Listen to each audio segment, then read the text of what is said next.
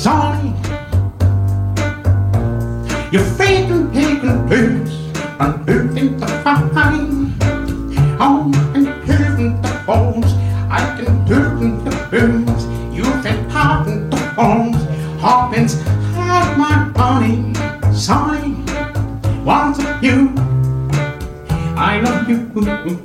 Bonjour et bienvenue dans Super Cover Battle, le podcast qui classe les reprises à la manière de Super Ciné Battle. Comme vous l'entendez, ce n'est pas Maxime qui introduit cet épisode, car tel Robert Pires en 2002, il a déclaré forfait pour ce numéro. J'avais la possibilité de prendre le relais, mais j'ai pris peur, impressionné par l'enjeu et l'ombre pesante du talent de mon camarade. Et comme on est dans un monde moderne, j'ai demandé à ChatGPT de s'en occuper, en s'inspirant de ses chroniques sur Album Rock, et je lui ai demandé d'ajouter des jeux de mots et des références au foot. Donc voici un petit condensé de ce qui est sorti, sachant qu'il y avait six paragraphes. J'ai condensé vraiment très fort parce que c'était absolument insupportable. Donc je ne fais pas une voix de robot, hein, faut pas exagérer. Mm. Voici l'épisode 34 de Super Cover Battle avec des reprises qui dribblent les originaux, des groupes explosifs qui jouent en une-deux mélodique et des arrangements qui tirent des coups francs directs dans nos émotions. C'est le moment de fouler la pelouse mélodique et d'applaudir ces artistes qui, tel Zidane avec son coup de boule légendaire, visent le sommet de l'interprétation. Alors enfilez vos écouteurs comme on enfile des crampons et préparez-vous. Je, je sais pas ce que t'en penseras Maxime, mais moi je trouve pas ça terrible terrible hein, quand même. J'espère que j'écris mieux sur Album Rock. Euh, je- J'espère aussi. Alors, stylistiquement, l'IA est clairement passée à côté d'un truc. hein. On est plus proche des qualités littéraires de Bruno Renflement-Brun Le Maire ou Marlène Vive la France Chiapac d'Étienne. Et donc, après cet échec, c'est là, à en peine, que j'ai repris la main. Mais je suis pas dupe et j'ai bien compris ton petit manège. Ce que tu souhaites, c'est qu'on réclame ton retour. Alors, modestement, mon manège à moi, ce sera de faire de mon mieux. Comme disait Django Reinhardt, quand on fait ce qu'on peut, on fait ce qu'on doit. Et après tout, c'est pas moi qui ai un BTS introduction de podcast. Et puis, entre nous, chers auditeurs et auditrices, comme ce naze n'avouera jamais que je peux faire de meilleurs jeux de mots que lui, je vais même pas essayer de lutter. Allez, c'est parti, on a des reprises à classer, alors pas de quartier. Comment ça va mon cher Maxime? Est-ce Ah que t'as bah. référé les références au morceau d'aujourd'hui? Écoute, c'était extraordinaire. Et euh, non, non, j'avais très hâte d'écouter cette intro. Merci, merci, merci, parce que en plus, euh, je t'ai pas laissé le choix. Quand on a préparé l'épisode, je t'ai dit, oh, au fait, c'est toi qui feras l'intro ce coup-ci. Et, et parce que bah, du coup, ça répondait aussi à une question de mélodie pendant la, la FAQ qui nous demandait bah, de, de faire l'échange, donc ce qu'on a respecté. Et non, c'était très bien. Merci. Alors je pense que vous en profiterez davantage si vous avez la liste en tête. Mais c'est un, c'est une astuce. Pour Euh, réécouter l'épisode. voilà, exactement. je suis notamment très fier du, du petit jeu de mots avec Aznavour, je t'avoue. Oui, oui, très très joli. Très, très- Et de toute façon, bah, par rapport à, à, à l'intro, soit c'était beaucoup plus drôle que moi, et auquel cas tu aurais fait toutes les intros euh, bah, des autres, euh, des prochains épisodes, soit c'était moins drôle que moi, et auquel cas, bah, égoïstement, j'étais content. Quand même. Bah c'est un soit peu ça. c'était parf- soit c'était parfait comme tu viens de le faire et tout le monde est content. Voilà, c'est l'école des femmes. Oh, on, est ravis. Très bien. Et donc du coup tu vas devoir euh, remplir ma mission à un autre moment de l'émission. Euh, oui, on est, on est d'accord et j'y ai, j'y ai songé, figure-toi. Très bien. Et du coup, on va quand même expliquer brièvement les règles du podcast. Donc, on va classer 10 reprises qu'on nous a envoyées selon nos critères, avec un petit peu d'objectivité et beaucoup de subjectivité, selon euh, voilà tous tous ces critères-là. Est-ce que c'est euh, ressemblant à l'original Est-ce que c'est meilleur? Est-ce que l'intention derrière semble saine? Et on met tout ça dans un classement qui comporte aujourd'hui, je crois, 340 morceaux, si je dis pas de, si je dis pas de bêtises. Il y aura les traditionnels deux pins. Alors, euh, le premier pin, c'est à mon tour de choisir un morceau, une reprise qu'on gardera pour la fin. Damien va essayer de la deviner. Et comme d'habitude, il va pas trouver. Et euh, le deuxième pins, bah, ça sera un espèce de, de- de blind test un peu différent peut-être ce soir, où il faudra euh, nous envoyer euh, bah, la bonne réponse, tout simplement. J'ai tout bon? Bah écoute, t'as tout bon, c'est très bien. Et comme on n'a pas enregistré depuis un moment, on a sans doute oublié des trucs. On- Oui, mais euh, plein. entre la magie du montage et puis euh, notre, notre bonhomie, ça devrait passer. devrait on passer. arrivera à, à remettre les, les ronds dans les carrés. Et donc ce soir, on va parler de, Vin de messe, on va parler de Roadhouse, on va parler du futuroscope, on va parler de digestion de raclette, on va parler de Mask Singer. et on va parler de rêve party. Très bien, Quel programme, dis donc. Ça envoie du rêve. Ah, Ouh là là, il est bon, il est bon, il est bon. ouais, excellent. Alors, comme... et après il se passe quoi déjà? Je me souviens plus. Euh, je sais plus, d'habitude on met 10 minutes avant de commencer, donc là c'est presque suspect, on a forcément oublié des trucs. Ah oui, on a oublié des trucs, hein, machin, le classement, les trois. Ah oui, si, je sais ce qu'on a oublié. On a oublié de rappeler le classement, les cinq premiers, les cinq derniers. C'est vrai. Alors allons-y. Le cinquième morceau de notre classement est actuellement Everybody's Got to Learn Sometimes à l'origine des Corgis, reprise par Beck en 2004, morceau dont je vais parler je crois aujourd'hui. Le quatrième, c'est Imagine de John Lennon, reprise par Upper Circle. Dont on reparlera aussi. Il y a de très fortes chances qu'on en parle aujourd'hui. La numéro 3, c'est Hurt de Nine Inch Nails, reprise par Johnny Cash. Ensuite, I Will Survive de Gloria Gaynor, reprise par Cake. Et enfin, le numéro 1, assez récent dans notre classement, qui est donc Respect d'Otis Redding, reprise et magnifiée par Aretha Oh oui. Franklin. Maxime, qu'en est-il des derniers? Et dans le tout fin fond du classement, en 336e place, on a Eddie Fitzroy qui euh, massacrait euh, Hotel California des Eagles. En 337e place, on a Halle Be Good de euh, Monsieur Patrick Topalov, euh, paix à son âme ou pas. En 338e place, eh ben, c'est une entrée lors de l'épisode à Podren, puisque c'est Monnaie, Monnaie, Monnaie qui devenait euh, Mon nez, mon nez, mon nez par Plastique Bertrand. Avant-dernière place, toujours par les corons du collectif métissé, une reprise de Pierre Bachelet. Et enfin, l'indétrônable dernier, nos, nos petits amis, nos petits chouchous de Furious Zoo qui reprenaient Into the Groove, chanson initialement de Madonna. Avant de commencer le classement, je vais essayer de deviner donc euh, le morceau que Maxime a gardé comme son petit chouchou, qu'on gardera pour la fin. Pour cela, il est en train de tapoter sur son clavier d'ordinateur et nous envoie et envoyer euh, donc son choix à notre huissier de justesse, euh, Monsieur Maître Enfoiros, que vous avez euh, découvert via l'épisode de Podren d'ailleurs. C'est fait. J'ai fait mon devoir, Maître Foiros est au courant, l'enveloppe cachetée est partie. You've done the deed, comme dirait Shakespeare. Oui, on est, on est dans la culture Ah aujourd'hui. bah on hein. est culturé ou on l'est pas, hein, écoute. hein. Donc ça c'est bon, ça c'est fait. Peux-tu retirer ton casque? Je retire mon casque. Alors, pour le choix de Maxime, j'ai un doute, mais je vais prendre un risque. Je pense qu'il aura choisi la chanson Christian Brothers d'Eliot Smith, reprise par les Queens of Stone Age. D'abord parce qu'il avait parlé beaucoup d'Eliot Smith, disant qu'il avait pas mal de, de- de- d'acquaintances normalement avec sa musique et que ça ne passait pas. Et euh, Queens of Stone Age parce que forcément c'est un groupe très important qu'il apprécie beaucoup, donc j'espère que ce sera celui-là. Donc si, si c'est votre premier épisode, euh, Damien donc a essayé de deviner mon pins, et s'il a bon, au prochain épisode, il pourra déclasser ou reclasser une reprise en dehors du flop 5 et du top 5, bien évidemment. Euh, ça c'est bon, et ben on est pas mal Mhm. là. Allez, c'est parti.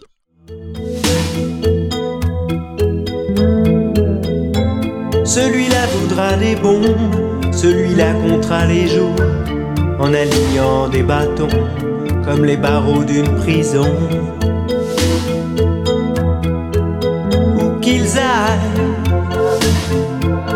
ils sont tristes à la fête, où qu'ils aillent, ils sont seuls dans leur tête. Je veux chanter pour ceux qui sont loin de chez eux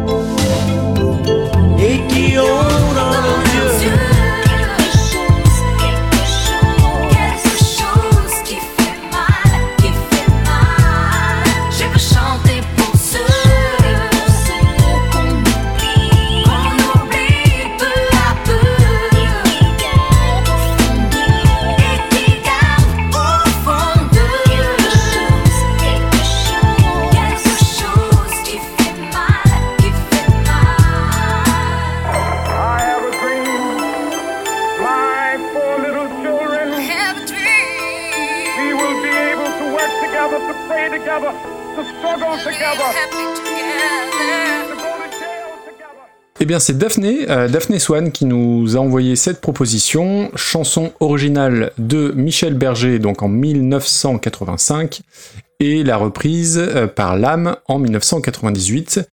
Alors, Michel Berger, on va en dire juste deux, trois mots parce qu'on en a déjà parlé. Alors, j'allais dire que c'est presque d'actualité parce que Roland Garros vient de se terminer parce qu'on devait enregistrer il y a 15 Ah, jours. oui. Donc il y a 15 jours, on était dans l'actualité. Hein. Alors c'est- non, c'est pas très rigolo. Euh, Pour celles et ceux qui l'ignoraient, Michel Berger est mort euh, sur un cours de tennis. Voilà. Euh, je vous invite à réécouter l'épisode 19 où on parlait de Diego libre dans sa tête, repris par Johnny. Et on en a parlé aussi dans l'épisode 27 où on avait parlé de la chanson Pour me comprendre, qui était reprise par je ne sais plus trop qui. On va dire Véronique Sanson. Michel Berger, il est toujours pas, c'est toujours pas un artiste vérifié sur Spotify. Je sais pas si tu as fait attention dans la, dans la playlist, mais il a pas la petite coche bleue. Parce qu'il est mort, tu crois? Il l'a pas demandé. Il l'a pas demandé. Ok. Tout simplement. Euh, le sachiez-tu, il a fait des études de philosophie comme James Dalton. James Dalton. James Dalton qui est Je- bah, un des Dalton? Non, Dalton, c'est le personnage de Patrick Swayze dans Roadhouse, qui était donc videur Ah. et diplômé en philosophie. Ça m'a toujours fait marrer, donc je le replace ici. Euh, Michel Berger, immense compositeur, comme Jean-Jacques Goldman.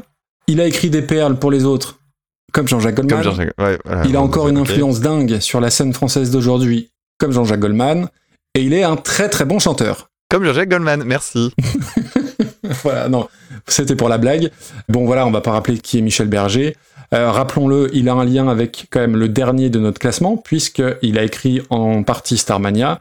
Et dans une des euh, 813 versions de Starmania, il y avait Renaud Hanson, le leader chanteur du groupe Furious Zoo. Voilà. Tout est lié. hein. Il y a un super cover battle universe euh, qui Exactement. s'étend, s'étend, C'est- s'étend. C'est c'est exactement ça.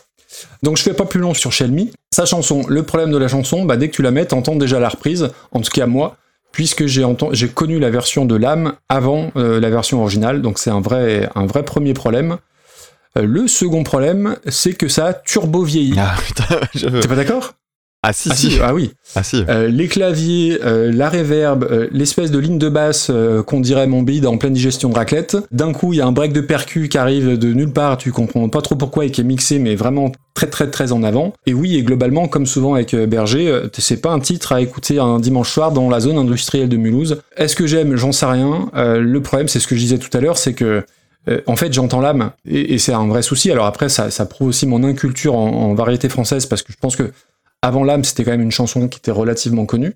Mais oui, oui, euh, moi, la, chanson originale me, me, me provoque pas grand-chose. Je sais pas ce qu'il en est de ton côté. Bah, c'est un peu pareil. C'est marrant parce que euh, j'avais aussi beaucoup de mal à me dire si c'était euh, bien ou pas parce que la, la prod a tellement daté ouais. que c'est dur à écouter. hein. Le, tu parlais des sons de synthé, c'est vrai que la- le plus représentatif des années 80, c'est la batterie qui fait. Ouais. C'est très très bizarre. En soi, la chanson, elle, est- elle est jolie. hein. Alors, à la fin, elle est assez bruyante, hein, quand même, faut le reconnaître, mais elle a vraiment son charme. Je sais pas trop, on est peut-être dans, cette, dans ce moment de un peu gris en musique où euh, ça a trop vieilli, c'est pas encore vraiment vintage, Ouais, je sais pas, hmm. pourtant ça l'est, hein, mais euh, il y, a, il y a parfois ce genre de truc où des sonorités qu'on trouvait dégueulasses euh, reprennent un petit peu de, de couleur. Là, on n'y est pas. hein. Je sais pas si t'as fait attention à la couverture de l'album. Ah non, pas du tout. En fait, l'album, il s'appelle Différence et c'est très années 80 aussi. Il faisait partie euh, de tous ces chanteurs engagés euh, contre le racisme, etc., comme euh, Balavoine, par exemple. Et euh, la, cou- la couverture de son album, est- c'est très United Color of Ah Benetton avant l'heure. Je suis en train de regarder, ouais, ouais. Tu la Ouais. vois? Donc c'est un peu genre, euh, bon, on va prendre tous les types de populations qu'on peut. C'est très maladroit, en fait. C'est très années 80, c'est dans son jus, quoi. Et euh, l'autre truc que je voulais signaler aussi, il y a eu de nouveau entre-temps pour moi, c'est que j'ai vu Starmania. Ah, Et oui, parce que j'avais, on en avait parlé quand on avait Ouais. classé je sais plus quel morceau. J'avais parlé de Starmania Narland parce que je trouvais que le, le pitch était complètement pété. Et, et oui, c'est bien pété du casque, mais c'était euh, c'était cool. J'ai bien aimé le spectacle. C'était vraiment sympa. Donc si vous avez l'occasion, je crois, je sais pas si la tournée est encore en, en cours, mais euh, c'était euh, c'était un chouette moment. il paraît, il paraît. Et du coup, on en arrive à l'âme. Donc l'âme, euh, Lamia Naoui de son vrai nom. hein, J'aime bien name dropper les vrais noms des, les vrais blases des gens. Euh, donc des chapeaux à rendre jalouse de Geneviève de Fontenay, une voix de Ah oui. poissonnière à faire passer Lara Fabian pour Carla Bruni, et surtout une médiatisation qui est quand même due à une chose, et ben cette chanson-là, cette reprise de, de Berger, donc je, le disais, euh, moi j'ai connu avant la VO, qu'on a tous un peu subi en 2000 hein, quand c'est sorti, donc l'âme elle est connue pour ça, et elle est aussi connue, tout est, tout est lié, tout, se- tout se recoupe, pour avoir joué dans Cindy. Donc je te propose qu'on se réécoute deux minutes de Peut-on m'expliquer ce qu'est une rêve partie?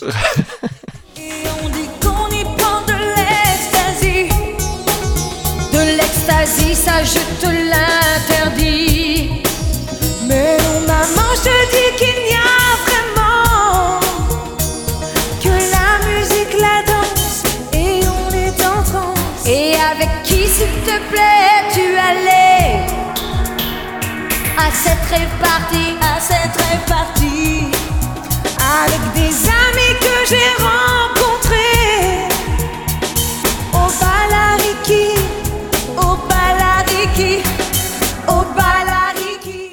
Ceci étant, quand même, il faut le dire, Chanter pour ceux par l'âme, c'est un million de singles vendus. En tout, son album s'est écoulé à 4 millions d'exemplaires, ce qui est quand même plutôt pas mal, hein, faut le dire. hein.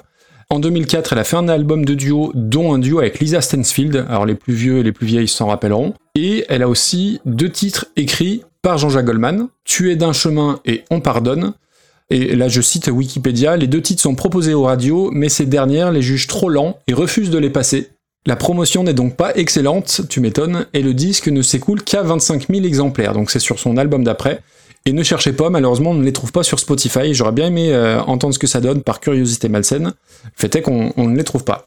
Elle a enregistré un duo avec Jennifer Page, euh, la chanteuse américaine qui chantait Crush euh, au début des années 2000, fin des années 90. Celle de Led Zeppelin, là euh, La guitariste Ouais, de ouais. Jennifer Page, ouais. Euh, la chanson s'appelle Ta voix et bah, je l'ai écoutée parce que malheureusement on la trouve sur Spotify et bah c'est pas ouf. Donc l'âme c'est cinq albums, un best-of qui s'appelle On a tous quelque chose de l'âme, ce qui est faux. Moi j'ai rien de l'âme et je, je veux rien avoir de l'âme. À part euh, peut-être un peu de vague à l'âme un après peu de vague à l'âme. Ce soir, j'en- ai beaucoup et j'en aurai beaucoup. Et bah voilà, depuis, euh, comme beaucoup de ces chanteurs et chanteuses-là, bah, elle essaye d'exister un peu médiatiquement, ce qui est pas toujours simple. TPMP, euh, pour dire là où elle est tombée. Un dîner presque parfait. La télé-réalité, la tournée des trucs Star 90 et je sais pas quoi. Danse avec les stars, où souvent les danseuses sont plus connues que les, bah, que les stars. hein. Big up à Fovoto et Katharina Pachette. Parce que j'aime bien ces noms, je les trouve rigolos, donc je les cite. Ça n'a aucun intérêt, mais, mais j'aime bien ces noms. On va quand même parler de, la, de, de, de sa chanson, de sa reprise. Alors du coup, je t'explique pour recontextualiser. Je ne mourrai. Ah mais j'ai honte, j'ai honte. Non. Euh, pour m'imprégner des deux versions, euh, j'ai mis une dans chaque oreille. J'ai mis berger à droite et j'ai passé l'âme à gauche. voilà. Ça fait longtemps qu'on n'a pas enregistré. Euh, il est tard, il fait chaud. Et tout ça est, tout ça est vrai. Il fait vraiment, vraiment très chaud. Il est tard. Euh, bon, soyons sérieux deux minutes. C'est le son du R&B du début des années 90. C'est-à-dire que c'est pas ma cam, c'est clicheton, mais c'est pas trop trop mal foutu. Je trouve qu'il y a un vrai bon groove. Après, il y a des choses qui ont un peu ramassé. Euh, les voix doublées, c'est plus possible en 2023. Les voix doublées chuchotées, c'est plus possible non plus. Il y a des harmonies vocales, c'est quand même pas terrible. On sent qu'on est encore un peu presque à la fin des années 90 parce qu'il y a un mec avec une grosse voix qui va poser un peu un, peu un rap. Euh, L'insertion du discours de Martin Luther King, c'était pas une obligation. Le I have a dream Putain, hurlé à la fin, c'était pas une obligation. Ceci étant, compte tenu de son histoire, hein, je, je- si je dis- j'espère ne pas avoir dit trop de bêtises, mais je crois que c'est une enfant de la DAS, l'âme, donc elle a l'intention derrière louable, je pense. On peut au moins lui, lui accorder ça. Mais c'est très très long. C'est très très long, et alors que la musique fait que 3 minutes 17. Mais euh, non, je n'avais pas besoin de réécouter ça parce qu'on on l'a tous subi à, l'époque. Non, c'est même 98. J'ai dit 2000 tout à l'heure, c'est 98. Euh, donc non, non, j'ai, voilà, c'est pas une surprise. j'ai pas apprécié des masses, dirons-nous. En ce qui me concerne, l'âme, c'était un très très mauvais souvenir de cette période-là et c'était clairement une reprise que je craignais. C'est donc euh, avec un grand plaisir qu'on l'a choisi pour cette émission-là. Et d'ailleurs, je profite puisque c'est euh, Daphné qui nous l'a proposé. Daphné Swan fait de la musique elle aussi et elle fait de l'excellente musique. D'ailleurs, elle a une, elle a une reprise. Ça serait rigolo qu'elle nous la, bah oui, elle nous nous propose elle un jour, pourquoi pas. mais Mais euh, ça, ça vaut le coup. Donc, si vous avez l'occasion d'écouter Daphné Swan, j'en ai parlé dans un épisode de Change de disque notamment. Donc, pour ce qui est de l'âme, effectivement, j'avais noté moi aussi hein, ce- la caricature de la star de télé française parce que euh, du coup, euh, bonne cliente entre guillemets. T'as oublié The Island Ah. et, euh, et je disais, et je parlais bah de oui. Mask Singer en intro. C'est un peu genre un jour, un jour, je serais pas étonné qu'elle soit dans ce genre de ah, truc. je crois, j'ai cru qu'elle l'avait déjà fait. Non, tu, tu. Ah non, j'en ai aucune idée, euh, Peut-être, mais je suis pute. Quand euh, j'ai cherché les chansons sur Spotify, je suis tombé sur une autre chanson dont le titre me disait quelque chose, c'était Petite Sœur. Et euh, quand tu écoutes, ça confirme un peu le, son rôle un peu de Ophélie Winter numéro 2. Ok. C'est c'est vraiment dans le même univers musical, quoi. Alors, la chanson, effectivement, ça commence très très mal. Il y a trois voix ensemble. Alors, il y a deux voix hautes, gauche et droite, et il y a Je une les entends, et c'était. il y a une grave au centre. Et euh, c'est vrai qu'il y a le rappeur qui baragouine, le son de corde synthé qui fait euh, très alisé dans l'esprit aussi. On est vraiment, enfin, c'est très simple. Vous écoutez la chanson, vous savez exactement quand on est. ouais. C'est la période. Euh, c'est une chanson qui coche toutes les cases de l'horreur du R&B pour moi. Les vibes, les voix en plus, les harmonisations partout, les chimes, vous savez, c'est ces espèces de trucs là, euh, quand on fait frotter la main dessus, ça fait Ok. la petite sonorité un petit peu angélique, euh, affreuse. Un beat sans intérêt, bien entendu, et une ligne de guitare saturée à la fin, mais complètement what the fuck. Oui, qu'elle vrai. fout là Ouais. Avec, en plus de ça, attention, écoutez bien, à 3 minutes 52 et à 4 minutes 11, il y a très très clairement une fausse note due à l'accordage de la guitare. Voilà. À 3,52 et 4,11, c'est affreux.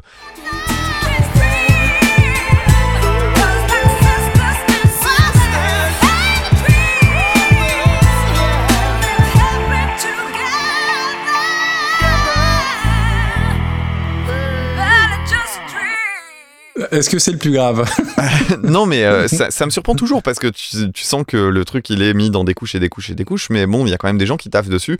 Et là, c'est pas une petite erreur. hein. Là, c'est clairement, vas-y, on enregistre. Oh, on s'en fout. Ouais. Et je sais, je sais pas qui accepte ce genre de Et truc. bim, un million d'exemplaires. Ouais, en plus, ouais. Mm. Tu parlais du passage de Martin Luther King qui a aussi été repris par Psycup, autopromo, j'ai fait un épisode sur Psycup, c'est trop bien.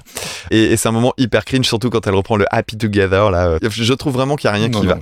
Je vous invite à regarder la vidéo du Hit Machine de l'époque, qui est absolument ridicule, avec notamment un rappeur qui ne fait que se promener de droite à gauche, c'est très très marrant. Et euh, j'ai regardé si la chanson avait généré de la nostalgie. C'est-à-dire, je me suis demandé euh, qu'est-ce que ça donne au niveau des stats d'écoute? Ouais. Alors, les stats sur Spotify sont faibles. Euh, je crois qu'il y a euh, 258, non, 285 000 écoutes, ce qui est pas énorme pour un morceau qui a eu un- autant de succès. oui. Et j'ai regardé sur YouTube parce que je me suis dit, ouais, mais c'est sur YouTube que ça s'est passé du coup. Et sur YouTube, on en est à seulement 250 000 vues en 12 ans. Ce qui est, quand on connaît la- Ah oui, la- le fonctionnement de Mhm. YouTube, est vraiment ridicule. Donc je sais pas trop, euh, ça m'a presque fait de la peine. Et en lisant un petit peu euh, ce, qui est- ce qui avait été dit sur cette chanson, euh, j'ai vu que France Gall avait critiqué la chanson, alors bien que ce soit pas sa chanson elle- elle- elle-même, mais comme elle était liée à, à Michel Berger, elle a Ouais. donné son avis dessus. Et elle l'avait trouvé absolument catastrophique, ce qui avait blessé euh, l'âme, forcément. Mais faut reconnaître que c'était à raison quand même. Oui, oui, euh, non, non, c'est pas très bon. Après, euh, si on se penche sur le classement, je, je, je peux pas mettre ça euh, trop bas non plus, dans le sens où euh, moi j'ai envie de croire à l'intention derrière. Voilà. Alors je suis peut-être un petit peu, un petit peu naïf. Ça n'a pas d'intérêt, mais c'est pas pire que ça, quoi. Alors moi, je trouve ça très très mauvais. hein. Oui, c'est très mauvais, mais tu vois, euh, pour moi, je peux pas mettre. euh, ça va au-dessus de Kinvey, ça va au-dessus Oui, des ah, qui puent. Ça va sans Euh, dire. ouais, mais tu sais, on est déjà dans euh, une vingtaine de places de la fin, hein, tu vois. euh, On a un Ah oui, qui oui. Mais par contre, tu vois, moi je mettrais pas l'âme déjà au-dessus de quelque chose comme euh, Asta Siempre par Nathalie Cardone, tu vois. Ah, pour moi, il y a match. Hein. Attends, c'est où ça? C'est 292. Ouh, c'est haut, c'est haut. Mais oui, ouais, ouais, c'est haut, mais je crois que j'ai scrollé d'un coup sans faire attention. Moi, je préfère Under the Bridge par les All Saints. Euh, je préfère même God Only Knows par David Bowie qui est, 200, qui est 303ème. Et pourtant, Dieu sait que, C'est pas Dieu bon. sait que c'était pas bon. Oh, il y a Like il y a un doublé de la mort là, Like a Stone par Sean James et Use Somebody par Sean Mendes. Pop, pop, pop. Ah, je la mettrais en dessous de euh, Aïcha. De Martin Sinclair hein, ou de Aisha, ouais, écoute. Donc ça nous fait 308e place. Ça me semble plutôt pas, pas trop mal. Allez, la suivante, elle est tirée au sort. Et on va s'écouter la cinquième chanson de notre liste. On va donc maintenant parler de Across the Universe, à l'origine des Beatles en 1970. Eh bien non, Putain, c'est ton pins T'as pas fait ça pins. Bien sûr que c'est. Mais on en a déjà parlé de cette chanson, Maxime. Tu peux Eh pas ben, faire ça. Je fais ce que je veux, c'est mon C'est de la triche. Euh, mais n'importe quoi. Ok, donc les masques tombent. Les masques Si, un pins que t'aurais dû trouver, c'était celui- c'était celui-là, c'était évident. Bien sûr que non. Mais bien sûr que On si. en a déjà parlé, Maxime. Je non. Ah oui, je- mais je- eh, on va en parler. euh, elle est dans le classement, elle est dans la liste. Enfin, non, elle est pas dans le classement justement. Donc c'est mon pins. Ok, d'accord. Bon, soit. ah, bah écoute, puisque tu m'embêtes, je te propose de parler maintenant de Inagada Davida, à l'origine de Iron Butterfly, en 1968, reprise par Slayer en 2003. In a God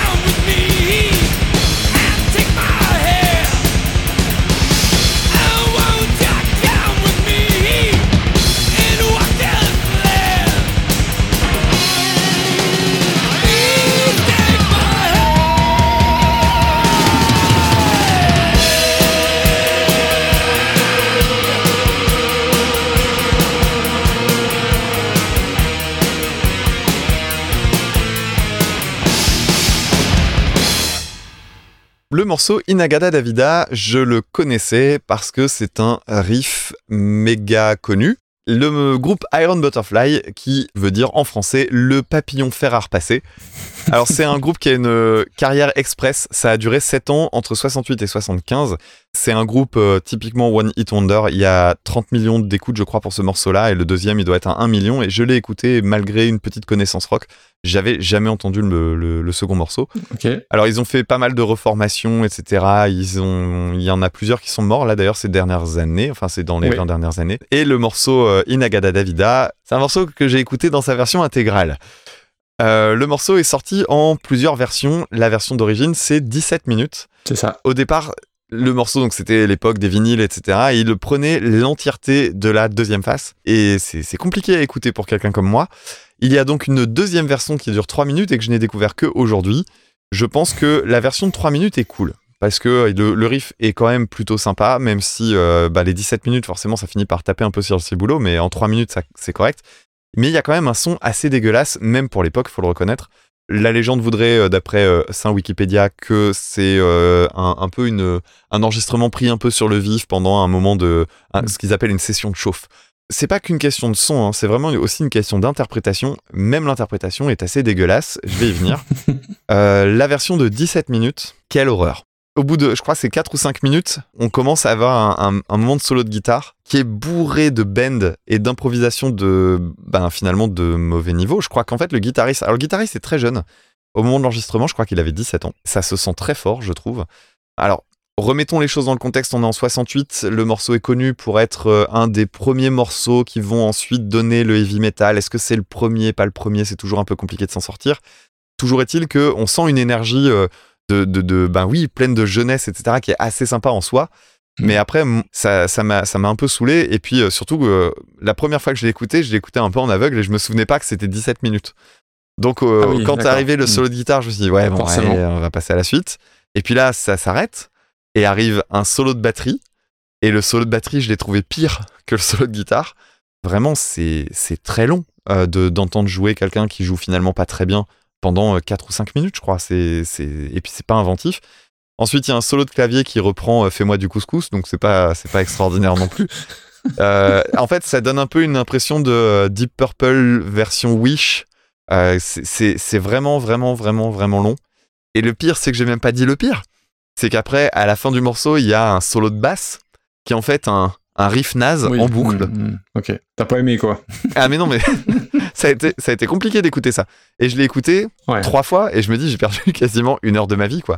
Mais la version de 3 minutes est très cool et j'ai cru comprendre qu'il y avait même une version euh, de 5 ou 7 minutes qui doit traîner quelque part où ils ont dû garder une partie des solos. C'est possible. ouais. Donc voilà. Bon, bah c'est Camille Hélène qui va être content, euh, qui nous a envoyé ça. On, on- on le remercie quand même. Donc oui, euh, Iron Butterfly, t'as quasiment tout dit sur eux. C'est un, un gros one hit wonder. Bon, je pense qu'ils consommaient aussi beaucoup de substances euh, prohibées. Alors In Agada A- Davida, en gros, c'est In the Garden of Eden, mais euh, qu'ils n'ont pas pu prononcer tellement ils étaient bourrés. Ils ont gardé ça. Je crois que c'est ça hein, l'histoire, l'histoire derrière. Oui, oui. Euh, c'est une déformation de, de ça. Bizarrement, euh, aucun des membres n'est mort prématurément. C'est suffisamment rare pour être signalé dans, dans ces groupes de rock un peu psychés dans les années 60. Mais tu l'as dit, il y en a pas mal qui sont morts dans, dans les 20 dernières années. Alors moi, je connaissais la version de 17 minutes, et c'est aussi pour ça qu'on est en retard hein, au niveau de l'enregistrement, parce qu'on doit écouter chaque chanson trois fois, donc trois fois 17 minutes. Euh, ça, ça a décalé les enregistrements, forcément. De, de un mois et demi. De un mois et demi, évidemment. Non, après, faut rajouter ton retard à toi, donc tu vois, ça, ça, ça fait x2. non, plus sérieusement, quand moi j'ai commencé à m'intéresser à tout ce qui était rock au sens très large et au sens euh, historique du terme, euh, à 15, 15-16 ans, il y a un passage un peu obligé par euh, Iron Butterfly, parce que voilà, tu l'as dit, le riff, le côté rock psyché, voilà, il y a un morceau de 17 minutes avec un solo de basse, un solo de guitare, un solo de batterie, c'est énorme, faut écouter ça. Et j'avais pas réécouté depuis très très longtemps, donc j'étais plutôt très content de, de, le réécouter. Euh, Il y a des tonnes d'anecdotes sur euh, autour du morceau, tu en as, tu en as parlé. Et alors oui, euh, tu as parlé de, de Deep Purple version Wish. Oui, je suis d'accord avec toi sur l'aspect Deep Purple, sur l'analo- l'analogie avec Deep Purple. Ça peut faire penser aux Doors aussi sur l'aspect euh, clavier. Et en fait, j'avais oublié à quel point c'était long. je dois- bien, l'avouer. Euh, il se passe pas grand chose en dehors du. Bah voilà, le, riff, euh, le riff est cool. Il y a un côté un peu Lucifer Sam de, Pink Floyd au niveau de, au niveau de, de, de la mélodie. Donc oui, le solo de batterie. Alors à une époque, j'adorais les solos de batterie. Voilà, j'ai vu des centaines de dizaines de vidéos de Mike Portnoy qui faisait ses solos de batterie et qui duraient 5 minutes. Vraiment, je kiffais à l'époque et c'est là où je me dis putain, heureusement nos goûts évoluent parce qu'aujourd'hui je supporte plus. Euh, Mike Portnoy ou un autre, euh, non, euh, arrêtez avec les solos de batterie, ça, ça, ça sert à rien. Donc là, t'en prends pour 6 minutes. Euh, bon, euh, la- toute la seconde partie, elle est super relou euh, jusqu'à ce qu'il y ait le retour du riff principal, en fait. Ouais. Et non, non, non, en fait, je t'en veux un peu, Camille, à m'avoir obligé de réécouter trois fois, trois ou quatre fois 17 minutes, parce que putain, c'est long. hein. Donc, mais ah, voilà, voilà, après, c'est plus une, un groupe et une chanson pour l'aspect mythique un petit peu de, de l'histoire qui a son importance, plus que sur la qualité intrinsèque du morceau qui aujourd'hui, bah voilà, avec un petit peu de recul, bon, euh, un morceau qui a montré ses limites, quoi. Mm. Et donc le morceau a été repris par Slayer. Incroyable. Enfin, parce que euh, je crois, je crois qu'on n'a jamais vraiment parlé Non, de. Je te confirme. Bah, donc du coup c'est bien parce que Slayer d'en parler. Allez, je barre. Ah, non, je barre pas parce que c'était pas tout à fait pareil. Mais ok d'accord, Bah, tu pourras la refaire. On a parlé d'Anthrax, on a parlé de Metallica, je sais plus On si on pas a parlé de Megadeth. Non. Non, pas encore. J'aimerais bien qu'on le fasse un jour. Donc, euh, petit appel à la population. Oui, je vois ta grimace, mais c'est un groupe intéressant. Donc, euh, le, le Big Four of Thrash Metal, euh, c'est un peu le, le groupe le plus agressif du tas. C'est-à-dire qu'à chaque fois que je vois Anthrax, Metallica, Megadeth, je me dis, mais pourquoi Slayer est là-dedans? Oui, je suis complètement C'est d'accord. un peu trop bourrin pour, pour tout ça. C'est un groupe dont je connais, à mon avis, les morceaux les plus connus et puis peut-être quelques autres un peu à la marge. Mais j'ai jamais vraiment creusé. Je sais pas trop pourquoi d'ailleurs, Oui, parce que je pense que dans un certain moment de ma vie, c'est typiquement le genre de musique que j'aurais dû creuser. Notamment, je me souviens quand ils avaient sorti l'album God Hates Us All, j'étais, euh, j'avais bien aimé les singles, etc., qui étaient sortis et j'avais hésité à l'acheter et finalement je l'ai pas fait. Et je crois que c'est à ce moment-là que j'ai zappé en fait vraiment le moment où j'aurais pu rencontrer Slayer. Et je ne les ai jamais vus en live. Alors je sais plus qui me disait récemment euh, que euh, Slayer c'était le groupe qu'il avait le plus vu en live, mais jamais en achetant la place parce que c'était toujours dans des festivals, etc. je sais plus qui a dit ça, c'était peut-être sur le Discord. Moi j'ai jamais eu cette chance et euh, quand ils avaient fait leur tournée d'adieu, je m'étais dit merde c'est un peu con parce que là pour la peine ce groupe-là j'aurais bien aimé le voir. Alors j'aurais pas couru après, faut pas déconner, mais euh, Mhm. hmm, j'ai un petit regret quand même. Alors, euh, le groupe s'est arrêté en 2019. entre temps, il y a le guitariste Jeff Hanneman qui est mort. Après, visuellement, euh, Slayer, moi, c'est un groupe qui m'a beaucoup marqué, euh, notamment pour la présence de Kerry King, qui est quand même le metal dude par excellence, hein, une espèce de grosse barrique euh, chauve avec des gros tatouages qui font peur, Mhm. euh, des bras euh, gros comme ta tête, et puis. Bah, il a euh, pas toujours une- été chauve, hein. il est, euh, au début. il Oui, c'est vrai, c'est vrai. Ouais, c'est vrai. Moi, je garde la tête, euh, voilà, le- de la deuxième partie de carrière, et puis euh, ces, ces guitares avec des, des formes qui font, qui font méchant. Ah, voilà. Et, et puis, euh, il y a quand même des trucs marquants comme Tam- Tom Araya euh, qui arrive à faire ce, ce cri hallucinant euh, de- au début de Angel of Death. Euh, il a une voix très spéciale. C'est pas très travaillé. C'est-à-dire que quand, quand on regarde des, des groupes comme Metallica qui ont vraiment poussé euh, l'apprentissage du chant et tout ça, lui, non, il se fait pas trop emmerder avec Non. ça. Mais en même temps, on s'en fout parce que c'est pas trop ce qu'on va chercher. Euh, D'ailleurs, d'une certaine manière, c'est pas très gentil ce que je veux dire. En dehors de Dave Lombardo, qui est un excellent batteur, Oui. qu'on a retrouvé notamment dans Fantomas et dans plein d'autres trucs, c'est pas un groupe qui est très très bon techniquement. Ah bah. C'est-à-dire que Mm. Kerry King, il joue très très vite avec sa main droite, mais c'est une catastrophe en solo. C'est un mec qui fait des, des trucs pourraves, mais il- il en- de toute façon, il a aucune connaissance théorique visiblement parce qu'il joue- il joue juste vite et c'est moche. Mais il a une énergie, il a un, un côté très bourrin et quand on écoute les lives, en fait, euh, ça joue pas carré carré parce que ça joue trop vite et puis parce qu'on s'en fout. Et donc heureusement qu'il y a Dave Lombardo derrière et du coup, bah, Tom Araya qui chante pas très juste, on s'en fout un peu. C'est pas grave. Il y a vraiment un truc qui est purement euh, sensoriel en fait chez Slayer et c'est malgré tout, il y a quand même des compositions moi, qui me, que je trouve excellentes. Les, les grands tubes euh, euh, des, que vous retrouverez sur les best-of, euh, il y, a, il y a des compos géniales. hein. Euh, Je pense aussi. euh, Il y en avait une qui a été reprise par Korn pendant leur tournée en 2001. Euh, ça va me revenir après. Ah, euh, c'est possible. euh, South, South, South of, of Heaven. Heaven. Ouais, qui est vachement bien aussi. Enfin bref, donc euh, une reprise de Slayer, bah, je suis content parce que je me dis bah, je vais pouvoir creuser Slayer. Alors la chanson elle vient d'un d'un box set en fait euh, qui était sorti au début des années 2000. Donc c'est pour ça on a dit 2003 mais je suis pas sûr de la date de l'enregistrement et j'ai pas fouillé. Le box set s'appelle Soundtrack to the Apocalypse qui était en fait le titre de travail de God Has a Soul. Et il y a eu plusieurs éditions. Donc euh, une édition de base avec euh, je crois 4 CD, un DVD qui coûtait 70 balles et une version à 110 balles avec un gros livret de 75 pages euh, avec plein de photos, etc. Donc ça rappelle, euh, dans cette période-là, je me souviens qu'il y avait plusieurs groupes qui avaient fait ça. On sentait que le, le marché du, du disque était un peu en train de péricliter, donc on essayait on essayait d'appâter, on faisait des, des trucs avec des B-sides, etc. Euh, ça me rappelle notamment le live sheet de Metallica, hein, qui était un Ah, truc qui avait oui. beaucoup tourné aussi. Ouais, complètement. Donc au début, j'ai- j'étais surpris euh, que eux s'occupent de cette chanson parce que j'avais pas fait le rapprochement avec le titre. Et en fait, c'est assez cohérent parce que dans le dans le riff euh, principal de Inagada Davida, il y a un petit moment avec une montée en mineur harmonique. euh, donc c'est aussi le côté euh, Deep Purple du riff. Et je me dis à cet endroit-là, ça rappelle des petits des petits riffs un peu, euh, tu sais, la musique un peu satanique de, Slayer. Donc j'étais surpris, mais finalement je trouvais ça pas trop mal. Il y a un son qui est assez mordant. On peut pas dire qu'il soit bon, mais c'est propre. c'est voilà, ça baigne dans son jus. Moi, je trouve que c'est pas une mauvaise reprise. C'est pas extraordinaire, mais c'était, euh, j'étais plutôt agréablement surpris. Surtout que ça a la très bonne idée de ne faire que 3 minutes. hein, donc, euh, Oui, bon. Euh, ouais, non, c'est cool de parler de, de Slayer. c'est ce que je m'étais noté aussi. On les a, on en a jamais, on en a jamais parlé dans, dans le podcast. Alors moi, j'ai, je les ai en sonnerie de réveil parce que Slayer de se lever. Ah, bien joué. Magnifique. Donc oui, alors moi c'est de- des, quatre, des quatre, c'est peut-être le groupe que j'aime le moins, peut-être à égalité avec Megadeth parce que j'aime pas la voix de Dave Mustaine. Et ce qui me rebute un petit peu dans, Slayer, c'est le chant de Thomas Rayat, on a parlé. Mais par contre, effectivement, ils ont, eu un excellent batteur, Dave Lombardo, parce qu'il je crois qu'il est parti, il est, revenu. Et euh, alors tu vois, c'est drôle comme c'est comme c'est lié, j'avais pas percuté, mais la première fois que j'ai entendu du Slayer, c'est en intro d'un solo de batterie de Mike Portnoy. Tu vois, c'est c'est assez drôle comme tout se rejoint. Il y a, je sais plus dans quelle vidéo, il commence son solo de batterie, tu sais, par le, le riff de Rain in Blood. D'accord. Et il commence sur, voilà, sur cette homme basse comme ça. Et j'ai mis un peu de temps avant de savoir que c'était du, du Slayer. Et du coup, j'avais pas réécouté depuis très très longtemps cet album Rain in Blood, qui est peut-être un des albums mythiques de tout le, tout le trash, hein, en 86, même année que Master of Puppets. Et je crois que c'est, il dure moins de 30 minutes et que c'est 30 minutes de, de pure violence. Et je l'ai réécouté et je me suis repris une petite claque. Vraiment, c'est un album que, c'est vraiment un album que j'aime bien.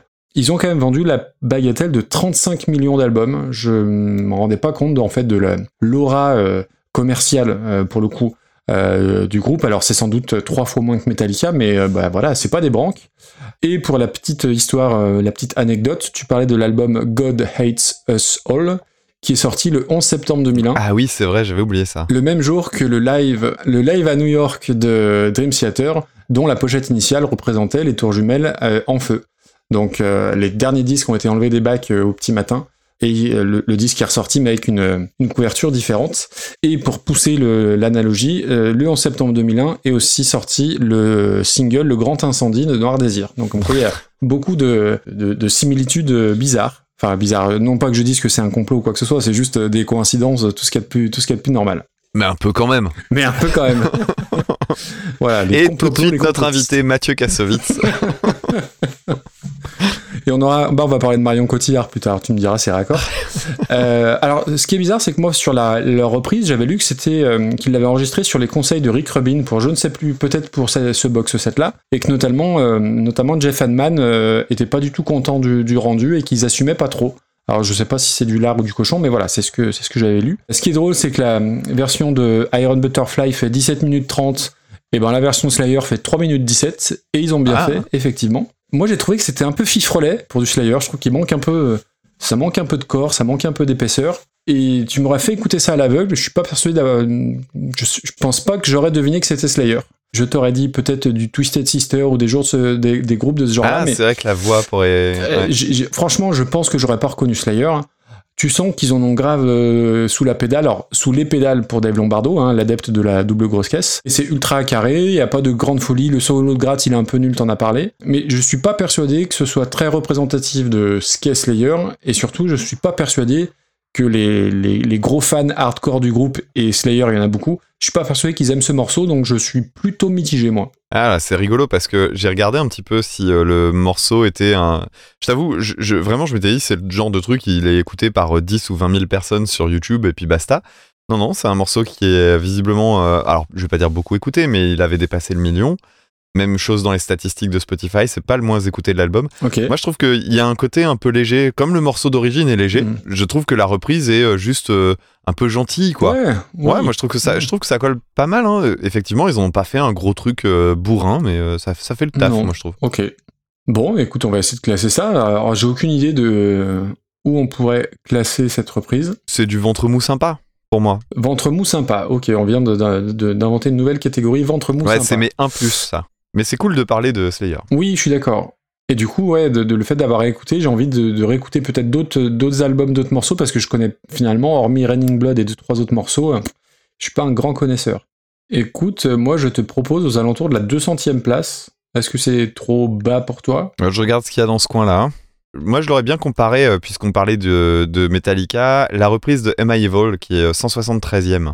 Ouais, la reprise de Diamond Head, ouais, qui était plutôt. euh, fi- Ouais, ouais, ouais, je comprends. Je la mettrais carrément dans le même coin, parce que, euh, bon, c'est le, c'est justement le milieu mou sympa, il est, il, il est là, je trouve. Oui, c'est au-dessus de Patti Smith pour moi qui reprenait Smells Like Teen Spirit. Là-dessus, on est d'accord.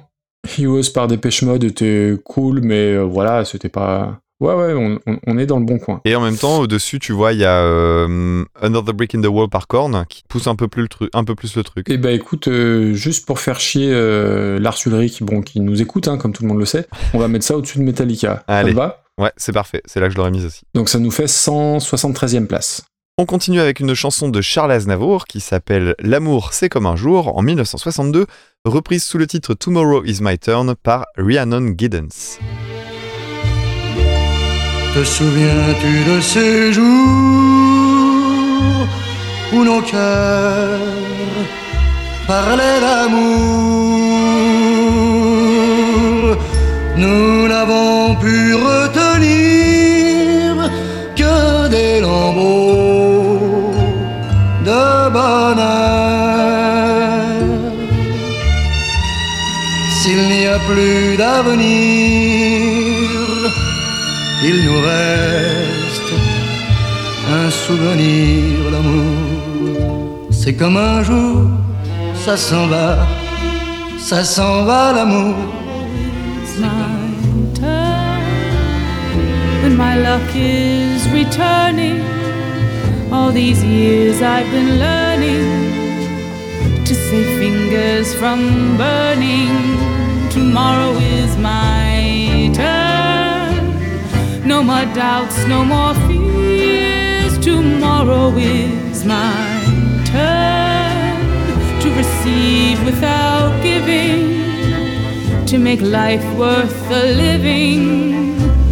For it's my life I'm living. Tomorrow is my turn. No more doubts, no more fears. Et donc L'amour c'est comme un jour, c'est le Pins Auditeur, donc c'est Patrick Zéoli qui avait gagné le tirage au sort et qui nous a proposé cette chanson-là. Et je crois que euh, c'est donc le 34e épisode et que c'est la première fois qu'on parle d'une des plus grandes vedettes, une des plus grandes stars françaises, en l'occurrence Charles Aznavour, Chanour Vaginag Aznavourian, de son vrai nom. J'étais persuadé qu'il était né en Arménie, mais pas du tout, il est né en France. Alors, il est évidemment fils d'Arménien, mais il est né en France. Et ben, notre bon vieux Charles, c'était le chanteur préféré de ma maman, que je détestais euh, petit, euh, Aznavour, hein, pas, pas ma maman, avant de comprendre l'immense répertoire de, de ce type-là. C'est plus de 1200 chansons enregistrées. Alors, euh, je, je connais que les plus gros tubes, mais il y en a, je pense, une quarantaine, donc ce qui fait, ce qui fait quand même beaucoup. Je vais essayer de faire court sur le bonhomme, mais il y a quand même pas mal de, de petites choses à dire quand même. En même temps, il est pas très grand. Et en même temps, il est pas très grand, tu as raison. Il rencontre Edith Piaf en 1946. Edith Piaf qui était quand même pas la nana la plus sympa parce qu'elle le surnommait le génie con. Ils partent en tournée aux États-Unis ensemble, pas de visa pour l'ami Charles, il fait trois jours de prison et c'est euh, Edith Piaf qui paye sa caution. Et pendant plusieurs années, il sera un petit peu son secrétaire, son collaborateur, un peu son homme à tout faire, et il fera parfois des premières parties de, concerts d'Edith Piaf. Et Edith Piaf, elle, le- elle lui a dit de se faire refaire le nez, de- de se faire faire une rhinoplastie en 1950 à New York, sentant qu'il était un peu complexé et que sans ça, il n'y arriverait pas. Personnage bizarre quand même, Edith Piaf, euh, on, en parlera. Au début des années 50, il va écrire pour euh, Edith Piaf, pour Gilbert Bécaud, mais lui, ça marche pas, ça, ça perce pas. Et alors, j'ai j'ai trouvé des phrases assez difficiles, assez terrifiantes sur ce que disaient les journalistes euh, à l'époque, les journalistes spécialisés sur Aznavour. Voix nasillarde, manque de puissance vocale, un physique irritant, une gestuelle qui dérange, et en gros, il est qualifié de, petit homme, de petit chanteur. Et à l'époque, euh, euh, le, le qualificatif de petit, c'est très, très, très péjoratif. Et lui répond Quels sont mes handicaps Ma voix, ma taille, mes gestes, mon manque de culture et d'instruction, ma franchise, mon manque de personnalité? Ma voix, par contre, impossible de la changer. Les profs que j'ai consultés sont catégoriques. Ils m'ont déconseillé de chanter. Je chanterai, pourtant, quitte à m'en déchirer la glotte. Je peux obtenir une étendue de près de 3 octaves. Je peux avoir les possibilités d'un chanteur classique, malgré le brouillard qui voile mon timbre. Et ça, c'est dans les années 50. Donc le, petit Charles, il a quand même une, sacrée confiance en lui parce que il s'est quand même pris des tombereaux de merde sur la tronche. Il va faire des premières parties de Sidney Bechet dans les années 50 et 1960 sa carrière d'école avec Je me voyais déjà que vous connaissez même si vous avez moins de moins de 20 ans. Euh, c'est quand même un type qui a rempli le Carnegie Hall à New York. Je pense pas qu'il y ait beaucoup de chanteurs français qui aient fait des dates de, ce type-là. Il y a un truc dont on on est obligé de parler, c'est quand même Charles Aznavour qui va populariser le chant avec la main sur l'oreille, parce que pour toi Arménie, donc euh, une des premières chansons un peu euh, caritatives. Euh, J'ai regardé le, clip, euh, enfin le clip, oui, oui, si c'est un clip, avec les artistes de l'époque. hein, en gros, euh, gros tremblement de terre 88 ou 89, je crois, en Arménie. Et Aznavour bah, réunit autour de lui toute la clique du showbiz, et pas que de la chanson, du showbiz français de l'époque. Donc ça va de Renaud à Linda de Souza, Jean-Pierre Foucault, Patrick Sabatier, Yves Duteil, Jean-Luc Lahaye, Véronique Jeannot et Michel Drucker. Donc voilà, je vous invite à aller regarder, c'est un document d'époque qui est assez saisissant. 1991, il fait un spectacle avec juste Liza Minnelli, donc c'est quand même un peu la classe. Et il a un point commun avec Kiss. Oula, Est-ce que tu savais? Non, aucune idée. Il a fait 27 tournées d'adieu. Ah ok. je pensais, je, Alors, je pensais pas- que t'allais me dire qu'il avait une Aznavour Army euh, pour de, de fans, etc. Ah, c'est c'est tout à fait possible. Euh, donc oui, il a fait plusieurs tournées d'adieu. La première en 2006 et la dernière, je sais plus, euh, je sais plus trop quand. Il a quelques petites casseroles honnêtes, hein, euh, petit exil en Suisse, euh, soutien de Sarkozy, mais bon, c'était un, vieux monsieur, on, lui pardonnera. Et quand même, c'est un gars qui a été samplé, et repris par bah, Dr, euh, Dr. Dre, ça aussi quand même, ça pèse dans le game. hein. Euh, sur la chanson What's the Difference, le sample que vous entendez, bah, je vais pas vous le faire parce que je saurais pas le faire, ça vient de sa chanson à Aznavour parce que tu crois. Donc rien que pour ça, bon, euh, respect. Et voilà, il y a une tonne de chansons que j'adore. euh, comme ils disent, c'est fantastique. Ah oui. Euh, La Bohème. Enfin vraiment, moi tu me mets un, un best-of de, de- d'Aznavour et je, je fais l'après-midi avec sans aucun, aucun problème. On en arrive à la, à la chanson euh, que je connaissais pas parce que je peux pas connaître tout à Aznavour. hein. Il y a une version italienne, il y a une première version euh, anglaise par Nina Simone, on en reparlera. Il l'a chanté en duo avec Sting en, 2000 en 2009. Et bah voilà, en 10 secondes, euh, c'est parti, tu sais que c'est du Aznavour. Tu l'as jamais entendu, tu l'as jamais écouté, mais tu sais que c'est du Aznavour dans, dans l'ambiance. Le- les violons, les harpes, c'est très arrangé. Moi, je trouve que c'est très beau objectivement. Alors, il a un, son vibrato qui est si caractéristique. Il a un R roulé. euh, c'est un peu le Morisset en plus petit et en moins con, si je puis dire. non, mais euh, Morisset, il roule les R, ça m'énerve. Et puis, il est, il est devenu très con, quand bien même j'adore sa musique. Bref. Ouais, mais c'est un titre. Mais c'est un titre, ouais. Euh, le texte est simple et, et assez beau, même si je soupçonne l'ami Charles d'avoir euh, trouvé des rimes un peu pour arranger les bidons. Parce que l'amour, c'est comme un jour, ça s'en va, ça s'en va l'amour. C'est comme un jour de soleil en ripaille de lune en chamaille et de pluie en bataille. Bon, euh, je vois pas ce que vient foutre la ripaille euh, là-dedans. Euh, il aurait pu caser du courte paille pendant qu'on y était. Bref. Non, c'est très beau, mais quand tu entends cette chanson-là, t'as l'impression qu'elle ressemble à 563 autres chansons d'Aznavour. Et ça sort pas du lot, quoi. Pour moi, hein, à mon sens. Ok. Bon, je connais pas Aznavour aussi bien que toi. J'ai eu l'occasion de redécouvrir un morceau il y a assez longtemps quand j'avais commencé le podcast. Je crois qu'on m'avait filé un truc en zig de pod où on m'en avait parlé et euh, je m'étais rendu compte que c'était euh, c'était vraiment joli. Ce qui est marrant, c'est de savoir qu'en 1962 ou 63, il avait déjà quasiment 40 ans le bonhomme. Mais oui, mais oui. et bah, quand on a oui. notre âge et qu'on l'a connu dans les années euh, 90, 2000, 2010, etc., etc., tu te dis putain, mais le mec il était increvable. Euh, il est resté sur scène très tard, hein, ses dernières, euh, Ah bah, jusqu'à ses derniers mois de vie.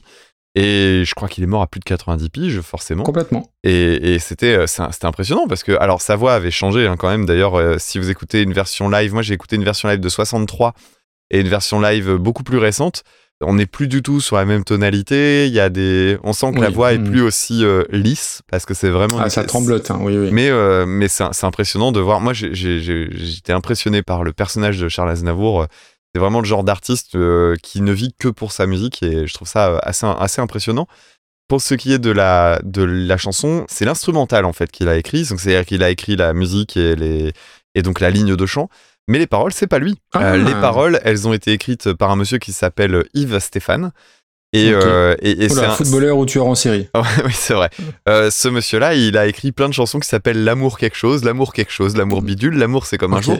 Et il a notamment, il y a même le moment où il a fait un craquage complet parce qu'il a écrit l'amour, l'amour, l'amour pour euh, Mouloudji. Euh, chanson que j'avais faite dans un zig de pod pour la peine et qui était une très très belle découverte. Euh, l'amour, l'amour, l'amour, c'est une très très belle chanson. Mais je te rejoins complètement sur le texte. hein. Euh, Au début, je me disais, ah, ça a l'air beau, ça a l'air d'être une belle langue. Puis après, je me dis, bah non, c'est bullshit. Donc ça m'a amusé. Arnaque. C'est-à-dire que si, si ça n'avait pas été Aznavour clamé avec, euh, avec autant de délicatesse, euh, parce que Oui. bon, quand même, euh, le début, c'est euh, ah là là, l'amour, c'est cool, t'es belle à poil. Non, non, t'abuses un peu, t'exagères. Bah, je dit pas comme ça. Dé- Oui, mais c'est quand même ça. Et moi, j'aime pas ce genre de chanson. J'aime pas quand on fait ce genre de réflexion et ça, ça m'énerve. Oh, mais qu'il est prude. Donc voilà. Alors, dit en passant, Maxime, je te propose. Je te, je te propose de découvrir d'autres chansons qui s'appellent L'amour c'est comme, parce qu'il y en a d'autres. L'amour, c'est comme une Alors, cigarette. L'amour c'est comme une cigarette de Sylvie Vartan, Oui. euh, qui a été éga- qui, et Sylvie Vartan qui, a aussi une autre chanson qui s'appelle L'amour c'est comme les bateaux, Ah, ben évidemment. véridique. Et, euh, et L'amour c'est comme les bateaux, je l'ai écouté tout à l'heure en me disant, ouais, ça va être un truc de Nanarland. Et en fait, euh, non, enfin, un truc de Giga Music, pardon. Et en fait, non, c'est bien, L'amour c'est Ah comme oui. les bateaux, c'est joli musicalement. Ensuite, il y a une chanson qui s'appelle L'amour c'est comme un bilboquet par euh, French Nerd. C'est euh, tous les trucs de. Alors, c'est Raphaël Descraques ou François Descraques. Je sais Ok. plus, je me trompe tout le temps sur les deux. C'est de la franche merde. C'est Cosmo Beauf. Le Euh, titre, tu, tu sais où ça va, quoi. Ah là là, putain, la catastrophe. Le- les mecs, alors j'en ai déjà pas grand chose à foutre de ce qu'ils font, mais euh, je l'ai trouvé plutôt sympathique. oui, je suis Putain, la vache, le, la dégringolade. Quand tu Oh, t'écouteras, c'est affligeant. Sinon, il y a aussi L'amour, c'est comme Jésus, Ah. chanté par Pierre Perret. J'ai pas écouté parce que Pierre Perret, ça m'emmerde. Comme je te comprends. Ensuite, il y a L'amour, c'est comme l'été de Nana Mouskouri. Il y a une petite familiarité parce que dans L'amour, c'est comme un jour, il y a aussi Oui, c'est le printemps. C'est les- le, le- le mec, il a juste décliné des trucs. Hein. Oui, c'est pas très emmerdé. Et donc, L'amour, c'est comme un jour. Bon, bref. La chanson, euh, la version avec Sting, euh, tu en as parlé, euh, elle, elle est quand même Cosmo Kitsch. hein. Je Je pas déconseille de l'écouter. Et voilà, bah, sinon, en soi, chant au cordeau, la voix est superbe. C'est extrêmement technique aussi en termes de chant. D'abord en termes de juste de justesse, de placement de sa voix. Le... Enfin, vraiment, c'est quelqu'un qui m'impressionne beaucoup. Alors, le problème de Aznavour, c'est que c'est certes très technique et donc euh, très impressionnant. Le problème, c'est que comme il chante toutes ses chansons de façon très euh, technique et très impressionnante, ça a tendance un peu à se ressembler. C'est un peu ce que tu disais aussi avec cette chanson-là. Mais il y a des petits trucs en plus, comme euh, il s'amuse à ne pas commencer sa ligne de chant au début de la mesure, mais de prendre de l'avance. Sauf qu'une fois qu'on a repéré le truc, ça fait un peu artificiel. C'est une chanson qui en fait un peu trop à mon goût. Mais, euh, mais c'était joli à écouter. Et puis, de toute façon, c'est pas cette chanson-là qu'on va classer, c'est la reprise. La reprise de Rhiannon Giddens. Merde, Euh, c'est- pas les règles, c'est pas ça qu'on fait. Si on fait pas super, d'ori- super, chanson d'origine, battle. Et donc, Rhiannon Giddens, je n'avais jamais ni lu ni entendu ce nom. Euh, je sais pas toi d'ailleurs, mais euh, voilà, j'ai. j'ai- Si, si, si, si, si, si. J'avais bon entendu parler, c'est la fille de Rihanna avec euh, un des mecs des ZZ Top. Putain, D'accord. Billy Gibbons, putain, c'est- c'est c'est- c'est- c'est loin là. Hein. Là, faut, faut raccrocher les wagons, c'est compliqué. hein. Mm, mm. Euh, donc, Rhiannon, son prénom veut dire, euh, le sachiez-tu, grande reine en gallois. Ce qui tombe bien, parce qu'elle est pas du tout galloise, elle est américaine, avec des origines afro-américaines et natives, euh, natives américaines, donc les Indiens. Et euh, ça se sent tout cet héritage-là dans sa, dans sa musique. Euh, J'ai écouté un ou deux morceaux de autres que, que sa reprise. Alors, elle, elle est- c'est d'abord une vraie musicienne, hein, euh, banjo et violon. Et elle jouait dans un, dans un groupe dont j'aime bien le nom, Carolina Chocolate Drops. Donc je trouve ça, le, je trouve le, le- nom rigolo. Très country, un peu, euh, un peu moderne, euh, enfin rétro-moderne si je puis dire. Et en fait, sa carrière décolle en 2013 quand elle participe à un concert qui s'appelle Another Day, Another Time. Un, concert qui est inspiré par le film des frères Cohen, que je n'ai pas vu d'ailleurs, Inside Llewyn Davis. Et selon les critiques euh, qui étaient là, c'était manifestement un concert très très important. Et elle aurait signé la meilleure performance de tout le concert, ce qui a, semble-t-il, donné un petit, un, un- petit coup à sa carrière. Ouais, je l'ai regardé un petit peu justement. Je suis tombé sur les mêmes infos et je me suis dit, on va regarder ce que, ce que ça donne. Euh, faut, faut avouer, franchement, elle fait la, la chanson que tu trouveras sur YouTube. Alors, c'est une chanson où elle chante en langue gaélique. Donc, euh, le Rhiannon, elle doit avoir aussi euh, des, des- un héritage familial peut-être euh, qui, qui permet ça.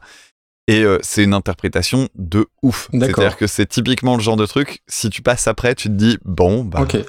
merde. Ah bah tiens, on, on le, met- on le mettra dans, sur, sur Twitter, on le fera passer s'il y a un, un extrait qui vaut le coup, parce que je pense pas que ça soit une artiste très connue chez nous. Mhm. Euh, bon, c'est de la musique folk euh, typiquement amé- américaine, et d'ailleurs je crois qu'elle a eu un Grammy, enfin c'est quelqu'un qui compte hein, aux US, mais voilà, c'est le genre, typiquement l'artiste, le genre d'artiste inconnu chez nous, parce que c'est le genre de musique qui nous parle moins. Pour ce qui est de sa reprise, qui est une adaptation plus qu'une reprise, et euh, une adaptation de ce qu'on avait fait déjà un petit peu Nina Simone dans les années 60, je pense. Sachant que vous écouterez la version de Nina Simone, la version de Nina Simone c'est vachement plus euh, rythmé, vachement plus soul. Euh, là où bon, la version de Rhiannon Giddens, c'est très solennel quoi. C'est extrêmement bien chanté. L'ambiance est très feutrée, jazzy, ballet contrebasse, mais j'ai j'ai trouvé ça très un peu austère quand même. Là aussi, il faut pas écouter ça dans la zone industrielle de Mont-Soleil-Mines. Tiens, on va changer. Vraiment, j'ai trouvé ça très sombre. Barbara à côté, c'est un peu Annie Cordy. Mais il y a plein, plein de jolies choses. Il y a beaucoup de soins sur les lignes de violon. Alors, il sais pas si c'est du pizzicato à un moment, mais des petits coups euh, rapides. Moi, j'aime, bien. Mais je dois bien avouer que cet aspect jazzy un peu, un peu old school, je suis pas super sensible à ça. Et surtout, il y a, je je pense que si tu m'avais pas dit que c'était la reprise d'Aznavour, je t'aurais dit, bah non, c'est pas la reprise d'Aznavour. J'arrive, alors là, pour le coup, c'est mes oreilles. Hein. Je vois pas bien le lien entre les deux. Je trouve pas de, vraie ressemblance. Mais sans doute, il y a un truc qui m'échappe. Donc, du coup, euh, euh, j'irai écouter le reste. Mais ouais, j'ai pas été complètement euh, convaincu et embarqué par ce qu'elle a proposé. Ok. Bon, alors je suis comme toi, hein, je connaissais pas du tout, du tout, et c'est tout à l'heure en faisant des recherches complémentaires que je suis tombé sur le reste de ce qu'elle a produit. Le concert de Another Day, Another Time, c'était tout à l'heure et c'était très très chouette. J'ai regardé aussi une vidéo de Yo, alors c'est You ou You're with a Man, où elle joue avec un banjo fretless. Elle a, et derrière, il y a un groupe entier euh, qui est un groupe de malades. Le chant est hyper beau. Il y a une autre chanson d'elle qui a pas mal de succès sur YouTube qui s'appelle Ju- Julie ou Julie, Julie, je sais pas trop comment on le prononce à l'am- à à l'américaine. Donc c'est elle en solo avec son banjo. Et franchement, je me suis dit que là, j'allais creuser quelque chose parce que il y a, a- y a un truc à aller chercher, ouais. Effectivement, c'est une reprise un peu mixte parce qu'elle va chercher les paroles de la version de Nina Simone, mais en même temps, elle n'en prend pas euh, l'orientation musicale véritablement. Et, et justement, tu disais que tu voyais pas trop le rapprochement avec Aznavour. J'ai l'impression que c'est vraiment mixte dans le sens où elle reprend les paroles de, de Simone. Par contre, elle Tu vois, reprend ouais. la ligne de chant d'Aznavour et même l'orchestration qui est derrière ressemble. Euh, alors c'est pas une c'est pas une copie, c'est pas euh, je prends la feuille et paf je reprends euh, entièrement. Hmm. C'est réarrangé, mais on retrouve des lignes, on retrouve des points communs à certains à certains endroits et et moi j'ai vraiment vu euh, ce côté euh, partagé en deux euh, que j'ai trouvé plutôt sympa. Et d'ailleurs c'est même l'exercice que je trouve marrant de se dire bah tiens on va aller, on va aller rechercher la version française d'une chanson qui a sans doute été plus connue dans la version Nina Simone aux États-Unis. Bien que, comme tu disais tout à l'heure, Aznavour a eu du succès aussi aux États-Unis, donc je sais pas trop euh, où ça va se chercher Mm. de ce côté-là. La, la première chose que j'ai remarqué quand je l'ai écouté, c'est euh, la, la maîtrise du chant. Alors, le jazz, c'est toujours un peu le cas, surtout quand c'est du jazz vocal. Tu sens bien que euh, derrière, tu as des gens qui généralement euh, ont des années, des années, des années de maîtrise et de pratique. Ah oui, oui. Et là, c'est dès la première seconde. Alors, le problème, c'est que souvent, euh, si on n'a pas d'accroche personnelle avec le chanteur ou la chanteuse, ben, ça devient un peu impersonnel parce que c'est finalement quelque chose que tu peux retrouver chez beaucoup d'artistes. Mais on a euh, cette espèce de retenue et euh, qui est typique de ce genre de truc. C'est-à-dire que on, vraiment, les notes, on sent qu'elles sont euh, oui, très maîtrisées, c'est hyper clean. euh, ça chante pas de façon puissante, mais en même temps, la voix, elle arrive à passer bien au-dessus de l'orchestre et tout ça. C'est vraiment élégant. Je peux comprendre, franchement, qu'on trouve ça chiant. Oui. C'est la peur Mm. que j'avais en début de morceau. Et puis après, dans l'instru après, tu as la guitare qui arrive avec c'est un son clair et tout ça, c'est un peu plus moderne. Et puis derrière, on a les cordes qui débarquent. Et je trouve que ça enlève le, le côté ronflant. Et à la fin, c'est plus puissant, mais j'ai pas eu l'impression que ça devenait poussif et que ça devenait, euh, tu sais, dans l'hyper sentimentalisme qu'on peut trouver parfois dans les big bands en fait. Et je trouvais que cette retenue-là était agréable. Alors c'est marrant parce que toi, tu parles d'un truc un peu déprimant. Moi, je l'ai pas du tout vécu comme ça. Faut pas déconner, Ah ouais? c'est pas solaire non plus, hein, mais euh, c'est voilà, c'est une belle Ah chanson douce. J'ai clairement préféré la reprise, mais je, je peux comprendre les limites qu'on y met. Je, je- en fait, je pense que c'est l'occasion de découvrir Rhiannon Giddens. Est-ce que c'est sa meilleure chanson? Je suis pas sûr. Oui, voilà. On verra, euh, on verra en découvrant le Très reste. bien.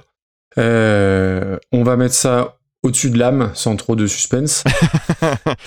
Alors, Euh, ouais, moi j'ai mis, j'ai mis pas mal de petits plus parce que c'est chouette. Après, on a plusieurs euh, chansons dans le, dans le classement qui sont des chansons jazz en fait. Avec oui, il y en a une etc. tripotée, Donc, euh, oui, oui. Est-ce que ça va au-dessus de Slayer qu'on a classé? Oui, je pense. Ok. Ouais, sans trop de problème. Donc je continue, je remonte. J'aurais du mal à l'envisager au-dessus de euh, Cinnamon Girl par Typo Négative. On est à 146. Alors j'étais dans ce coin-là, donc euh, ça tombe plutôt pas mal. J'étais en train de me dire que je la mettais quand même au-dessus de Him, qui doit être pas loin, euh, vers 150 quelque chose comme ça, qui reprenait euh, Wicked Game. ouais, 160. 160e. Ouais, ouais, ça va au-dessus. Donc on est dans cette fenêtre Je de suis tir là. Moi, je te propose de mettre ça entre Bicycle Race par les Mamas Gun et L'amour est un oiseau rebelle par Stromae. Allez, vendu. Ça te Ouais. va Allez, 154e place. C'est pas mal. En plus, euh, la chanson de Mama's Gun, je l'ai réécoutée il y a pas longtemps. Parce que euh, on a des personnes, une personne, je crois, qui a repris la playlist euh, intégrale de Super Cover Battle sur Spotify. Et je me suis fait un. Suite à la FAQ, on nous demandait si on se souvenait de toutes les chansons. Je me suis dit, ben, je vais réécouter Oui. toutes les reprises. Et t'as tout réécouté? Non, non, j'ai Ah. pas encore terminé, mais euh, Ah, hein. j'ai j'ai fait. En, en zappant les chansons que je connais, que je, dont je me souviens très très bien, on va assez vite finalement. Et je suis- j'étais arrivé à Bicycle Race il y a pas si longtemps. Ah, donc t'as un peu révisé dans l'optique d'un potentiel et hypothétique blind test euh, qu'on nous ferait à nous Ah deux. non, certes. Alors la purée la vache, j'y arriverai pas du tout. Bon, en tout cas, merci Patrick. Et euh, voilà, c'était le Pins auditeur et ça nous a parlé, ça nous a permis de parler de Charles Aznavour, qui est quand même euh, un, un monsieur, et peut-être de faire découvrir Rhiannon Giddens. Donc rien que pour ça, c'est cool. Alors, on va continuer maintenant avec une chanson qui s'appelle Arirang. Alors, je suis désolé, j'ai prononcé les R, je crois que ça se roule normalement. Ah, ça doit comme Charles Aznavour. Arirang. voilà, euh, qui est donc une chanson traditionnelle coréenne. Donc, il n'y a pas de date à donner parce que c'est très très très ancien. Et elle a été reprise en 2019 par le groupe BTS.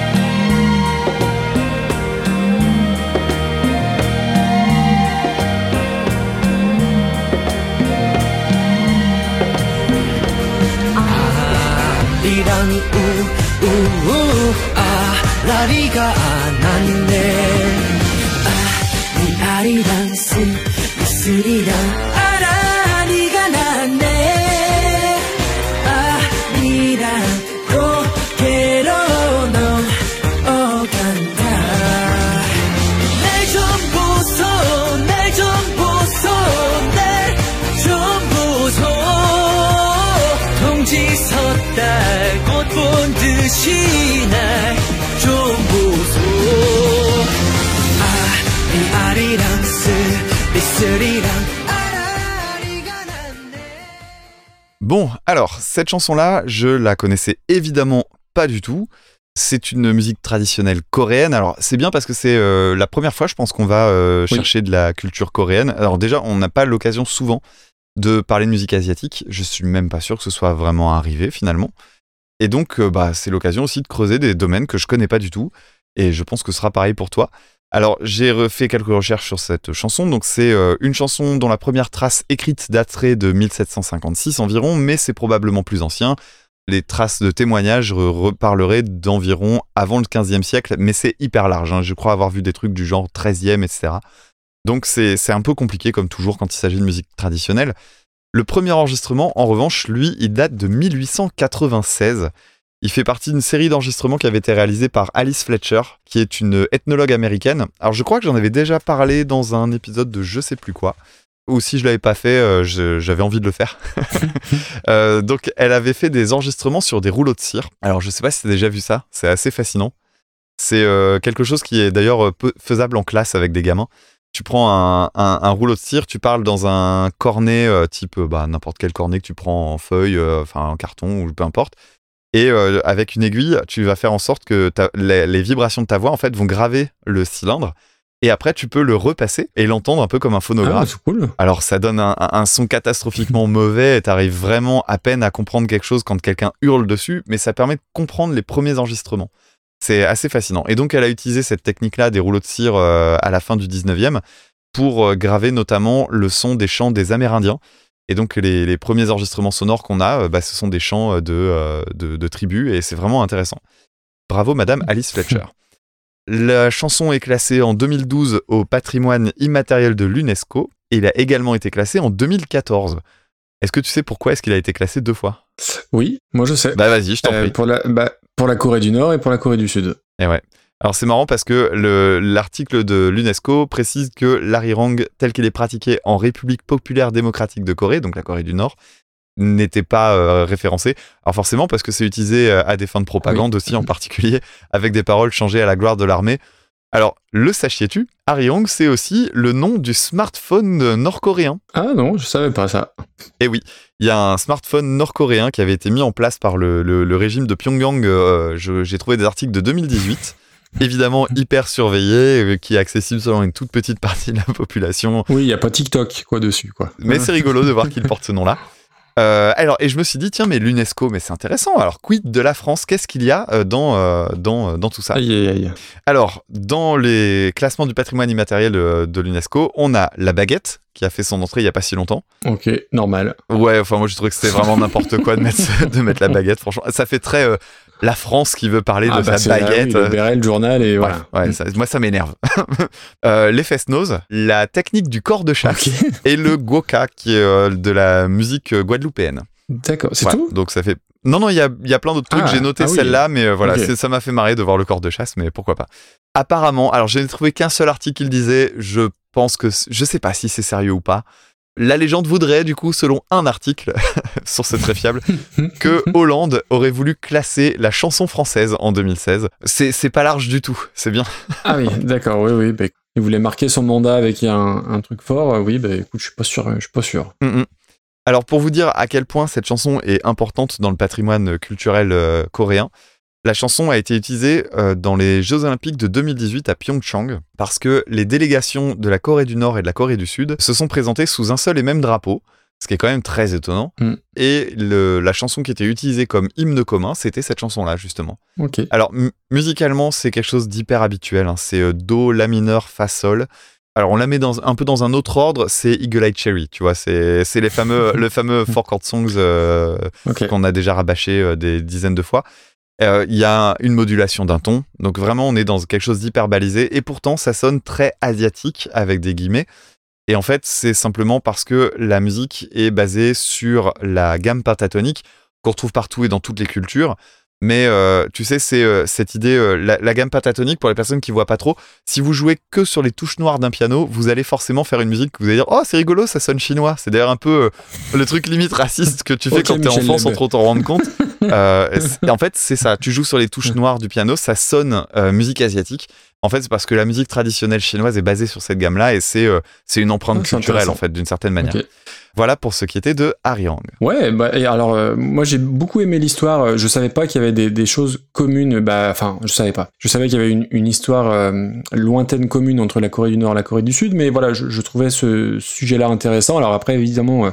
Corée du Nord l'a récupéré à, des fins de propagande, t'en as parlé. Euh, ça m'a rappelé, alors, toute proportion gardée, un film que j'ai bien aimé et toi un petit peu moins, euh, GSA, je vous, le conseille, euh, Joint Security Area, où en fait l'histoire tourne autour bah, de la frontière entre Corée du Nord et Corée du Sud, avec un garde de chaque côté, et il se passe plein plein de choses.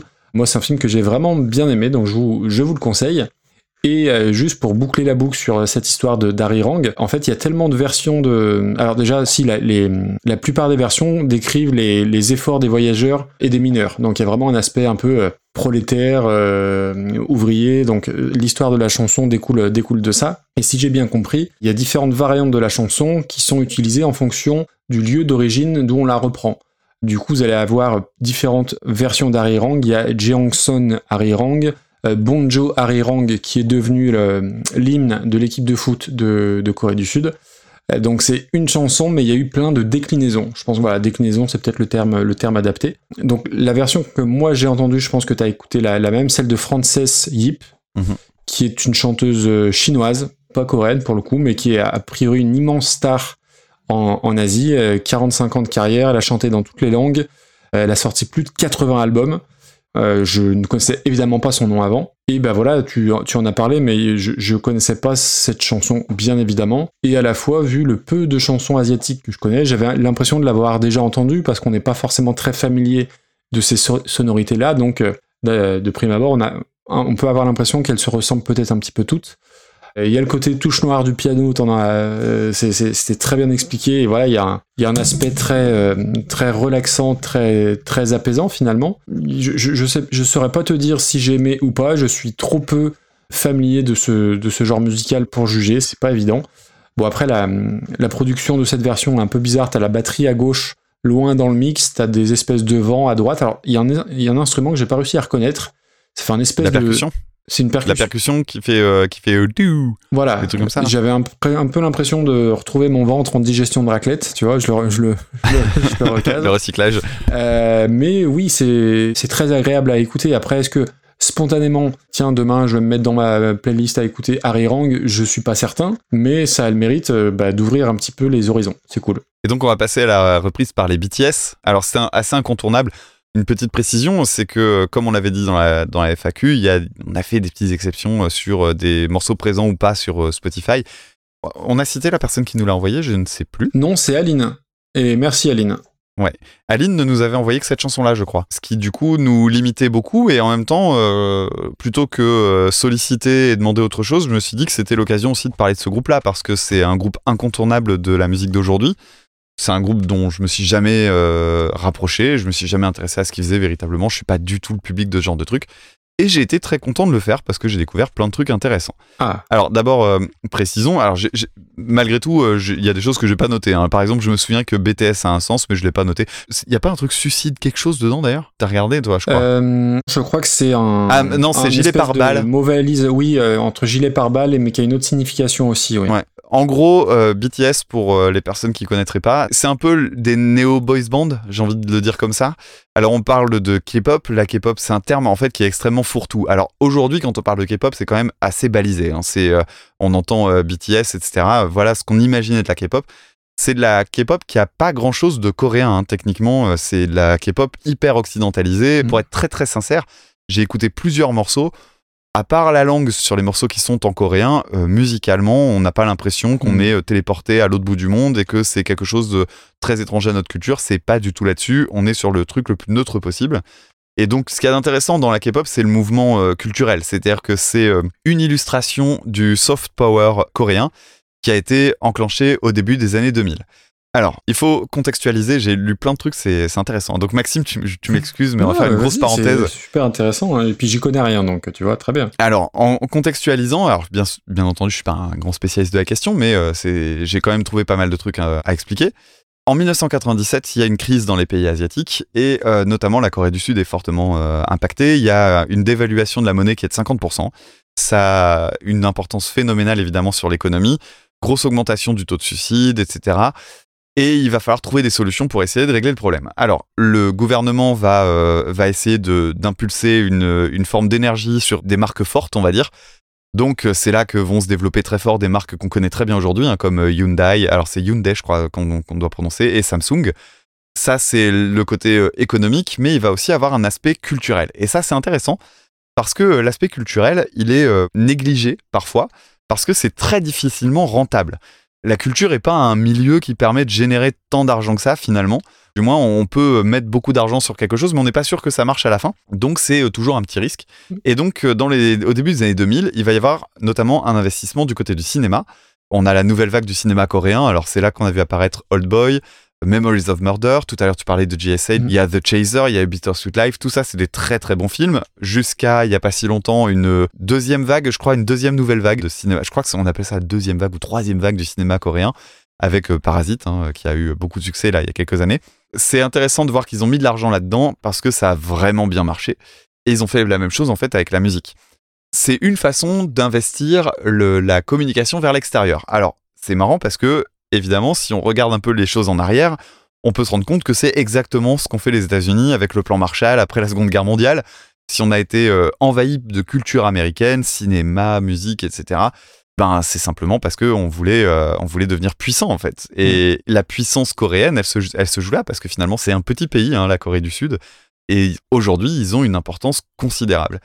Donc BTS, c'est un groupe formé par une maison de disques. C'est une, euh, c'est une industrie BTS. C'est une volonté qui est beaucoup plus commerciale qu'artistique. Et le but, c'est de plaire au plus grand nombre. C'est pour ça que le côté euh, occidental, c'est aussi parce que ça va permettre de taper euh, dans le public européen, dans le public américain éventuellement. Euh, Le public coréen, bah, il écoute de la musique qui vient des quatre coins du monde aussi. Donc bah voilà, ça permet, c'est le grand dénominateur commun, tout va bien. Donc on a les mêmes ingrédients en fait que les boys bands européens des années 90. hein. En gros, on prend des bonhommes qui ont des belles gueules, on y met plein de produits dérivés, on met des jolies chorégraphies, une grosse couverture médiatique.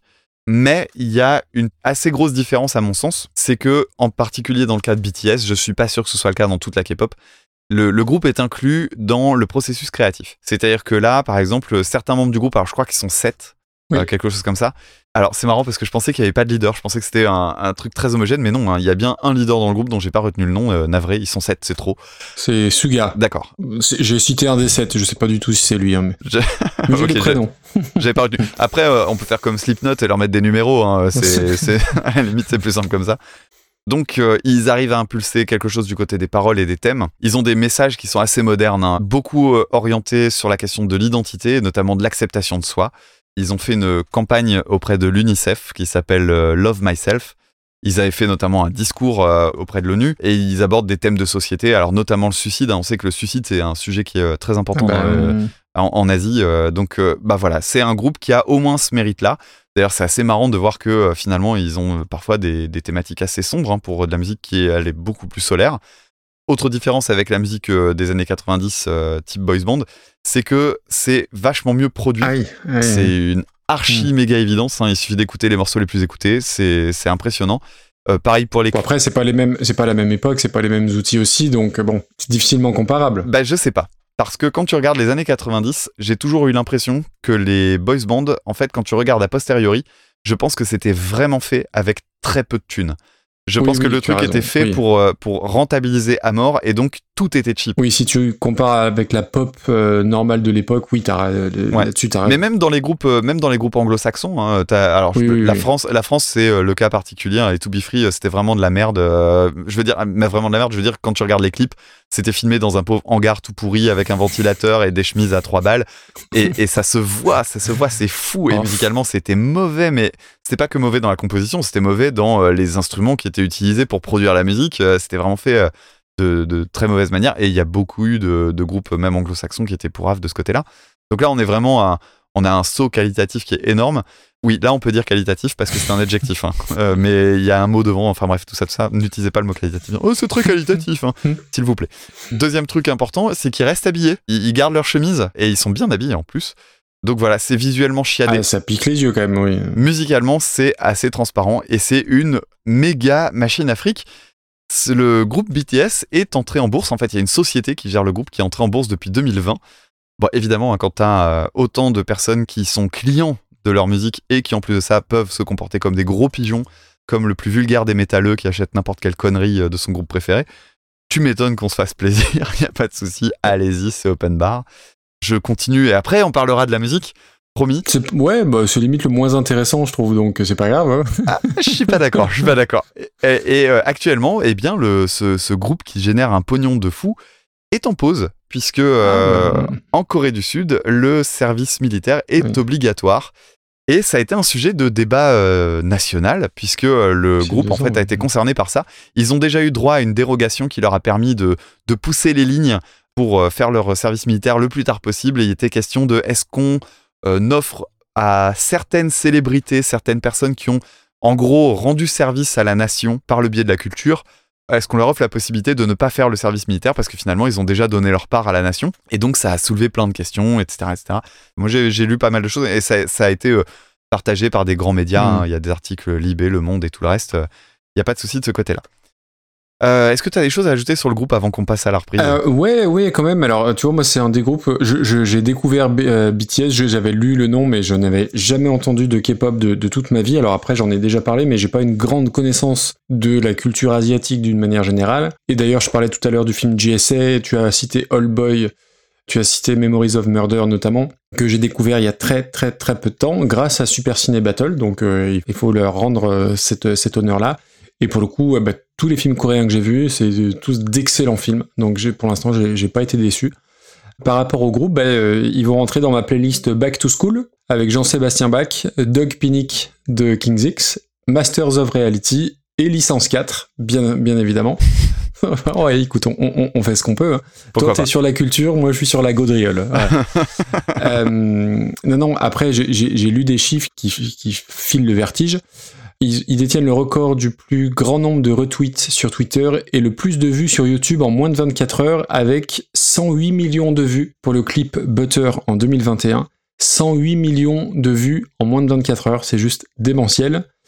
Le label qui est introduit en bourse, euh, valorisé à 4 milliards de dollars, et euh, la société est une des 30 plus grandes compagnies de Corée du Sud. hein. On est loin des To Be Free et de leur série en carton sur TF1. Autre chose, alors ça, ça m'a fait doucement rigoler, mais euh, en 2016, un des membres de BTS invente la phrase I purple you lors d'une réunion de fans de BTS en novembre, en expliquant que le violet représentait l'amour, parce que c'était la dernière couleur de l'arc-en-ciel. Le violet signifie que je vais vous faire confiance et vous aimer pendant longtemps. Je viens de l'inventer, j'aimerais pouvoir vous voir longtemps, tout comme le sens du violet. Bon, tout ça c'est très concon, mais la phrase est récupérée par l'UNICEF justement pour la campagne Love Myself. Et alors tu vois, je savais pas qu'ils... Sachant que le violet, c'est aussi euh, la couleur qui est utilisée euh, pour les luttes féministes. Ok. Voilà. Voilà. Notamment les questions de euh, violence faite aux femmes, mais je pense que c'est pas du tout lié. Oui, je suis pas persuadé. Et puis tu parlais de, de- du fait qu'ils étaient en pause, bah, je pense qu'ils en ont besoin quand même. Parce que depuis 2013, c'est 9 albums studio sur le marché coréen et des albums différents sur le marché japonais, parce que évidemment ils sont très connus en Europe aussi, mais aussi et surtout euh, en, en Corée du Sud et au Japon. Euh, six compilations, des EP, des clips, des shows télé, des concerts, pour des gars qui ont, à- des- euh, qui ont à peine 30 ans, hein, je crois. Je pense que c'est plutôt bienvenu cette petite pause-là. Alors surtout que c'est un énorme problème, c'est-à-dire que euh, dans le cas de la, de la K-pop, on peut vraiment parler d'exploitation. Euh. C'est-à-dire que y a, y a- ça, ça engendre des souffrances énormes, d'abord parce qu'il y a des personnes qu'on met dans un moule dès l'enfance pour essayer de devenir euh, de, les futures stars de la pop et compagnie, qui vont peut-être d'ailleurs s'éclater complètement en vol, c'est-à-dire ne pas réussir et donc flinguer leur vie entière parce qu'ils auront dévolu leur truc à un art qui marchera jamais. Et puis, euh, il y a aussi des gens qui vont jusqu'à l'épuisement. Et euh, il y a pas si longtemps, je crois que c'est il y a 5 ans, ou peut-être même moins que ça, il y a un artiste de K-pop qui Oui, s'est oui, oui, suicidé. ouais, ça me dit quelque Euh, chose. ouais, c'est un, vrai sujet majeur. C'est-à-dire que euh, derrière toutes ces paillettes, il y a quand même un système qui a l'air bien dégueulasse. Donc, C'est ça. le cas de BTS est un peu particulier parce que j'ai l'impression, mais on peut se tromper parce que c'est un peu comme euh, quand tu regardes les dernières images de euh, Chester Bennington. Ah, euh, deux jours avant, il allait très bien et puis il avait pas envie de se tuer. Bah, c'est justement la particularité des gens Mm. qui se butent, c'est que bah ils te préviennent pas. Donc dans le cas de BTS, euh, c'est c'est un truc, on pourra jamais savoir s'ils vivent de façon heureuse Oui. ou pas leur truc. On peut quand même objectivement dire qu'effectivement, ça a l'air d'être une vie qui est particulièrement dense et euh, probablement compliquée avec des enjeux financiers qui sont colossaux. Non, non, mais oui, à 30 ans, c'est ingérable. Enfin, c'est pas. Donc, euh, et encore, eux font partie des vieux parce qu'il y a aussi euh, des, des groupes qui sont beaucoup plus jeunes. Je trouve quand même, globalement, c'est aussi une des raisons pour lesquelles je m'intéresse pas à ce milieu parce que je pense que ça va très très vite me gonfler et que ça va très vite me gêner. Et j'ai peur aussi de voir des exploitations de jeunes filles et ça, ça me hérisse le poil. Et juste pour terminer sur euh, l'explication, on en parlait tout à l'heure du nom euh, BTS, c'est une combinaison de termes qui signifie à la fois euh, pare-balles et boy scout. Ouais. Voilà, comme ça vous avez la, la précision. Et par ailleurs, on parlait tout à l'heure de la Kiss Army. Je crois que les fans de BTS se font appeler la BTS Army, qui veut dire Sans ah doute. oui d'ailleurs, alors les, les- les- les fans de BTS sont hyper actifs. Ce qui veut dire que, ben, évidemment, on est écouté par aujourd'hui un million de personnes qui écoutent Super Cover Battle. Bienvenue à vous. C'est pour ça que j'ai été très gentil, hein, euh, évidemment. Je n'en pense pas un traître mot de tout ce que je viens de dire. non, non, plus blague à part, euh, blague à part. euh, voilà, c'était intéressant de découvrir le groupe. Et donc passons à cette fameuse reprise. Alors, les premières secondes, clairement, c'est pas simple. hein. Euh, La voix rap au début, euh, les vocalises, euh, le kick sur tous les temps. BTS. Ouais, c'est vraiment, putain la vache. Ça coche tellement de cases qui me gavent que voilà, ça, ça marche pas. C'est très très 90s. hein. Il y a un côté générique de soap opéra avec un piano kitsch dans le fond. Enfin bref, Mm. au début, ça va pas. Au bout d'une minute, on a droit à une deuxième partie. Et là, je passe de ça va pas à je suis sceptique. Il y a trop de trucs. Euh, Il y a des cordes dans tous les sens, il y a du funk dans le fond, il y a de l'autotune. Alors j'étais étonné d'avoir de l'autotune parce que c'est quand même des gens qui sont très béton et d'ailleurs euh, il y a beaucoup de prestations euh, télé et compagnie dont on sent que c'est du direct. C'est des gens qui sont usinés, c'est-à-dire qui, vraiment travaillent énormément et donc du coup bah, le chant il est généralement correct. Contrairement justement encore une fois à la vague de, de- des années 90. Donc là de l'autotune moche, alors peut-être que c'est un effet stylistique, si c'est le cas c'est pas assez appuyé, ça fait juste euh, ah merde on a fait une erreur, on va rectifier avec trois clics. Mais au bout de deux minutes, eh ben, il y a des trucs qui se passent dans la mélodie et ça change. Et je trouve qu'à ce moment-là, ça devient bien plus efficace. je trouve en fait très ludique d'avoir autant de diversité parce que ça part dans vraiment beaucoup de directions différentes. Et j'ai fini par prendre un peu goût au kitsch. Euh, C'est-à-dire qu'il y a un, un solo de guitare qui est vraiment kitsch, mais que j'ai trouvé Ah marrant. non, mais là, là, c'est au-delà, c'est kitsch au, au carré, au cube, là. Le, le solo de guitare, mon dieu. La montée de cordes, je la trouvais rigolote et tout. Enfin bref. Et après le break, euh, il y a la fameuse modulation, hein, parce que je parlais de changement d'un ton dans l'original. Et bien en fait, la modulation, elle est vraiment bien foutue. hein. Si tu écoutes, euh, on la sent, on la sent euh, forcément, parce que c'est une modulation. Malgré tout, c'est pas une modulation aussi bête que, allez, boum, on change, on passe d'un ton. Il se passe un, il y a une petite construction qui amène vers ça.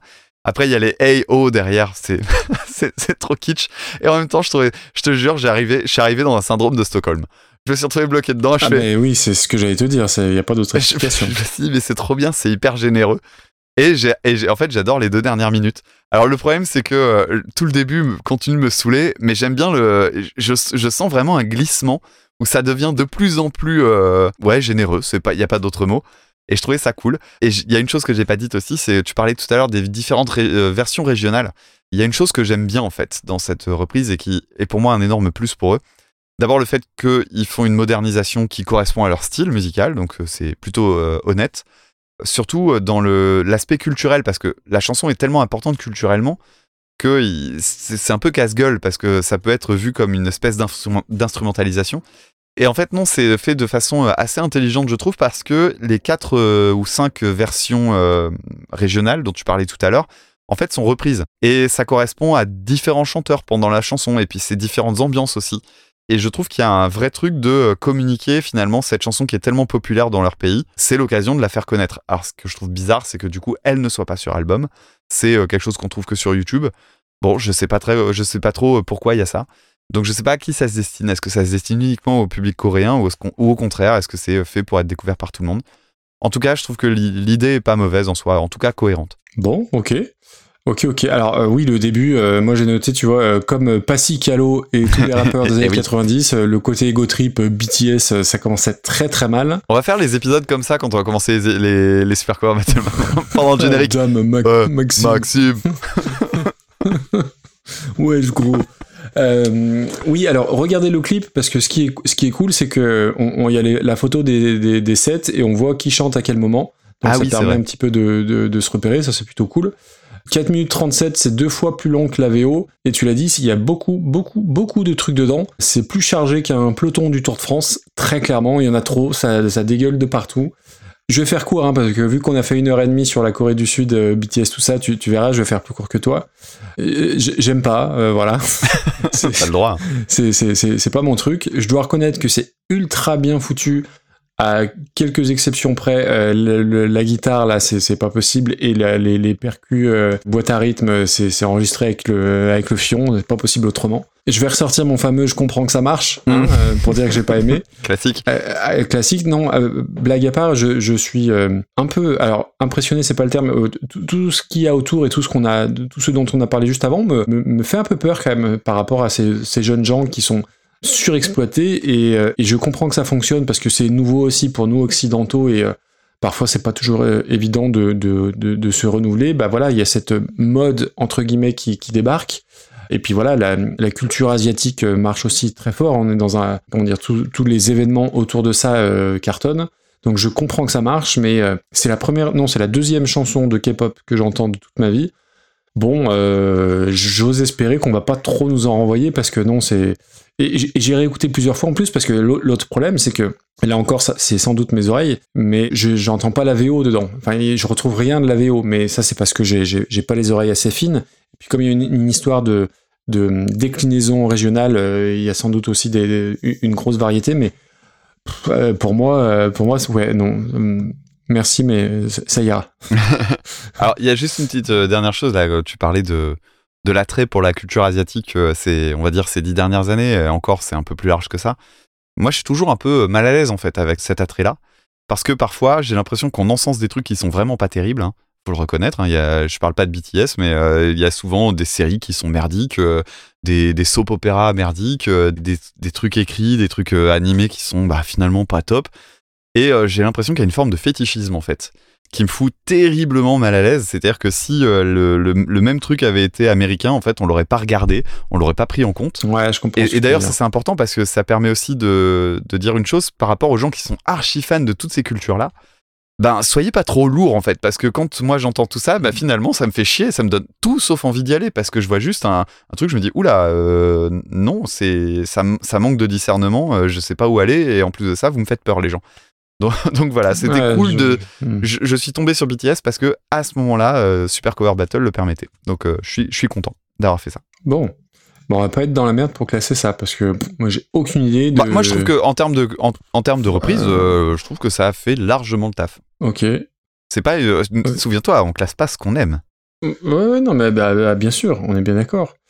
Moi, je mettrais ça au-dessus de vaisselle cassée par Zut, parce que c'est un mot qui a un, un nom d'artiste qui a trois lettres, comme BTS. Ou alors on va le mettre à côté.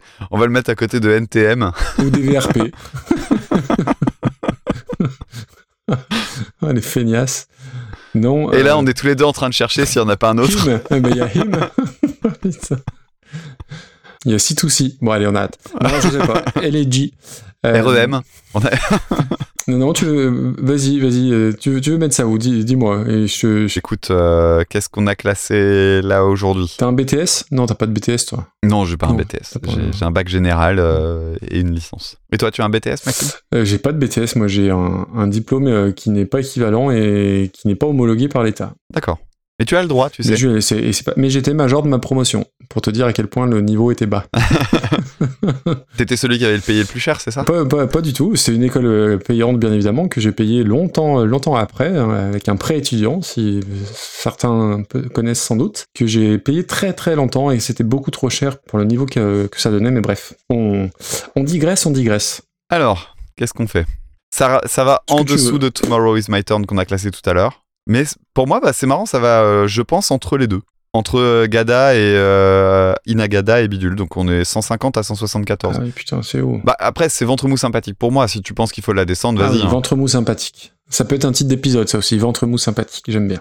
Est-ce qu'on pousse euh, le cliché à le mettre à côté de Psy et Gangnam Style non, On est peut-être non je, pense, obligé. je pense que ça ferait, serait Michel Leb là pour la peine, donc on va éviter. Il est où d'ailleurs euh, celui-là? Eh ben, au-dessus de Big in Japan. mais, mais confus, je suis désolé, il est tard, il fait chaud. Eh ben si on se fait Euh, canceller, ben on dira merci Maxime. hein. Écoute. Mais, mais, mais où tu veux, je m'en fous. Allez, là. Je te le propose en dessous des portes du pénitencier. Allez, vendu. 165e place. Mais bon, ce qui est cool dans Super Cover Battle, pour le coup, c'est toujours bah, voilà, de sortir des sentiers battus et entendre du Rhiannon Giddens dont, je n'avais jamais entendu parler et euh, de la K-pop dans le même épisode. C'est toujours très cool. Donc merci Aline. Bon, allez, choisis la prochaine. Je suis... Ah, cool. Et tu vas. Ok. Eh ben écoute, Et tu l'annonces. je l'annonce. Je l'annonce, je l'annonce. On va parler d'une chanson de 1978 à la base, une chanson de The Police, reprise en 1999 par George Michael, et c'est bien sûr Roxanne. Since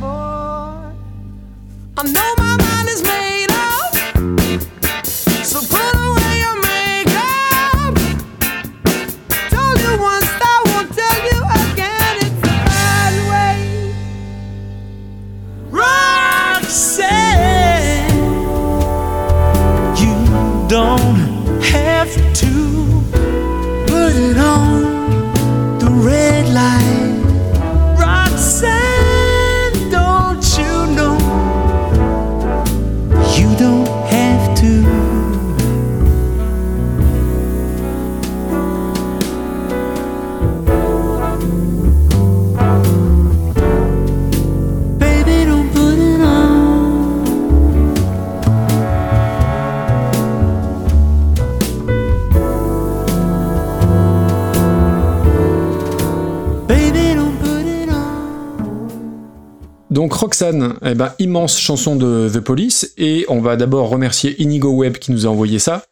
The Police, on a déjà parlé du groupe, on a même déjà classé Roxane par la chanson euh, Moulin Rouge, je crois. C'était ma maman qui l'avait proposé, donc C'était oui. c'était Sylvie Je qui m'en nous l'avait envoyé, donc euh, on l'a on- Et on l'avait défoncé. et on l'avait défoncé. On a défoncé ma mère. Euh, Juste un petit rappel, parce que c'est peut-être le premier épisode de l'un ou l'une d'entre vous. The Police, Sting n'est pas le membre fondateur, contrairement à ce qu'on pourrait croire. C'est bien Stewart Copeland, le, batteur, qui est américain, et un Français, Henri Padovani, un Corse, qui ont été euh, rejoints ensuite par Sting. Donc un Américain, un Corse, un Français. Il manque un Belge pour que ça devienne une blague. Ils ont été rejoints ensuite par Andy Summers, et je crois qu'à un moment donné, Andy Summers a un peu plus ou moins exigé que Henri Padovani dégage. Et le nom The Police a été choisi euh, par Stuart Copeland parce que son père euh, travaillait à la CIA, ce qui est drôle quand on s'appelle Copeland. Et euh, peut-être euh, le, le savais-tu, mais Copeland, il a fait des musiques de films. Alors, il a pas fait la musique de Copeland, mais de. C'est dommage. de- C'est dommage, mais de Wall Street, de Highlander 2 et de Rusty James, chose que j'ignorais jusqu'à il, y a, euh, il y a à peu près 15 jours. Y a-t-il besoin de vous présenter Roxane, qui est sans doute le, la carte de visite de, de police, le titre le plus connu, vrai standard du rock, inspiré par le quartier des prostituées à Paris, etc., etc. Le bruit de piano au début, bah, c'est Sting euh, qui s'est assis dessus sans faire exprès et ils l'ont gardé au, montage, si je puis dire. Ça fait partie des petites anomalies des chansons dans le rock, moi que j'aime bien. La montre dans Rock the Casbah des Clash, la pédale de grosse caisse qui queen sur Since I've Been Loving You de Led Zepp. Voilà, c'est tous des petits trucs que j'adore. Chanson ultra, ultra, ultra reprise par George Michael, on va y venir, mais il y a aussi une version YouTube euh, avec Incubus, qui est un groupe que j'adore et dont on parle jamais assez. Il y a Incubus qui la joue et qui est rejoint par Andy Summers et Stuart Copeland. Et c'est plutôt très cool, même si ce soir-là, Brandon Boyd, il est pas toujours très très juste, ce qui lui arrive rarement parce que c'est quand même un, un vocaliste de, de très haut niveau, mais c'est pas le débat.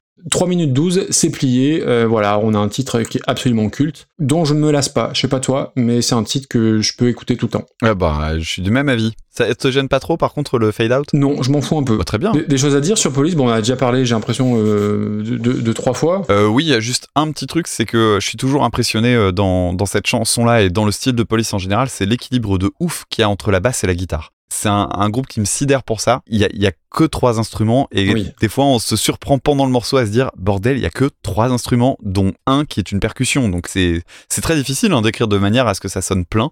Et euh, eux ils y arrivent mais à mort alors que il est en son clair et c'est du rock quoi. Et globalement, c'est un groupe qui est un peu à part, je trouve, dans le son. Les influences reggae, tout Bah ça. voilà, ouais. c'est le Regatta de Blanc, euh, l'album d'après, c'est du reggae de, de Blanc. Et je trouve qu'il n'y a rien qui sonne comme The Police. Alors certains en- s'en sont inspirés, mais je trouve que voilà, ils ont une vraie, c'est c'est bateau de dire ça, mais une vraie identité sonore tout à fait remarquable. Et euh, quand on écoute euh, bah, notamment le premier album, hein, 78, ça n'a pas vieilli en fait. Ouais. Je trouve que ça marche toujours très très bien. Donc voilà, Police, la, la boucle est bouclée.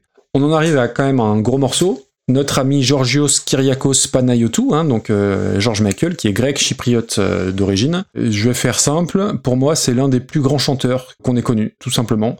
Je vous invite à revoir le concert hommage à Freddie Mercury où, bah, c'est simple, il explose littéralement tout le monde. Écoutez Somebody to Love, il plie le game. Je vous invite aussi, alors je l'ai peut-être déjà partagé sur les réseaux sociaux, mais il y a une vidéo sur YouTube qui montre les coulisses, les répétitions. Vous savez, c'est ces fameuses répétitions où Axel Rose s'est pas pointé. Voilà. Euh, où euh, bah, l'ami Georges il répète et bah, tout le monde est sur le cul tellement, euh, bah, tellement il est bon, quoi. Et voilà, moi, c'est pour moi, c'est un chanteur qui est extraordinaire d'un point de vue vocal. Et la première fois où j'ai entendu sciemment sa voix, je crois que c'est 1995, j'ai 14 ans, et euh, mon père a un, CD, euh, une espèce de compilation euh, Ricard Live, je, je sais pas d'où... non, mais c'est vrai, je sais pas d'où sort cette, cette compilation-là. Et dessus, il y a un duo, George Michael et Elton John, sur Don't Let the Sun Go Down on Me, qui est une chanson que juste j'adore, qui est à la limite du plaisir coupable, mais que j'adore, bref. Euh, voilà, George Michael, j'ai beaucoup de, de respect. Alors c'est Wham, hein, évidemment, avec Andrew euh, Ridgeley. C'est toi. Euh, c'est- Wham, mais c'est oui, c'est oui, c'est pas mal, c'est pas mal. Euh, Last Christmas, Wake Me Up Before You Go Go, c'est kitsch au possible. Mais pour faire le, la jointure avec la culture asiatique, c'est le premier groupe occidental à jouer en Chine en 1983. Et euh, chose que j'ignorais, le groupe euh, Wham, ça a duré trois ans seulement. Et on s'en souvient encore pour euh, plein plein de raisons. 1986, il sort son premier morceau en solo, Careless Whisper, qui a un peu marché, faut, faut, bien le dire, qui est coécrite avec Andrew Ridgeley. Il y a un gros sax bien, euh, bien, bien kitschouilleux aussi, mais c'est un énorme tube. Et bah, après, One More Try, Face, I Want Your Sex, enfin, tous les, tous les tubes. Pour moi, c'est la star, euh, le sex symbole des années 80. Toutes mes cousines avaient le poster dans, la, dans, dans leur chambre. et j'ai beaucoup de cousines. Donc je peux vous dire que c'est un vrai bon repère. Le look euh, barbe de trois jours, euh, lunettes aviateur, boucle d'oreille perfecto, c'était, enfin voilà, c'était, c'était la méga star. Mais faut, faut, faut, les, les Mm. plus jeunes se rendent pas compte. Mais George Michael à l'époque, c'était extraordinaire de ce point de vue-là. Les années 90, il va s'éloigner un petit peu euh, de, tout ça, il va euh, changer un petit peu de style vestimentairement, euh, musicalement aussi. Son compagnon de l'époque meurt du sida, donc ce qui explique aussi beaucoup de choses dans le, bah, notamment le concert hommage à Freddie Mercury, où il a un discours qui est juste sensationnel. Je vous invite à aller l'écouter aussi sur YouTube. Et même ces tubes tardifs, moi j'aime beaucoup Outside, Jesus as a Child, Fast Love, c'est parfois c'est un peu euh, pop facile, euh, pop de club quoi, mais je, n'arrive pas à ne pas aimer. Euh, voilà, c'est une vraie personnalité un peu un peu complexe. Il a aussi quelques quelques casseroles. Hein, il s'est fait arrêter pour outrage, enfin ce genre de ce genre de truc là. Mais pour moi, c'est une légende de la musique absolue. C'est 100 millions d'albums. Il a chanté avec absolument tout le monde. Et j'ai j'ai l'impression, alors peut-être que je me je me fourvoie, mais j'ai pas l'impression qu'on ait beaucoup parlé de sa mort en 2016. Alors peut-être que j'ai un peu zappé, mais euh, pour moi c'est un des, plus immenses chanteurs de la musique moderne. Et là où j'ai halluciné, c'est qu'il a sorti seulement 5 albums en réalité. Entre 87 après Wham et, sa, mort, je crois qu'il y a que 5 albums, le reste c'est des compiles, des lives. Et euh, bah voilà, en 5 albums, il a quand même marqué l'histoire, même si bah, je regrette qu'on n'ait pas beaucoup plus parlé de sa disparition. Voilà, j'ai fait un, un long tunnel sur euh, George Michael, mais c'est la première fois qu'on en parle et il fallait euh, évidemment, euh, évidemment s'arrêter. Alors techniquement, c'est pas euh, la première fois qu'on en parle. Parce qu'il a été abordé dans l'épisode 1. Attends, euh, ah oui, Face, Limp Bizkit, c'est Exactement. Bon, du coup, Oui, on mais- avait à peine survolé le bazar, hein, mais. euh, oui, voilà. je pense qu'on a même. Je sais même pas si on a parlé de Wham. non, je pense J'aime pas. pas parler de Wham, tu sais. et oui, oui, donc voilà, George Michael, pour moi, c'est incontournable, mais, mais, mais vraiment. Et en plus, le gros fan de Queen que, je suis, euh, bah voilà, je pense que tous les fans de l'époque, quand on a vu cette prestation-là, on s'est dit, putain, mais il faut qu'il prenne la relève, euh, lui, lui peut le faire, quoi. Alors après, il y a un mini EP qu'il a sorti avec, euh, avec Queen et Lisa Stansfield, où il reprenait bah, les chansons issues du, du concert. Mais voilà, immense chanteur, bien évidemment. On en arrive à la reprise, donc sur son album Songs from the Last Century en 99, qui avait fait un flop, où il reprenait des chansons façon jazzy, Miss Sarajevo de U2, euh, My Baby Just Cares de Nina Simone. Et bah voilà, c'est euh, façon lounge, jazzy, très euh, un peu caricatural, ça a déjà été fait mille fois, hein. Paul Anka a fait toute sa carrière ou presque là-dessus. Mais avec la petite différence bah, que c'est George Michael qui chante. Donc en termes de voix et de... Je sais pas si le, substantif existe, mais en termes de suavité dans la voix, c'est juste incroyable. C'est entre Shadé et Dave Gahan, dont on parlait en off tout à l'heure. La petite variation sur le I have to tell you just how I feel, mais c'est du miel, c'est euh, vraiment écouter au casque, c'est fantastique. Il fait vachement bien la trompette en sourdine. Je sais pas si tu vas en parler, mais j'a- j'adore ce moment. Non, c'est la grosse méga classe. Alors, ça tient sur une chanson, ça tient peut-être pas sur tout un album, mais ça brille. On va me dire que ça fait un peu musique d'ascenseur, peut-être, mais pour moi, c'est Jessica Rabbit en robe de soirée qui sort de l'ascenseur. Donc je prends, j'achète. Ok, bon. C'est rigolo parce que on voit que tu choisis les personnes dont tu, ah, pour lesquelles tu dis ça, mais George Michael, il a deux prénoms aussi pour former son nom. Donc euh, lui aussi, peut-être Oui, tueur non, en ouais. série, tout ça, tout ça. Il s'appelle Georgios Kyriakos Panagiotou. Oui, bon, bah, Georgios pas. Toutou YouTube, là, bah, moi, je peux rien. euh. bon, bref, euh, je connais très peu, en fait. Moi, George Michael, je fais partie de la génération qu'il a plus connu pour euh, ses frasques, en fait, parce qu'il a aussi. Alors, c'est pas d'ailleurs complètement de sa faute, finalement, c'est parce qu'il intéressait les tabloïds. Donc, euh, il y a eu des turbo-caisses qui ont été faites autour de euh, le fameux incident des toilettes, euh, le clip de Outside, etc. Si vous connaissez pas l'anecdote, bah, vous allez juste sur Wikipédia, vous allez voir qu'il y a des tartines sur cette question-là. Voilà, je pense que j'étais pas juste de la bonne génération. Et ça se joue à quelques années, mais mine de rien, Mhm. ça, ça a son importance. Petit moment autopromo de nouveau, euh, j'avais fait un, un mini-zode consacré à Last Christmas. Ah oui, bien sûr. Donc euh, voilà, si, et je suis assez content de cet épisode. Donc si vous voulez euh, découvrir cette chanson-là, autant le faire à un autre moment qu'à Noël, parce que ça va vous, ça va vous faire chier de l'écouter alors que vous l'entendez dans, toutes les mu- dans tous les magasins. Pareil, j'avais fait aussi euh, le All I Want for Christmas Is You dans la même euh, Oh là. veine, dans la même veine des chansons de l'enfer de Noël. Alors, l'album dont, dont il est question euh, s'est fait shooter par les critiques et j'ai écouté d'autres chansons parce que j'ai trouvé la, ch- la, la reprise de Roxane extrêmement euh, mauvaise et donc du coup je me suis dit tiens mais est-ce que ça qu'est-ce que ça donne sur le reste? Et en fait bah bah les critiques sont mauvaises parce que c'est pas bon Maxime hein, je sais pas ce qui t'arrive. Alors peut-être parce que t'écoutes jamais de jazz en fait mais euh, non non c'est c'est c'est pas bien. C'est du mauvais lounge euh, très très très pompeux. Euh, Pas besoin d'avoir a- été cheval pour être jockey, tu sais. oui oui mais il y a un maniérisme qui est sidérant. Non. C'est globalement très très mou il y a une sonorité globale qui fait euh, générique de film érotique Ouais. alors le, le problème c'est aussi sur le sens de la chanson pour moi Non, on s'en fout. non, non, ça. ah non, non, non, je suis désolé. Non, non, tu, tu sais, on a des critères précis dans Super Cover Battle et je vais faire mon chieur. Mais euh, la chanson de, de Sting, c'est un peu un, un cri de la part de Sting qui cherche finalement à alerter, à aider le personnage euh, dont, dont il parle. Donc on revient sur le thème de la prostitution, machin, machin. Et, là, on perd tout. Et alors, non seulement on perd tout parce que euh, d'un seul coup, ça devient un truc un peu sexy et tout ça, ce qui est pour moi un énorme problème et un énorme contresens quand il s'agit de prostitution, qui, rappelons-le, est un viol tarifé. Là, on est sur euh, la glamorisation du Red District de d'Amsterdam qu'on retrouve dans le clip, parce qu'il y a un clip. La joie, rabat. Non, non, le clip est juste impossible. Alors en plus, tu sais, euh, c'est un clip où il va filmer, euh, il va filmer. Donc, euh, ils ont filmé le Red District de- d'Amsterdam. Donc, on voit des, des prostituées qui sont de véritables prostituées. Alors, elles ont donné évidemment leur accord pour le tournage, etc. Mais euh, le clip, il, il filme le, le cul des meufs, quoi. Et à cet endroit-là, euh, pour moi, c'est C'est juste. pas super clip battle. euh, Non, non, non, mais c'est ça. En fait, pour moi, ça couvre le problème du morceau. C'est-à-dire qu'il y a vraiment un truc qui va pas éthiquement sur cette reprise. L'album en lui-même, c'est déjà une mauvaise idée dans sa carrière et ça lui a été euh, pas mal reproché, euh, etc. Et je pense d'ailleurs que ça l'a même un peu mis en insécurité, je crois. Il, je pense- il me semble qu'il avait été assez déçu, de, évidemment, de ce, de, de ce Mm. truc. Surtout qu'en plus, il avait laissé vachement de temps entre les albums et tout et tout. Et puis, il avait eu un moment où il avait décidé d'arrêter, je crois, aussi, un peu plus tôt. Et c'est une mauvaise adaptation et c'est une très très mauvaise interprétation. C'est-à-dire que euh, vraiment, son, il a une voix euh, parce qu'il est bon chanteur, mais c'est pas parce qu'il est bon chanteur qu'il fait une bonne interprétation. C'est hyper maniéré, c'est pénible. Donc, quand il s'agit de reprise de Roxane, je suis désolé, mais moi je préfère largement la reprise de Moulin Rouge. mais bien sûr mais ça va pas, non? Mais, mais on me l'a changé, c'est pas possible. Bon, on est en, on est en train d'a- d'avoir un, un John Martin Gate euh, euh, dans le dans, dans, dans l'idée quand même. ah oui, oui, on y est carrément. Parce que là, non, non. euh, après, je, je, comment dire, euh, ça aurait pu être mon pins. hein.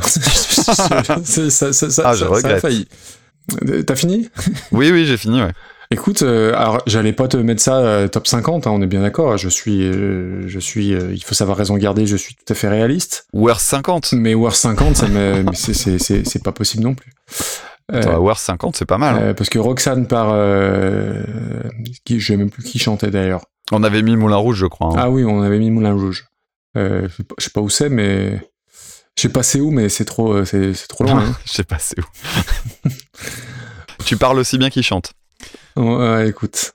Euh, 334e, hein, je suis désolé, c'est pas mal. hein. Eh c'est- non, non, mais c'est- au-dessus tout le temps, tous les jours. Tous les jours, par n'importe qui, sauf, euh, sauf toi, là. Après, on avait Ellie Bruna qui voyait des pénis partout. Elle peut voir le pénis de Oui, George Michael dans les toilettes. De, hein. de George Michael, oui, comme beaucoup. Oui, oui, on est d'accord, voilà. C'est de très bon goût. Ça ira en oui, bloopers. Oh putain. Ah, moi, j'aime vraiment bien. Alors moi, je te propose de mettre du côté des écureuils qui puent. Non, non, non, non, non, non, mais même pas en rêve. Ça, c'est les curés qui puent, la vulgarité, les mecs qui crachent dans la chanson et tout, mais ça, on est où, là? C'est vrai. Euh, non, non, respecte, euh, respecte-nous un peu. Kenji Girac. Euh, ah non, je, je suis aux alentours déjà de la 230e place, donc euh, Ah bah écoute, tant qu'à avoir un désaccord, moi je te propose de ressortir un vieux désaccord du tiroir vas-y. et qui est pas très loin de ce que tu viens de dire. Sex Bomb Oui, de Max Rabeux, épisode 6. Sex Bomb. c'est où? Euh, 262. Ah non, non, euh, on va pas mettre ça en dessous de Holyphone ou de- d'Ultra Vomit, c'est Damien. tu, veux, tu veux que je meure Ah bah attends, il y a, attends. Face par Limp Bizkit. Comme ça, on a George Michael, machin, 246e. Ce qu'on va faire, je te propose, allez, mais vraiment parce que je suis de bonne humeur et, et qu'on n'a pas enregistré depuis longtemps, je te propose ça en dessous de Bohemian Rhapsody, Qui est 240e. juste au-dessus de Zut. Oui, Mais c'est vraiment, mais c'est un, un crève-cœur. Tu vois, je, je souffre là, j'ai mal, j'ai une pointe au cœur. Allez, je te la laisse. Auditeur, auditrice, j'ai évidemment besoin de votre avis comme à chaque fois, mais là, et il faudra que vous choisissiez votre camp. euh, J'adore recevoir les mails pour dire non mais Maxime c'est comme euh, c'est comme avec son John Martin qu'est-ce qu'il nous a fait Non, non, mais euh, ouais, je, je, peux pas être tout seul sur ce coup-là. Je ne peux pas le concevoir. Bien. Ah, il m'a énervé. là. Bon, après cet excellent classement parfaitement impartial, on va passer maintenant à une chanson de 1973 à l'origine de Led Zeppelin, la chanson No Quarter, reprise par Tool en 2000.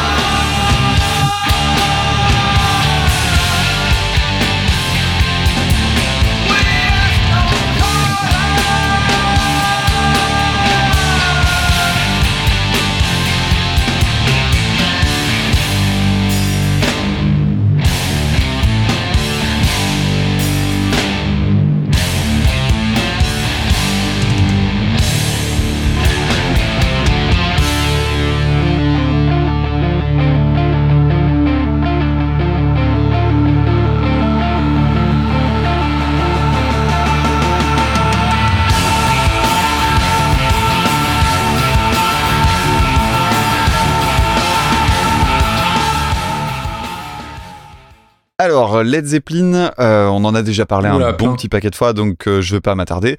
Si ce n'est que No Quarter fait partie de mes chansons préférées avec Babe I'm Gonna Leave You et Dancing Days, qui est un morceau dont on parle jamais suffisamment.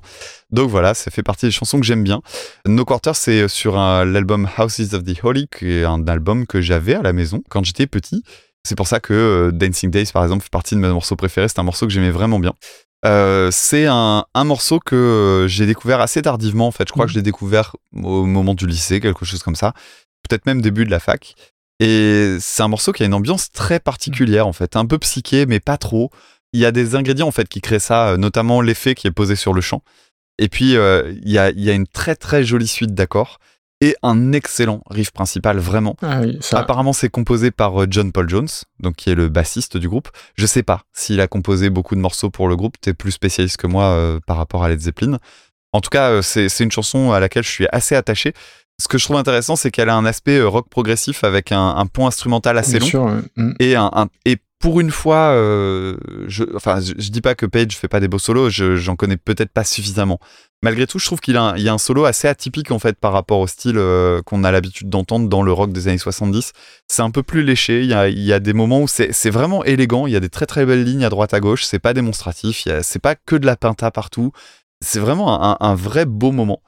Le, le truc, c'est qu'après, j'ai regardé des lives et euh, en live, c'est juste pas possible parce que euh, la plupart du temps, c'est joué très lentement et c'est euh, joué pendant 30 minutes, quoi. Il y a, il y, a des- il y a des lives apparemment qui sont extraordinairement longs. ouais. Ah bah oui, Led Zepp, oui, ça, ça, et ça, ça peut durer longtemps. Ouais. Bref, la version album, en tout cas, j'y suis très très attaché et je me suis beaucoup emmerdé en regardant une version live ou deux. Bon, voilà, c'est c'est- voilà mon petit rapport avec No Quarter. Et toi? Ok, oui, alors c'est drôle, euh, tu parlais de Houses of the Holy, je pense que c'est mon album préféré de Led Zepp, parce qu'il y a The Rain Song dessus, qui est peut-être ma chanson préférée du groupe. Et, et cette chanson, moi je l'ai découvert alors au lycée, c'est sûr, donc du coup, avant toi, de par ma, notre différence d'âge, tout simplement, euh, sur les deux remasters, remasters 1 et 2, où là j'ai gobé ça quand j'ai découvert ce, double disque-là. J'ai écouté ça, je pense, en boucle pendant, pendant des semaines. J'adore cette chanson. Alors, le, thème de la mythologie nordique euh, ne m'intéresse pas du tout, mais encore une fois, je me fous complètement des paroles. Et oui, l'effet sur le chant, moi, ça, il y a, l'aspect un peu psyché, aquatique à écouter au casque. Ouais. Je trouve que c'est très, très sympa. Ça fait partie de ces chansons où j'adorais entendre les pistes de façon isolée parce que le, le, le- le travail sur la batterie, il est, il, il est dingue. Euh, le riff, tu en as parlé, la basse, et, on parle jamais, enfin si on en parle. Euh, John Paul Jones, oui, c'est peut-être Jimmy Page qui composait beaucoup, mais euh, tout ce qui est arrangement, orgue, clavier, basse, John Paul Jones, il est juste immense. Et il y, a, un passage au piano qui m'a fait penser à Supertramp, ou peut-être l'inverse, le petit pont. Peut-être qu'ils s'en sont inspirés. Led Zeppelin s'inspirait de beaucoup, beaucoup, beaucoup, beaucoup de groupes. C'est jamais la chanson que j'écoute en premier, No Quarter, mais à chaque fois je me dis putain, mais bon Dieu, quel titre. Et euh, ouais, alors je te rejoins un peu sur euh, certaines versions live. Il y a certaines chansons où- où- qui font étirer sur 25-30 minutes, ça me dérange pas. Et d'autres où des fois ça part un petit peu trop dans leur délire et si t'es pas dans la salle de concert ce soir-là, tu peux un peu passer à côté. Mais oui, c'est une immense chanson et, et, et Houses of the Holy, c'est un album qui est dingue, clairement, clairement, clairement. Et oui, et pardon, c'est Marco qui nous l'a envoyé. Merci Marco. Alors euh, maintenant, on passe à la reprise. Ah, Alors, il était temps quand même qu'on parle de Tool. Et alors, je crois qu'ils ont fait euh, quelques reprises dans leur carrière. Et puis, on a parlé déjà de Maynard James Keenan, puisqu'on a classé du Up of Circle. On n'a pas Tout à- classé de Pussifer, je crois. non, que du alors Perfect que eux-mêmes ont fait des reprises aussi. hein. Bon, Tool, c'est un groupe avec lequel j'ai un rapport particulièrement compliqué. C'est-à-dire que euh, il fait partie de ces groupes qui ont euh, beaucoup d'ingrédients pour me plaire. Euh, la complexité rythmique, euh, le, le côté métal, euh, le- l'ambiance, le, le côté prise de tête aussi dans les concepts, les paroles, et en même temps un côté décalé, parce qu'ils ont de l'humour qu'on comprend jamais, parce que ça c'est Maynard James Keenan qu'on n'arrive jamais à comprendre ce qu'il ce veut faire exactement. Il y, y a énormément de choses qui sont intéressantes, et malgré tout, Tool, c'est- je vais pas dire que ça m'emmerde, parce que ce serait un peu exagéré, mais disons que je j'ai énormément de mal à écouter en restant concentré sur un album entier parce que j'ai l'impression que ça ça tourne en fait et que c'est quasiment une litanie. Le souci que moi je rencontre avec Tool, c'est que généralement euh, alors, les personnes qui me le vendent généralement disent euh, non, mais tu vas voir, c'est trop bien. Il y a des, des mesures asymétriques, des mesures composées, tout ça. Il y a, il y a plein de choses intéressantes à découvrir. Et puis euh, voilà. Le problème, c'est que généralement, le, groupe fonctionne pas sur des, choses extrêmement complexes. Il, fonctionne sur des choses qui sont contre-instinctives, certes, mais ils les font en boucle. Donc à partir du moment où on a compris comment c'est fait, et généralement euh, mon cerveau est assez bien câblé pour comprendre comment ces trucs-là fonctionnent, donc quand c'est fait en boucle, j'ai juste tendance à dire ouais ok c'est bon, passez à autre chose parce que je m'ennuie. Et, Tool a exactement ce- cet aspect. euh, alors un mot qui revient souvent quand on parle d'eux, c'est un, un aspect chamanique. C'est vrai que euh, il y a ce côté euh, euh, enfermant, ouais, qui, Mm. qui fait on, on s'isole en fait dans cette musique. Donc je vois ce côté-là, quasi hypnotique et tout. D'une certaine manière, ça peut revenir, ça peut rejoindre tout l'héritage psyché.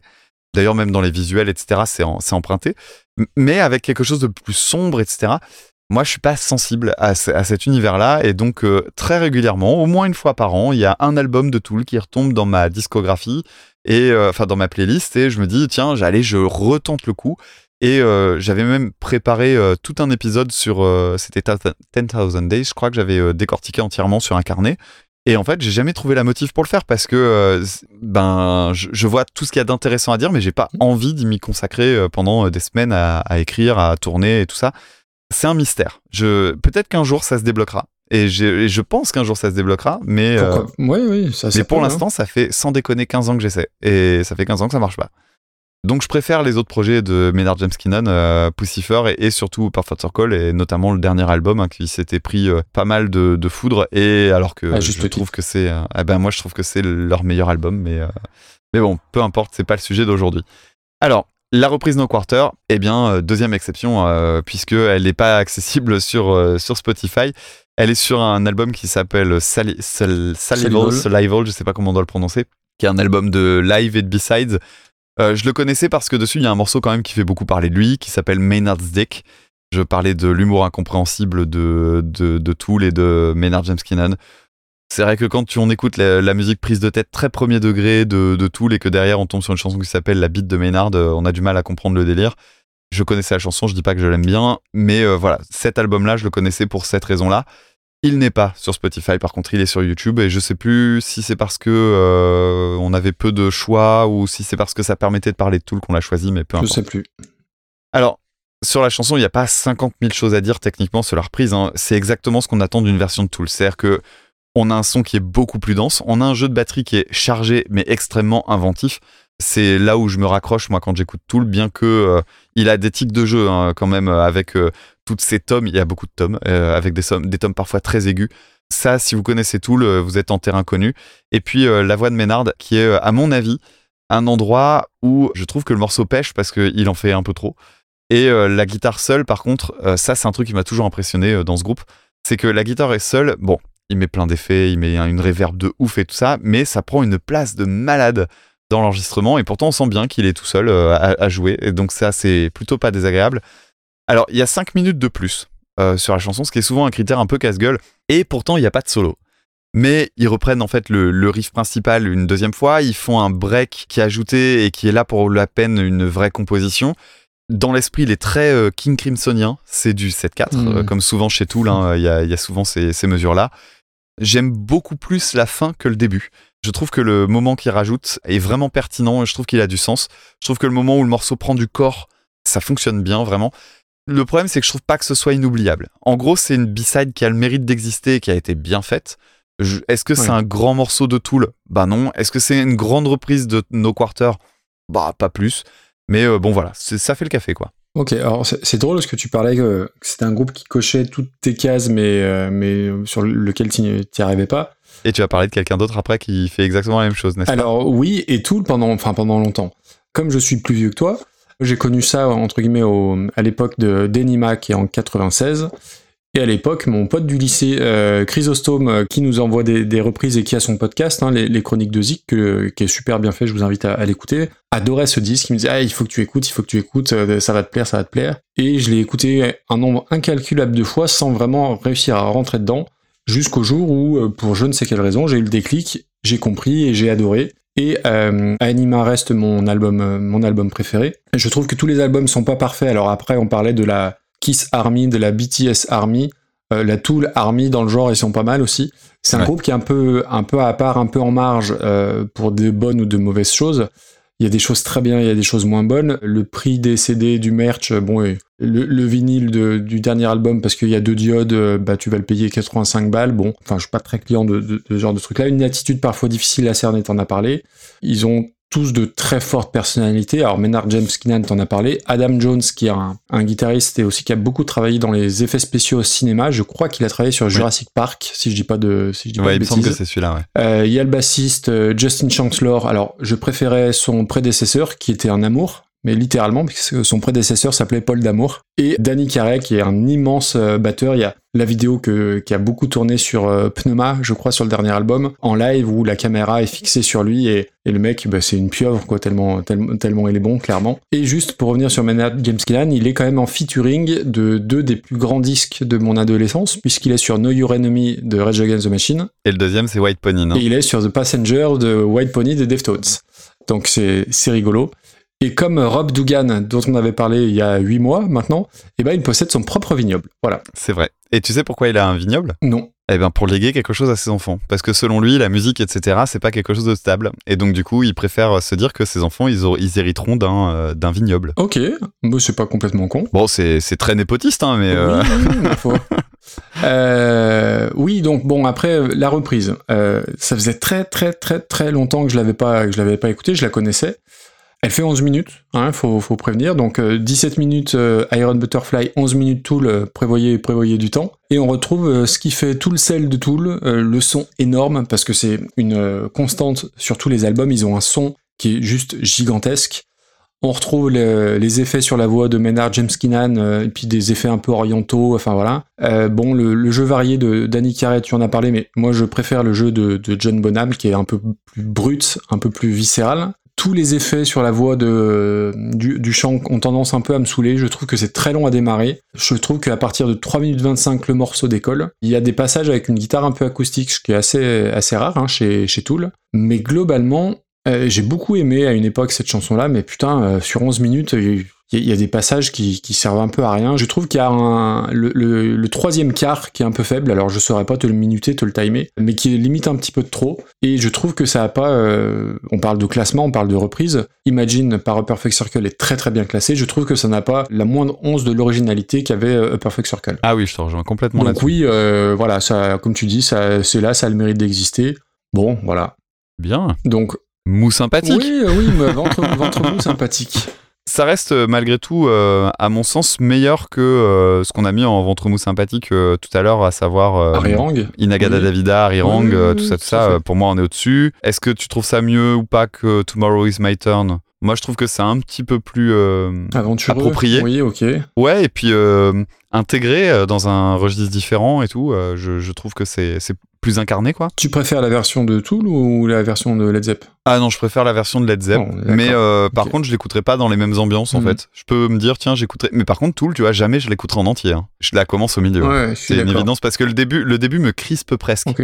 Écoute, je te propose. euh, Ah, mais tu vois, par exemple, mon Mhm. curseur s'est mis sur Spitfire. Je préfère Spitfire. Ouais, c'est pas mal, la 148e place entre Spitfire par Strange Bones et Antisocial par Anthrax. Allez, moi ça me semble plutôt pas mal. On va continuer maintenant avec une chanson de Elliott Smith en 1995 qui s'appelle Christian Brothers, reprise par les Queens of Stone Age en 2007. You think I ought to shake your motherfucking hand?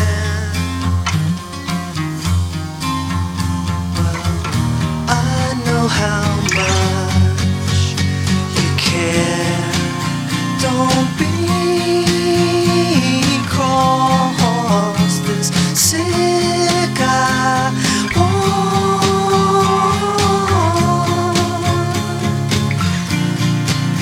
I've seen the boss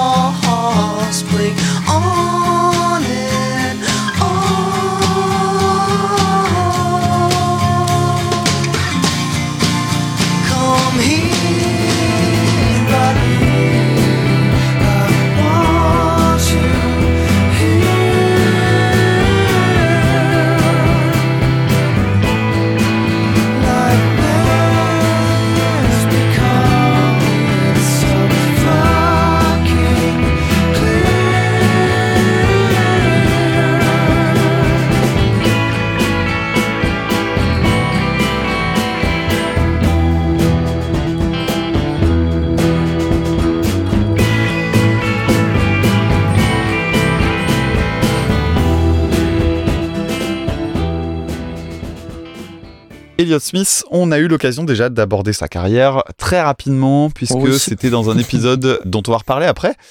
On avait parlé de lui dans le Super Cover Beatles qu'on avait fait avec l'ami Dodoy dans le cadre de Podren l'année du Covid, hein, quand il avait été fait entièrement en ligne. C'était une reprise des Beatles, Because. forcément. C'était Because. C'était Because, ouais, c'est ça. Et euh, j'ai réécouté l'épisode euh, pour euh, d'autres raisons et ça m'a permis de me rappeler que tu avais dit de, de cet artiste qui cochait beaucoup de cases parmi tous les trucs que tu aimes, un peu comme moi avec Tool tout à l'heure, Exactement. et que malgré tout tu n'arrivais pas à rentrer dans son, dans son truc. Donc j'étais en, en- en attente de, de voir ce que ça allait donner. Je te laisserai revenir sur, la, sur sa vie, hein, parce qu'il a vraiment pas une vie très simple, et puis c'est toi qui es spécialiste de tout l'aspect biographique Spécialiste de la dépression. de personnage. Ouais, voilà, et des, des chanteurs dépressifs, effectivement. Grosso modo, euh, c'est un, un artiste folk américain. Il, a, il s'est fait reconnaître, euh, on va dire, par le grand public suite à un morceau paru sur la BO de Will Hunting, film de Gus Van Sant. Le morceau s'appelait Miss Misery et il avait été nommé quand même aux Oscars. Alors, il se trouve qu'il a perdu parce qu'il était face à une certaine euh, Céline Dion qui proposait cette année-là un morceau qui s'appelle My Heart Will Go On. Je connais pas. Donc je découvre, euh, je découvre la chanson euh, Christian Brothers et je crois que de tous les épisodes de Super Cover Battle, on est dans le top 3 de mes euh, plus belles découvertes. Tout me plaît dans la ligne de guitare. D'abord, il joue avec une guitare acoustique qui est accordée un ton en dessous. Et c'est très bête, mais les guitares acoustiques, quand on les down-tune, comme on dirait en anglais, ça donne un coffre qui est très particulier. Et moi, j'adore le son que peut avoir une guitare acoustique quand elle est jouée délicatement euh, un ton en dessous. C'est-à-dire pas par des gros bourrins avinés euh, qui font juste des reprises de leurs euh, morceaux de métal préférés. C'est vraiment une sonorité qui est très belle et très reconnaissable. Et puis en plus de ça, il utilise des accords atypiques, entre guillemets. Alors dans ce morceau-là, il y a beaucoup d'accords ouverts avec des, des cordes à vide. hein. Et puis il y, a, beaucoup d'accidents de jeu, etc. Et puis l'enregistrement est un enregistrement lo-fi. C'est-à-dire que il a enregistré apparemment l'album dans une cave, selon la légende, celle de sa copine, si je dis pas de bêtises. Et euh, en gros, il y a rien. C'est-à-dire qu'il y a quatre pistes. Il y a sa guitare, il y a sa voix, il y a une caisse claire euh, avec euh, une cymbale hyper discrète. Tout ça, c'est joué au ballet. Et en fait, ça m'a, alors ça m'a instantanément, c'est peut-être caricatural parce que finalement, ça montre peut-être surtout que je connais pas beaucoup d'artistes folk, mais ça m'a rappelé Nick Drake. ça m'a donné la, la même sensation, le même charme. J'y ai retrouvé beaucoup de choses communes et ça m'a procuré les mêmes émotions que quand j'avais redécouvert Pink Moon, qui m'était un peu tombé dessus. J'ai découvert donc l'album entier, hein, qui est en fait son album éponyme, qui s'appelle Elliott Smith, du, du coup. Et alors, je, je prends pas tout. euh, euh, quand j'écoute Pink Moon, j'ai l'impression qu'il n'y a rien acheté. Sur cet album-là, il y a deux trois morceaux qui sont un petit peu en dessous, mais en même temps, il y a, euh, même si Christian Brothers est clairement le morceau qui est au-dessus de tous les autres, c'est impressionnant parfois quand tu écoutes un album de voir qu'il y a un, un morceau qui écrase tout, tu pourras rien faire d'autre. Et il y a donc euh, d'autres très très belles chansons euh, sur cet album-là. Petite anecdote sur la partition, je sais pas si tu as lu ça. Euh, Est-ce que tu as lu quelque chose lié à la partition? Mm, Non. Tu vas adorer cette histoire. Un jour, un gars revend une guitare et il la revend À Elliott à Smith. Elliott Smith. Donc c'est prévu, ils, ils se rencontrent, etc. Et euh, au moment de, de- de vendre la guitare, Elliott Smith il dit euh, écoute, moi j'aimerais bien que tu m'apprennes une chanson des Beatles que le mec lui avait, mon- lui avait montré pour un peu faire les démonstrations de la guitare. Donc le gars lui enseigne une chanson des Beatles et il lui demande en échange de euh, lui apprendre euh, la chanson Christian Brothers. Sauf que Elliott Smith a un trou de mémoire. Au moment de jouer euh, le morceau, il n'arrive pas trop à s'en sortir. et donc du coup, ben, c'est un peu déçu, quoi. Mais bon, c'est pas grave, il a rencontré Elliott Smith et tout. C'est quand même une super belle anecdote. voilà, bref. Et donc ils se séparent. Et Elliott Smith, en fait, est revenu le lendemain. Il est allé voir le gars et il sort de sa poche une feuille sur laquelle il y a la grille d'accords faite de sa main. Donc en fait, le gars est rentré chez lui, il s'est installé euh, avec sa guitare, il a tout retrouvé, il a tout renoté et il est allé voir le type le lendemain pour lui filer la partition. et sur la partition, tu vois, parce que évidemment, le mec en a fait un article de blog euh, où il raconte cette anecdote-là et il a fait le scan de la, de la partition. Et dessus, on voit les annotations à la main de euh, Elliott Smith qui dit euh, ah tiens, à cet endroit-là j'ai joué tel accord mais euh, il y a des notes accidentelles c'est à dire que euh, en gros il, positionne sa main de façon à ce que des fois on entend des Ok. cordes à vide et pas, et pas toujours donc il met en gros à cet endroit-là euh, ben, ce- celle-là tu peux la faire sonner ou pas euh, et, et je trouve ça euh, hyper charmant Ouais, génial. donc, euh, donc voilà, c'est une, une très très belle anecdote. Alors, les paroles sont assez mystérieuses et d'ailleurs elles sont assez étonnantes quand on l'entend la première fois parce qu'on il y a une douceur dans la chanson qui est, qui est extrêmement forte et pourtant quand on, on entend très vite euh, des fuck et tout ça et on se dit c'est un peu ambivalent et effectivement les paroles sont assez mystérieuses mais elles parlent de alors il y a deux hypothèses elle parlerait de sa relation avec son père qui était une relation euh, conflictuelle et donc le courage qu'il a trouvé dans l'alcool pour lui faire face, parce que Elliott Smith a eu de gros problèmes avec l'alcool. Et aussi, euh, d'autres personnes pensent que euh, la chanson fait directement référence aussi à une intervention. On appelle ça les, les interventions, on parle de, des, des interventions des alcooliques anonymes, c'est-à-dire euh, quand la famille se réunit dans le salon et puis on attend que Luc Bonhomme revienne du taf et puis là, on, et là, on, on le harcèle et on lui dit euh, Ah, quand même, ça nous fait mal au cœur ce qui t'arrive qui n'est pas une très très bonne stratégie. Bref, Euh, donc euh, le rejet et donc il a eu une intervention de, ce- de cet ordre-là et il a fait un rejet évidemment de, de cette intervention et donc c'est un peu une chanson aussi qui pourrait être liée à un petit message assez proche en fait sur non non mais faites pas comme ça les gars. Je me suis pas trop intéressé aux paroles parce que je trouvais que la chanson était extrêmement puissante sans forcément aller chercher Mhm. le texte et en plus le texte je le comprends pas complètement. Et encore j'ai pas parlé du chant qui est extrêmement fragile. On a l'impression qu'il chante sans qu'il veuille que les Mhm. voisins l'entendent s'enregistrer. Et ça, ça donne une fragilité dans la chanson que je trouve magnifique. C'est une chanson qui, que je trouve vraiment bouleversante. Moi qui, est pas, euh, qui suis connu pour pas avoir d'émotion, et ben là, euh, ça tape droit un, t'as dedans. un cœur finalement. Ah ouais, ouais, ouais. Et, euh, et vraiment, j'insiste, mais parmi les plus belles découvertes de Super Cover Battle. Donc, euh, qui est-ce qui nous l'a envoyé? Alors c'est Julien qui nous l'a envoyé et ça son importance parce que Julien euh, il écoute ça avec sa compagne Noémie qui a une chanson dont Ah. on va parler aussi ce soir et les deux euh, nous avaient fait un super mail Et oui, en c'est vrai. disant euh, en gros ils vont faire une battle, euh, ils vont se battre pour savoir qui a la, la reprise la, la mieux classée et euh, bah, les deux sont dans l'épisode ce soir hein, donc je spoil pas le résultat mais voilà Il y a de la fight. Je me souviens du mail, il était cool. il y a de la bataille en perspective. En tout cas, peu importe euh, l'issue de la bataille, pour ce qui est de Christian Brothers, euh, vraiment merci, merci, merci, merci. Bah dis donc, je t'ai rarement entendu aussi euh, dithyrambique. Mais c'est cool, c'est cool. C'est beau, c'est beau, putain. Euh, donc Elliot Smith, de son vrai nom, Stephen Paul Smith. Voilà, je, je l'ai appris pour l'occasion. Et effectivement, tu en as parlé, c'est euh, une personne qui a un point commun avec les Foo Fighters, Nine Inch Nails ou les Pixies. Il coche toutes les cases pour que j'aime, et jusque-là, bah, euh, je suis passé complètement à côté.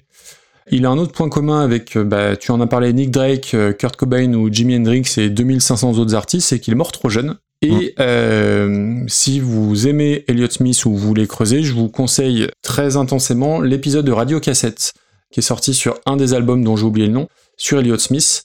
Et pour le coup, euh, notamment Fanny, qui est une très grande fan d'Eliot Smith, en parle beaucoup et très très bien. Et, et j'ai appris plein plein de choses sur lui. Et clairement, outre la proposition de Julien, ça m'a, euh, l'épisode m'a vraiment donné envie de réécouter Elliott Smith, de réessayer, puisque tu en as parlé euh, avec Dodoy euh, il y a deux ans, euh, j'avais sorti la sulfateuse euh, un peu sur Elliott Smith parce que je, n'avais pas du tout aimé ni sa reprise des Beatles, ni ce que j'avais entendu de lui. Et effectivement, le personnage est très intéressant.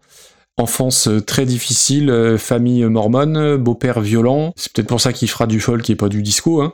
Mais il y a toute une histoire autour qui est, alors moi qui me touche et, bah, voilà, qui, a, qui, peut ne pas toucher, mais on peut pas rester insensible à tout son parcours. Euh, comme Michel Berger et Dalton dans Roadhouse, bah, il est diplômé de philosophie. Et il a d'abord eu un groupe de punk, alors dans Radio Cassette ils en parlent longuement, Hits Miser, Hits Miser, je sais pas comment on dit, avec un album hein, qui est sorti, euh, un vrai. Et c'est ensuite qu'il s'est mis à faire voilà du folk euh, très dépouillé, enregistré de façon très spartiate sur du 4 pistes. Et voilà, c'était un homme euh, très timide, très sujet à la dépression, pas du tout sûr de lui, et avec une carrière au final très très restreinte parce qu'il est mort. je, crois qu'il avait pas 30 ans hein, quand il est mort, dans des conditions un peu voilà un petit peu scabreuses, poignardé.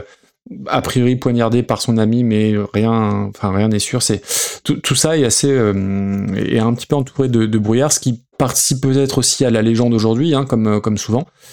Et voilà, donc ça a été une pas une découverte, mais voilà une deuxième voire troisième chance que je laissais à Elliott Smith parce qu'il fallait bien, il fallait bien écouter la chanson. Et d'ailleurs, quand, tu, quand on dit qu'il a euh, une vie vraiment pas évidente, c'est marqué sur son visage. quoi. Ouais, c'est ouais, impressionnant. C'est un type qui était jeune et qui prenait 20 ans de plus quand on le voyait. euh, c'est impressionnant. Alors, euh, petite parenthèse euh, sur les lives, parce que du coup, je me suis fortement intéressé à cette chanson. Je me suis demandé ce que ça donnait. Il y a de très très belles prestations live en version acoustique, mais il y a aussi une version live qui est très très grunge. C'est-à-dire jouer version électrique avec batterie, etc. Et elle est excellente. C'est euh, marrant de voir. euh, parce que ouais, on, on sent qu'il y a cette, éner- cette énergie grunge là qui est sous-jacente en fait, Euh, même si Ouais. c'est très doux, c'est très délicat. Tu sens que c'est un peu, il y a un peu l'effet marmite, ça peut exploser quoi. Eh ben, je vous recommande parce que euh, on pourrait se dire que ça perd en charme parce que euh, on n'a pas cette fragilité là où elle n'est pas exprimée de la même manière. Ça marche extrêmement bien. Bon, super. Donc la chanson, elle est sur son deuxième album solo, je crois. Donc oui, on l'a peut-être pas dit, c'est 1995. Donc on est en plein dans la période euh, grunge. Ce que j'aime beaucoup, et c'est le côté bah, bricolé, euh, do it yourself. Hein, et tu parlais de Nick Drake, ça me rappelle Nick Drake bien sûr. Ça me rappelle John Frusciante. Tu prends les les 4-5 premiers albums, il y a vraiment cet aspect j'enregistre tout seul dans mon salon. Ça me rappelle Gravenhurst, dont j'ai parlé dans un épisode de reconversion il y, a, il a pas très longtemps, très inspiré par Nick Drake aussi. Voilà, moi, le fait de, d'entendre le bruit euh, des doigts sur les frettes, bah, moi, j'adore ça. La chanson a un tempo plus rapide que ce que je connaissais de, lui. Alors, je me souviens pas par quelle chanson j'ai écouté et qui ne m'ont pas plu. Mais euh, première écoute, j'ai, vraiment levé un sourcil en disant Ah, tiens, c'est pas ce à quoi je m'habituais. La ligne de guitare, elle, est, elle, est, elle est très jolie. C'est, et au fur et à mesure, je dis putain, mais en fait, c'est, vachement bien, quoi, putain. Et euh, même, voilà, il y a des petites harmonies vocales vers la fin, bah, tiens, qui m'ont fait lever le deuxième sourcil.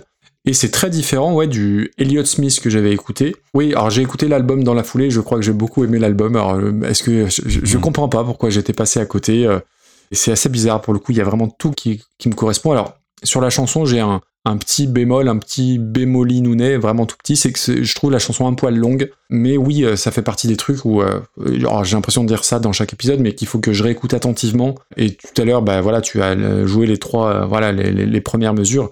Ouais, c'est génial. Voilà, c'est la, ligne de guitare, c'est fantastique, c'est fantastique. Donc vra- vraiment, Julien, merci, merci aussi bah, Radio Cassette, hein, j'en parlais, qui m'ont remis le nez dedans et les oreilles. Et c'est une vraie, vraie belle découverte. Elliott Smith, je vais aller euh, creuser un petit peu davantage. Cool. Je pense qu'en bloopers, je- j'essaierai de rejouer le truc. Ah Je bah carrément, bah bien sûr, bien sûr. Je pourrais pas chanter, mais, euh, mais jouer, le riff, jouer le thème principal, ça peut être cool avec un à petit chanter, fade je out. pense euh, que c'est impossible à chanter. Enfin, ça, ça me paraît très compliqué à chanter du Elliott Smith pour plein de raisons. Bref. Donc on arrive à la reprise d'un bah, d'un groupe qui est, je pense, peut-être plus connu que Elliott Smith ne l'était, les Queens of the Stone Age. Bon, je vous fais pas l'affront peut-être de, rentrer dans les détails du groupe, mais euh, un groupe qui est né sur les cendres de Caius, légende du stoner euh, début des années 90, le groupe de Josh euh, personnalité un peu particulière, dirons-nous, Et pour la petite histoire, c'est un groupe qui devait s'appeler à la base Gamma Ray et non pas Queens of the Stone Age. Sauf que Gamma Ray, si vous écoutez du power metal allemand, bah, c'est un nom qui est déjà pris. ouais. Ouais. Ça a été longtemps un de mes groupes préférés, euh, ou euh, un groupe dont je considérais la discographie comme parfaite, jusqu'à l'album Villains, qui porte très bien son nom parce qu'il est affreux, et Josh Homme, pour euh, boucler la boucle sur toutes ces histoires de, de grunge, de stoner et compagnie.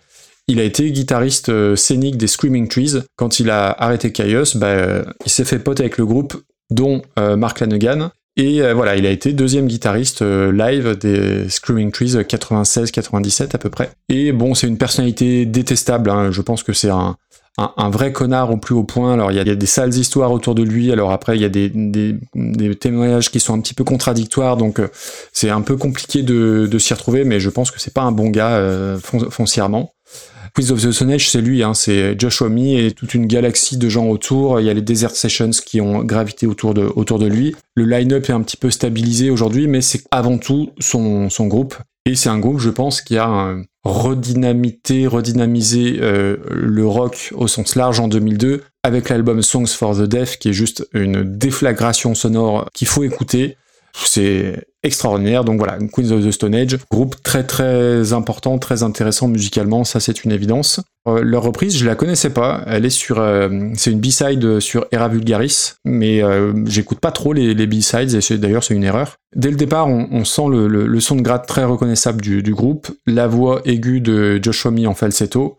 Il y a beaucoup plus de choses dans, dans la prod parce que c'est un, un plus gros groupe euh, et en termes de, moyens et puis ils sont euh, ils sont cinq hein, donc forcément ils sont plus nombreux qu'Elliott Smith. Moi j'aime bien l'approche d'abord la batterie à gauche, le son de batterie qui est un petit peu étouffé, euh, ce qui est assez subtil et ils peuvent faire preuve de subtilité hein, les Quiz of Stone Age. C'est assez fidèle à l'original, c'est pimper juste ce qu'il faut mais avec, je trouve, ouais, de la, subtilité, du, respect. Tu sens un hommage franc et sincère à Elliott Smith. Je ne savais pas qu'il était particulièrement une influence pour le groupe, mais euh, pas évident de, s'attaquer à du, Elliott Smith. Je trouve qu'ils s'en sortent clairement avec les honneurs. Alors, ça va pas révolutionner euh, ni la playlist ni le classement, mais je, trouve que, que c'est très bien. Ça aurait pu être euh, franchement casse-gueule avec un Josh Homme qui en fait trop ou des, bidouillages de guitare un peu trop poussés. Non, je trouve qu'ils ont su garder un petit peu l'esprit minimaliste tout en, apportant un petit peu leur patte. Donc ouais, ça a été une double, une double bonne surprise. Ouais. Ok. Bon, Queens of Stone Age, c'est un groupe qu'on n'avait jamais abordé, donc c'est très cool de, de pouvoir le faire maintenant. Et euh, je suis très content parce que euh, très récemment, ils ont annoncé une, une tournée et c'est un morceau que je- et c'est un groupe que je vais pouvoir ajouter à ma liste de concerts. C'est un des rares groupes que je souhaite voir et que je n'avais pas encore vu, donc euh, je suis très content. Ça se fera au novembre et ça, c'est chouette. Eh ben, je les verrai avant toi. Ouais, tu, puisque toi tu vas au Nuit de Fourvière. Euh, je suis pas du tout fan euh, de tout, mais c'est un grand groupe, hein, tu l'as dit. Euh, alors sur Villains, moi je suis pas aussi dur. J'ai d'ailleurs j'ai consacré un épisode à Mm. cet album-là, qui est un, un album malade hein, euh, typiquement, sur lequel il y a de très belles choses aussi. Euh, moi je, je je suis pas aussi dur en tout cas. Alors, La, oui, pardon. Pour moi, le, ils ont le, peut-être le meilleur titre d'ouverture sur Villains. Fit Don't Fail Me, qui est un titre. D'ailleurs, ils, ils ouvraient certains concerts avec. Ce morceau, c'est une bombe, mais euh, oh, le reste, c'est, c'est produit par Mark Ronson. Euh, ça a sans doute un lien avec le, le- le son assez particulier de l'album. Oui, oui, c'est un, son qui est extrêmement lisse et plat. C'est euh, ce que j'avais détaillé beaucoup euh, sur l'album, avec notamment un énorme reproche à faire euh, du côté de la batterie. Et puis, Ah. et puis avec des. Ouais. Et la, batterie est extrêmement lisse, euh, ce qui est pas du tout bon quand il s'agit de, de rock. Et en fait, c'est un, album de pop, hein, techniquement, euh, le- cet album-là. Mais euh, moi, je trouve qu'il y a de belles choses quand même. Dans ce qui est de la reprise, il y a un premier truc qui m'a interpellé, c'est le changement dans la ligne d'accords.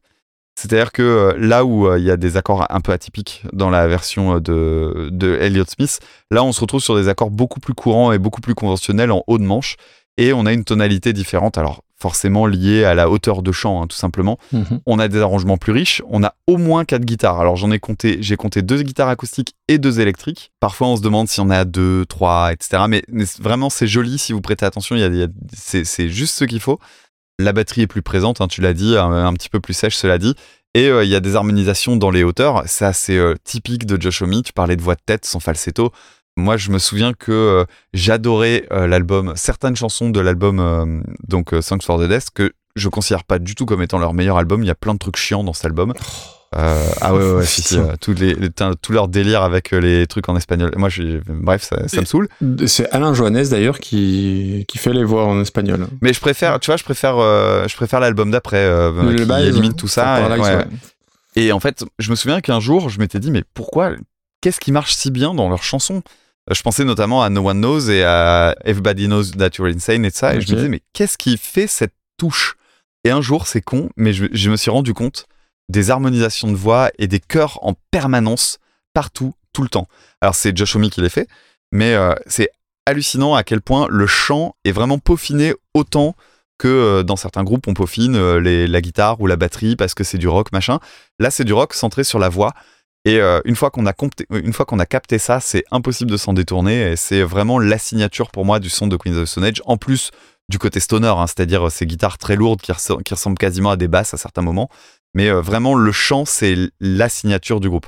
Alors c'est une très belle reprise vraiment d'une très belle chanson déjà au départ. Complètement. C'est pas c'est pas inoubliable, hein, clairement pas. En revanche, c'est marrant parce que au début je me suis dit mais qu'est-ce qu'ils vont en faire? Quand je l'ai écouté, je me disais mais c'est une évidence que ça allait ressembler à ça. C'est leur style, Ouais, ça, marche, ça colle. Ok, bon, super. Bon, après, ils ont fait des, pas mal de reprises, hein, les Quiz de ils ont repris les Oui, euh, et généralement, c'est plutôt solide. Et euh, je vous conseille d'ailleurs le dernier album, alors qui divise, hein, euh, certains détestent, d'autres sont plus mitigés. Euh, moi, j'ai clairement adhéré, j'ai mis un petit peu de temps, mais au bout de 2-3 écoutes, je trouve qu'il y a une vraie ambiance avec des, des riffs bien, bien groovy, une grosse ligne de basse. euh, franchement, laissez- laissez-lui sa chance. Maintenant, il faut classer tout ça. Ah et puis il faut classer, euh, ça va avoir de l'importance. Pour moi, c'est ce qu'on a entendu de mieux par rapport à ce dont on a parlé ce soir. Euh, En- oui, je pense. Ou en ouais. tout cas, ce qu'il faut classer le plus haut pour euh, et la reprise et aussi bah, par rapport à la découverte qui a été Elliott Smith. euh, oui, on classe pas, c'est pas super version d'origine battle, mais ça compte un peu quand même. Écoute, euh, est-ce que ça rentrerait pas dans le top 100 Alors je suis à 120 là. On est au-dessus de Pomme. dont on reparlera d'ailleurs Euh, oui, fatalement. Ah ouais, mais tu vois, il y, a- il y a Whiskey in the Jar en 105 et Tu vois, j'étais bah, j'étais aux alentours de la 107e place parce que je, je trouve que euh, par rapport à Misery the Butterfly, qui avait été une vraie belle découverte aussi, et la VO Ah oui, et la reprise ouais. étaient comparables, ça me semble pas complètement con de la mettre par là. Et en même temps, je trouve ça bien meilleur que LEG. Oui. Je pense que la place est toute trouvée. en Allez, fait. bah, 108e place, c'est parfait. C'est pas évident hein, d'intégrer maintenant le top 100-120, euh, il y a quand même du lourd. Mais euh, je pense que ouais, elle est, elle est à sa bonne place. Alors on va changer d'ambiance encore que avec un titre euh, qui nous a été envoyé par Fabrice Courreau, une chanson qui s'appelle Working Class Hero par John Lennon en 70, reprise par les Manic Street Preachers en 2007. They hurt you at home and they hit you at school. They hate you if you're clever and they despise a fool. Till you're so fucking crazy you can't follow their rules. A working class hero is something to be. A working class hero is something to be. When they've tortured and you for 20 odd years. Then they expect you to pick a career. When you can't really function, you're so full of fear.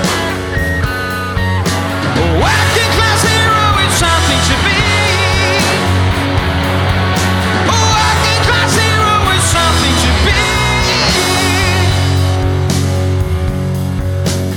Keep it up with religion, sex, and TV. And you think you're so clever and classless and free. But you're still fucking peasants as far as I can see. Bon, John Lennon, le batteur des Stones, non, j'ai déjà fait la blague à Podren, je vais pas la refaire. Euh, on en a parlé dans l'épisode 1 où on classait Jealous Guy de Brian Ferry. On en a parlé dans l'épisode 7 avec Imagine. Je vous invite à écouter mon épisode autopromo euh, 102 avec Dodoy où je parlais de John Lennon et euh, de réécouter l'épisode de Super Cover Beatles auquel tu faisais allusion tout à l'heure. C'est pas mon Beatle préféré, mais c'est pas le moins talentueux, faut être, euh, faut être honnête. Je connais pas tant que ça sa carrière solo parce qu'il y a beaucoup de choses dedans et puis beaucoup de. Il a été très productif en un minimum de temps. Je crois que c'est 7 albums en 10 ans, ce qui est quand même plutôt pas mal. La chanson Working Class Hero, chanson qui est très forte, ne serait-ce que par son titre. Et là, pour le coup, euh, même si je dis tout le temps que le texte c'est pas important, ne pas regarder le texte, c'est passer à côté de la chanson complètement. Euh, même s'il y a une vraie mélodie et un vrai hook dans, la chanson, hook au sens euh, accroche. Voilà, on est sur de la protest song à la Dylan, mais avec un vrai chanteur, ce qui est quand même mieux. Et ça dénonce, bah voilà, l'aliéna- l'aliénation pardon par le travail, censuré aux États-Unis parce qu'il dit fucking deux fois. Et la légende dit que c'est à cause de cette chanson que le FBI aurait monté un dossier sur lui, ce qui est pas complètement improbable. Chanson que je trouve simple dans sa structure, dans sa construction, mais qui est implacable, euh, qui fait qui fait mouche chaque ligne et une potentielle punchline. Moi j'aime bien. Alors je suis pas grand fan de du, John Lennon en solo, mais je, je trouve que la chanson est, est très est très forte. Il y a un petit côté feu de camp à la fin parce que quand il laisse euh, résonner un petit peu les deux derniers accords, c'est plus rigolo qu'autre chose. Mais oui oui c'est une chanson qui est très très importante je pense et que j'adore. Je sais pas toi comment comment tu te situes, mais moi j'adore. Ok, ah ça m'étonne que t'aies pas parlé d'un point euh, musical euh, assez particulier dans la chanson. Mais je vais y venir, euh, Vas-y vas-y. Alors, effectivement, je suis un peu comme toi, je connais pas vraiment sa carrière solo, elle m'a jamais plus intéressé que ça. La chanson en elle-même, elle est très folk euh, façon Dylan, hein, c'était d'ailleurs une référence évidente euh, au moment de l'écriture. Critique de la société, notamment de l'éducation, euh, il fait référence directement aux châtiments corporels hein, qui ont été utilisés très très longtemps euh, dans la culture britannique. Bon, voilà, c'est une chanson qui a fait débat euh, aussi par rapport aux origines sociales de, John Lennon. La chanson en elle-même, elle a été qualifiée de sardonique par Lennon, c'est-à-dire que, en gros, il y, a une forme de cynisme qui est, qui est là sur les aspirations des prolos, c'est-à-dire que euh, au début, vous allez voir si vous lisez les paroles, il y a, il y a quand même des, des phrases qui, dont on a du mal à savoir s'il est en train de, de se moquer avec euh, méchanceté ou est-ce que à cet endroit-là il défend. C'est assez bizarre ça rend la chanson plus intéressante parce que ça la rend moins binaire en fait, qui peut être un peu à double sens. C'est intéressant en tout cas. Bon, c'est une chanson qui est produite par Phil Spector Ah, et euh, ça a son importance parce que pour un truc produit avec, Phil Spector, il y a un, un- un- un- quelque chose que je comprends pas dans cette chanson. Il y a une coupure absolument dégueulasse au milieu du morceau. Tu l'as vraiment pas entendu, Maxime Écoute, la- bon après celle-ci je l'ai écoutée il y a, il y a, il y a longtemps puisqu'on devait enregistrer. euh, Je l'ai, je l'ai pas. Ré... Il faudrait que je réécoute. Tiens, du coup tu, me- tu me mets le doute. Ok, alors Maxime, je te propose, je vais faire un petit montage là rapide pour les personnes qui nous écoutent parce que je serais pas sûr de l'avoir mis dans les extraits. Et puis toi, je vais te dire simplement à quels endroits est-ce que tu dois écouter de justement cette coupure et je vais y revenir à juste après. A working class hero is something to be. When they've tortured and scared you for 20 odd years.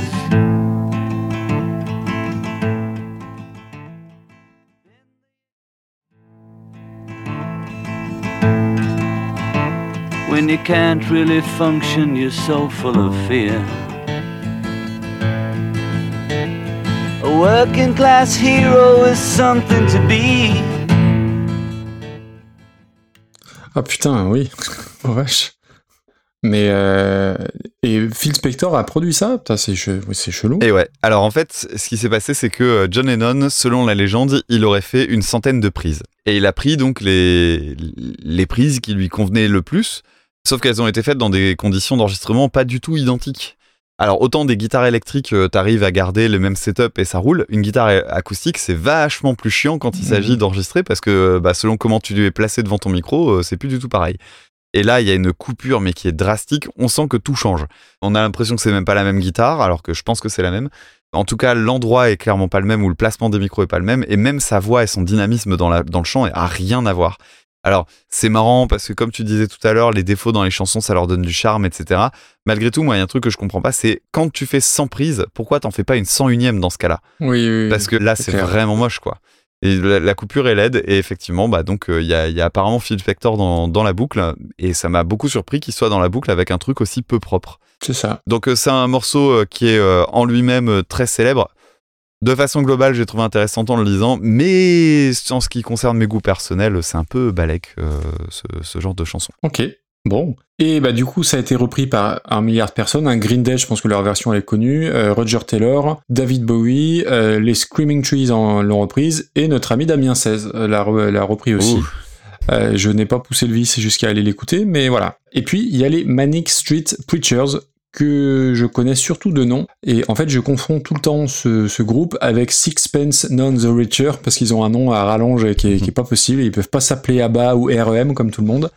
Euh, et donc, je, les vois tout le temps cités comme un peu les, les seconds couteaux du, du rock anglais. Euh, Il y a beaucoup d'albums qui sont chroniqués chez, chez Album Rock. Je vous invite à les lire. Alors, c'est pas moi qui m'en suis occupé, bien évidemment. Donc, groupe gallois formé au début des années 90 et voilà, qui font du, du rock anglais. euh, un peu teinté de Britpop pour certains, pour certains morceaux que j'ai écoutés. Il serait très ancré à gauche avec des textes très souvent engagés, donc du coup c'est assez logique qu'ils reprennent une, chanson comme ça.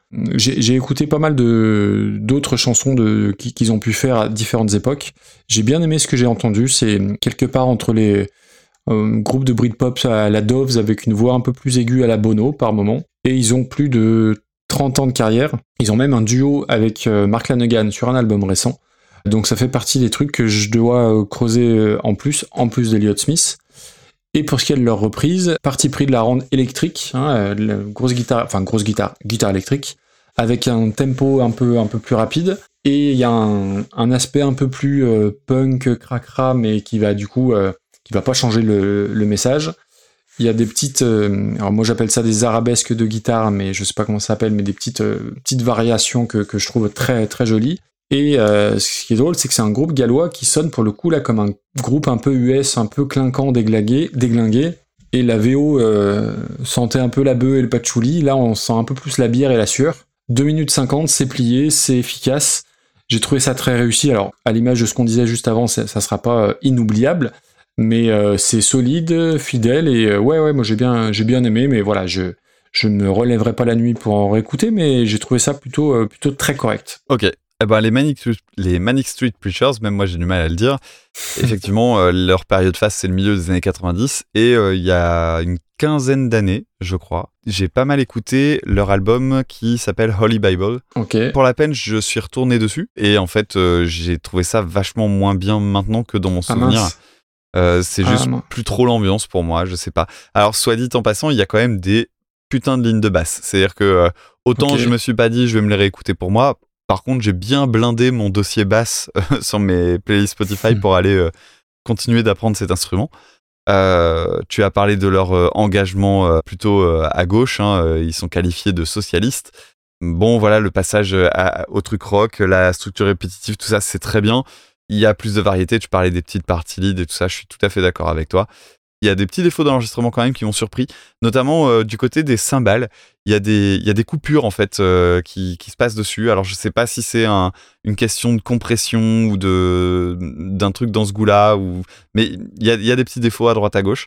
Euh, c'est une bonne reprise, cohérente, mais euh, tu Ouais. vois, j'ai pas grand-chose à dire de Mhm. plus et il y a pas de quoi sauter au plafond. Oui, oui, euh, j'avais pas. Ça faisait partie des morceaux où j'avais le moins de, de notes, mais sans pour autant que je trouve ça pas bien. Donc oui, oui, voilà, c'est classique ventre mou sympathique.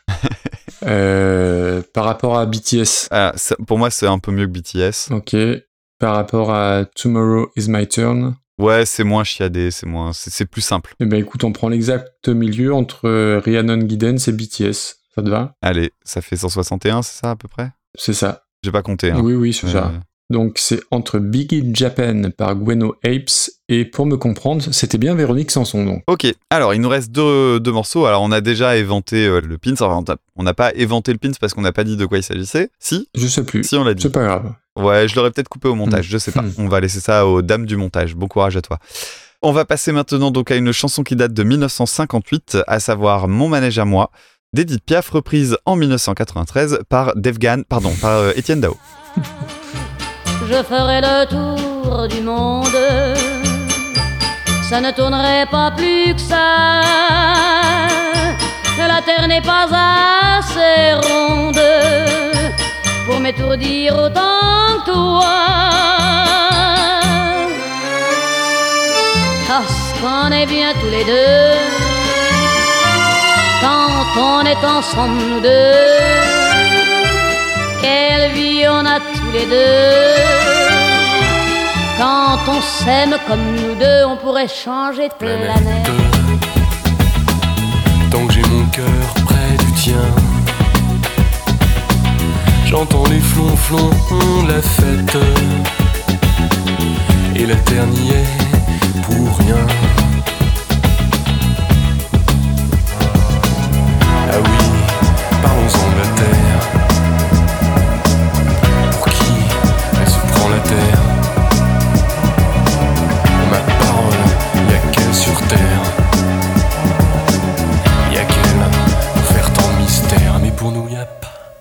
Problème. Car c'est pour la vie qu'on s'aime. Bon, on a déjà parlé de Edith euh, Marcel, Marcel Piaf euh, dans l'épisode 2 avec euh, Mon Légionnaire. Ah oui, c'est pourtant vrai, Eh j'avais oui, oublié. oui. Alors, elle a une vie incroyablement triste et dure. Elle a connu la misère, la chanson dans la rue, la perte de sa fille, même un épisode de prostitution, le meurtre d'un proche, un accident de plusieurs accidents de voiture, la mort de son amant euh, Marcel, Marcel. Cerdan, qu'elle connaissait finalement depuis euh, assez peu de temps. D'ailleurs, j'étais surpris. Une dépendance à l'alcool et aux médicaments. Enfin bref, euh, cette dame qui est morte euh, finalement pas si vieille, mais qui faisait euh, 25 ans de plus. On est dans un cas de Elliot Smith euh, de nouveau. Et puis, Oui, le, le- le pire, c'est quand, même- c'est quand même qu'elle a été interprétée par Marion Cotillard. Est-ce que ce serait pas, c'est pas le pire qui lui soit arrivé? Ah, oui, il y a, y a débat. Il y a Ah, débat. Bon, Alors, euh, la dernière phase de sa carrière, euh, c'est intéressant parce que euh, il y a quand même pas mal de choses qui se sont passées. C'est-à-dire que c'est c'est quand même une femme qui a eu euh, des chansons connues pendant toute sa carrière. Celle qui va de 1950 jusqu'à 63, à savoir l'année de sa mort. Dedans, on a quand même L'homme à la moto, La foule, Milord, Mon Dieu, Mon manège à moi, Non, je ne regrette rien. Et d'autres succès hein, euh, qui, ont, qui étaient antérieurs, ouais. euh, L'hymne à l'amour, L'accordéoniste. Il y a tellement de chansons de Edith Piaf, c'est fou. Donc elle est morte à 47 ans, elle ressemblait à une dame de 70 ans, euh, faut le dire. Ouais, 47 ans la vache. Ouais, ouais. ouais, ouais. Et, euh, et alors, j'ai appris une anecdote que je te donne. Jour de sa mort, elle était très amie avec euh, Jean Cocteau et donc un télégramme est apporté à Jean Cocteau pour lui annoncer sa mort. Et il se trouve que euh, Jean Cocteau, à ce moment-là, fait une crise d'étouffement et il meurt Eh oui. quelques, heures après. Alors, Jean Marais, qui était en couple avec Jean Cocteau, a minoré cet, événement, cet événement-là en disant qu'il était déjà fragile du poumon et que, euh, bah voilà, c'est pas euh, la- le fait d'apprendre la mort d'Edith Piaf euh, qui l'aurait tué ça reste quand même troublant comme euh, rapprochement et la crise d'étouffement quand t'as déjà des problèmes bon on imagine que ça a été ça a pas aidé quoi.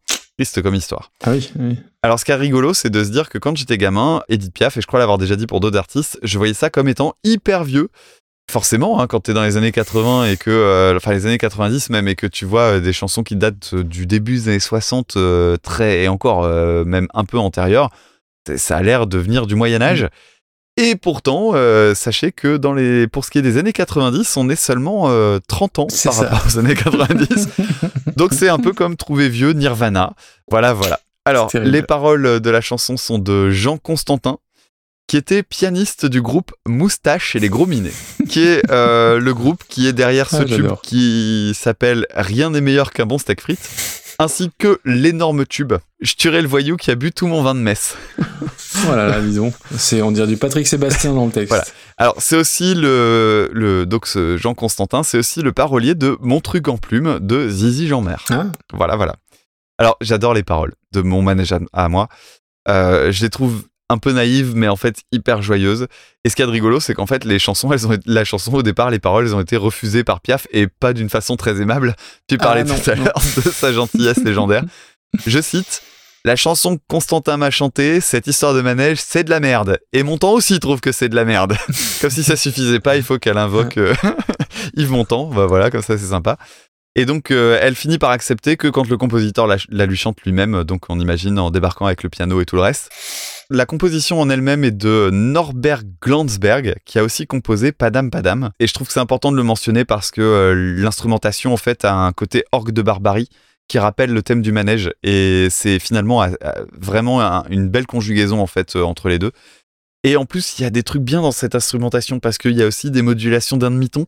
Et elles sont hyper bien amenées. Et en plus, il y a la puissance de la voix de Piaf. C'est une chanson qui est super. Bon, waouh, dis donc. Donc merci Thomas qui nous a envoyé ça. Et donc Edith Piaf, j'avais oublié qu'on en avait parlé pour mon légionnaire de, de ton ami Serge Gainsbourg. Et est-ce qu'on avait dit qu'elle s'appelait en vrai Edith Giovanna Gassion? Je suis pas sûr. Bah, je ne pense pas. Donc je, donc je le redis.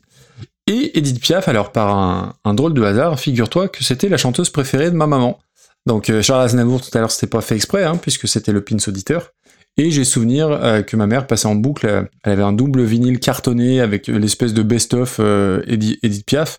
Et comme tout môme de 10 ans, bah, à l'époque, je trouvais ça nul parce que je trouvais que c'était de la- de l'avant-guerre, mais bah non, ça faisait que, que 30 ans, c'est ce que tu disais. Et après, bah, en fait, j'ai écouté pas mal de, titres, et oui, il y a vraiment des morceaux que j'aime beaucoup. Ma chanson préférée, c'est L'accordéoniste, qu'on, euh, voilà, que j'ai beaucoup écouté, et, et voilà, il y a plein plein de... C'est c'est- enfin, c'est une vedette, enfin, c'est la plus grande voix de l'histoire de la chanson française, je pense que là-dessus, il n'y a, pas- il y a pas trop de débat. Ah, T'oublies Carla Bruni quand même. J'oublie Carla Bruni. Et elle a fait à Jean Cocteau ce que euh, Johnny Hallyday a fait à Jean Dormesson, Eh oui. ce que Michael Jackson a fait à Farrah Fawcett, ou ce que Tina Turner a fait à ce pauvre Jean-Louis Murat, c'est-à-dire mourir le même jour en éclipsant totalement la disparition de l'autre. Puisque, bah, euh, bon, même si Jean Cocteau est très très très connu, bon, bah, Edith Piaf, c'était euh, la vedette de, de la France.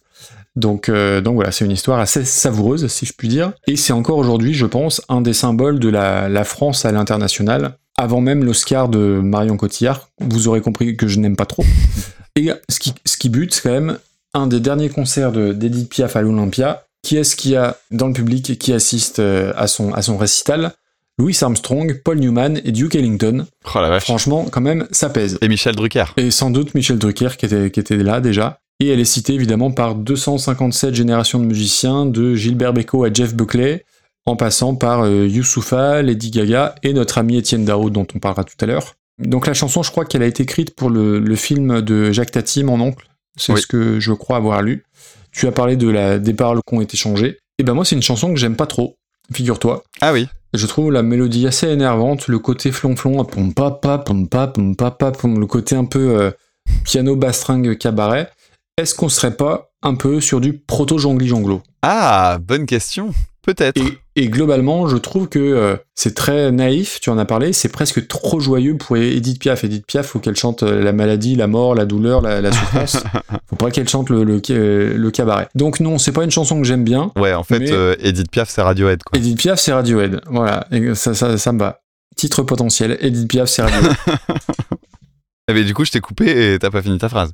et non, et c'est tout, et c'est presque trop joyeux pour du Piaf, et il faut qu'elle chante la douleur, la souffrance, le mal-être, le... Oui, oui, non, voilà, c'est bon, ça suffit. Ok, très bien.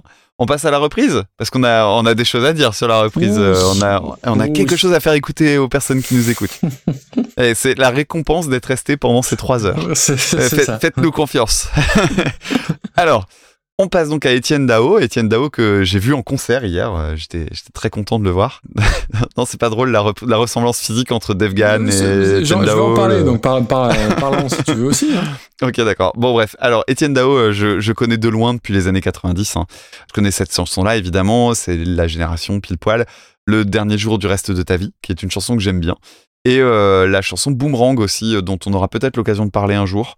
Il Mm. avait reprise avec Avec Danny, et que j'aime énormément. Ah oui. Euh, voilà, je, qui, qui est-ce qui a écrit cette chanson? C'est ce cher Serge Gainsbourg. Ouais, ouais, ouais. Et puis il y a d'autres chansons un petit peu plus anciennes, notamment Weekend à Rome, hein, qui est la chanson qui avait euh, lancé Oui. sa carrière finalement. Il est souvent critiqué, alors euh, je pense, euh, j'ai en tête notamment, euh, alors attention, euh, référence culturelle, Maxime, hein, sois Ouh prêt. là là là, je, je sais ce que tu vas dire et je suis d'accord avec toi, mais je, je- On, on parle bien de Laurent Gérard? bah oui. Voilà, Laurent Gérard qui imite très bien Étienne Dao, faut le reconnaître. hein. Mais non, mais du coup non. Il imite bien, mais non. Mais si, parce qu'il a la gestuelle et juste il, il, il fait pas de voix. Donc à partir de là, c'est bon. Voilà, c'est parfait. Euh, non mais en soi, moi j'aime bien le timbre de sa voix et j'aime bien sa, personnalité en fait, parce qu'il a une. C'est un bonhomme qui fait sa carrière dans son coin finalement. Il emmerde personne. Il c'est pas quelqu'un qu'on voit euh, de façon euh, omniprésente. et j'aime bien ce, type de personnage. J'ai absolument aucune envie de découvrir sa discographie. Il me semble une fois avoir essayé d'écouter un album et avoir trouvé ça ben fade. Mais bon voilà, je, pense malgré tout qu'il y a, peut-être des petits trucs à trouver d'intéressant à droite à gauche. Peut-être pas sur les singles, mais en même temps j'ai pas le courage d'aller creuser. Donc si un jour quelqu'un a, a quelque chose à recommander, je prends. Cette chanson-là donc n'est pas sur un de ses albums et j'étais très étonné parce qu'elle avait eu beaucoup de succès en fait quand elle était sortie. Ah oui, ah bah bien sûr, ça a cartonné. hein. Et elle est entre deux albums en réalité à ce moment-là. Et elle est tirée d'un album hommage à Fréhel et Piaf. L'album s'appelle Ma grand-mère est une roqueuse, avec des noms qui n'ont rien à voir avec Étienne Dao. Alors dessus on retrouve, euh, c'est c'est du coup plus euh, Jongli Jonglo compatible. Dessus on trouve Pigalle, avec euh, notamment, bah, donc Pigalle c'est le groupe de François Hadji Lazzaro, euh, Mhm. bah, qui est décédé il y a pas longtemps d'ailleurs lui Oui, aussi. Tout à fait. Il a pas attendu qu'on parle de lui, tiens. et également un groupe belge qui s'appelle Stella. Alors si vous connaissez pas Stella, c'est pas grave que vous connaissiez pas musicalement. Ce qui est intéressant, c'est de voir à quel point ce groupe est belge. Stella, ça s'écrit avec deux, ça s'écrit avec deux T et trois L. D'accord. Et surtout, un groupe qui, a- qui m'a interpellé, qui s'appelle Bernadette Soubirou et ses apparitions.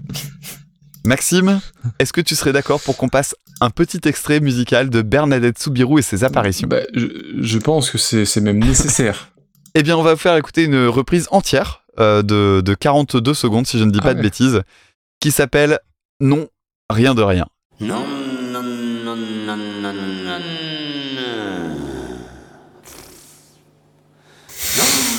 non, non, non, non, rien de rien. Tellement con, putain. Non, non, je ne regrette de...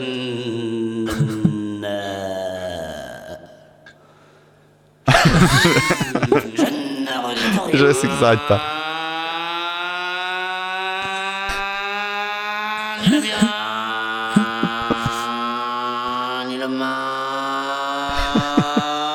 Voilà, et, ça s'arrête comme ça.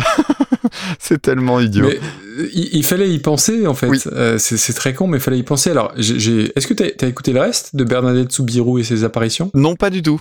Il faudra quand même, parce que ça, je, je suis curieux de ce truc-là. Mais non, non, c'est génial. Pour l'anecdote, je l'ai fait écouter à, à la classe de mon pote. euh, je, suis- je suis- je suis allé dans sa classe, j'ai j'ai pensé à cette reprise et je me suis dit, oh bordel, faut que j'y fasse écouter.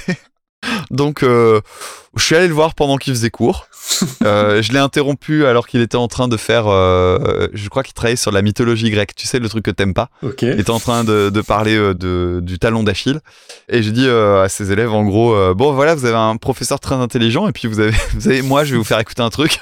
Renan, tais-toi deux minutes, j'ai un truc à te faire écouter. Et j'ai mis ça. Évidemment, les gamins étaient bidonnés parce que ça marche très, ça marche très très bien auprès des enfants. Eh ben, bravo l'éducation nationale. Et j'ai vu mon copain me regarder et se mettre à pleurer de rire parce que c'était complètement idiot et décalé.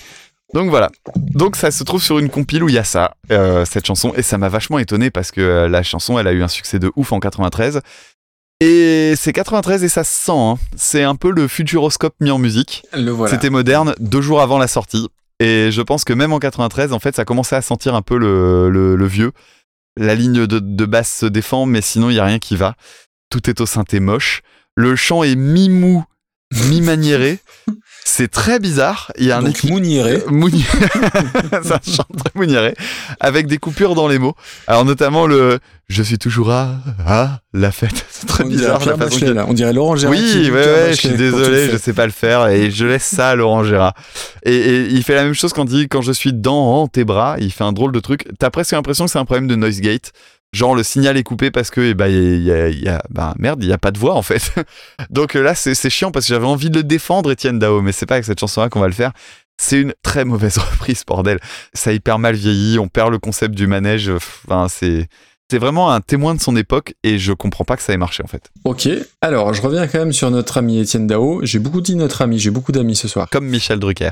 Donc Étienne Dao, j'ai longtemps trouvé ça très ringard. Et euh, voilà, bah, il y a souvent des vannes assez simples, assez faciles sur sa voix, dues à l'imitation de Laurent Gérard, qui est bonne, qui est mauvaise, peu importe. Et en fait, non, ou alors c'est moi qui deviens ringard. Et euh, bah, tu parlais tout à l'heure de, de Dave c'est notre ami Maître Enfoiros, pour le coup, qui euh, comparait la voix de Dave Gahan à, celle d'Étienne Dao. Fut un temps, j'aurais mal pris pour Dave Gahan. Et en fait, oui, ils ont une teinte un peu suave, un peu... pas murmuré, mais il y a quelque chose de comparable et aujourd'hui je considère ça comme un compliment parce que j'ai beaucoup d'estime au final et de, de respect pour Étienne Dao. Tu as tout à fait résumé la situation, le gars qui fait sa carrière dans, euh, dans son coin. Euh, le gars a 65 piges, il a quand même la méga classe, il a très bon goût, hein, il, il est un gros fan de euh, rock indépendant anglais. Il a repris très tôt Pink Floyd, David Bowie. euh, il est surnommé le parrain de la French pop.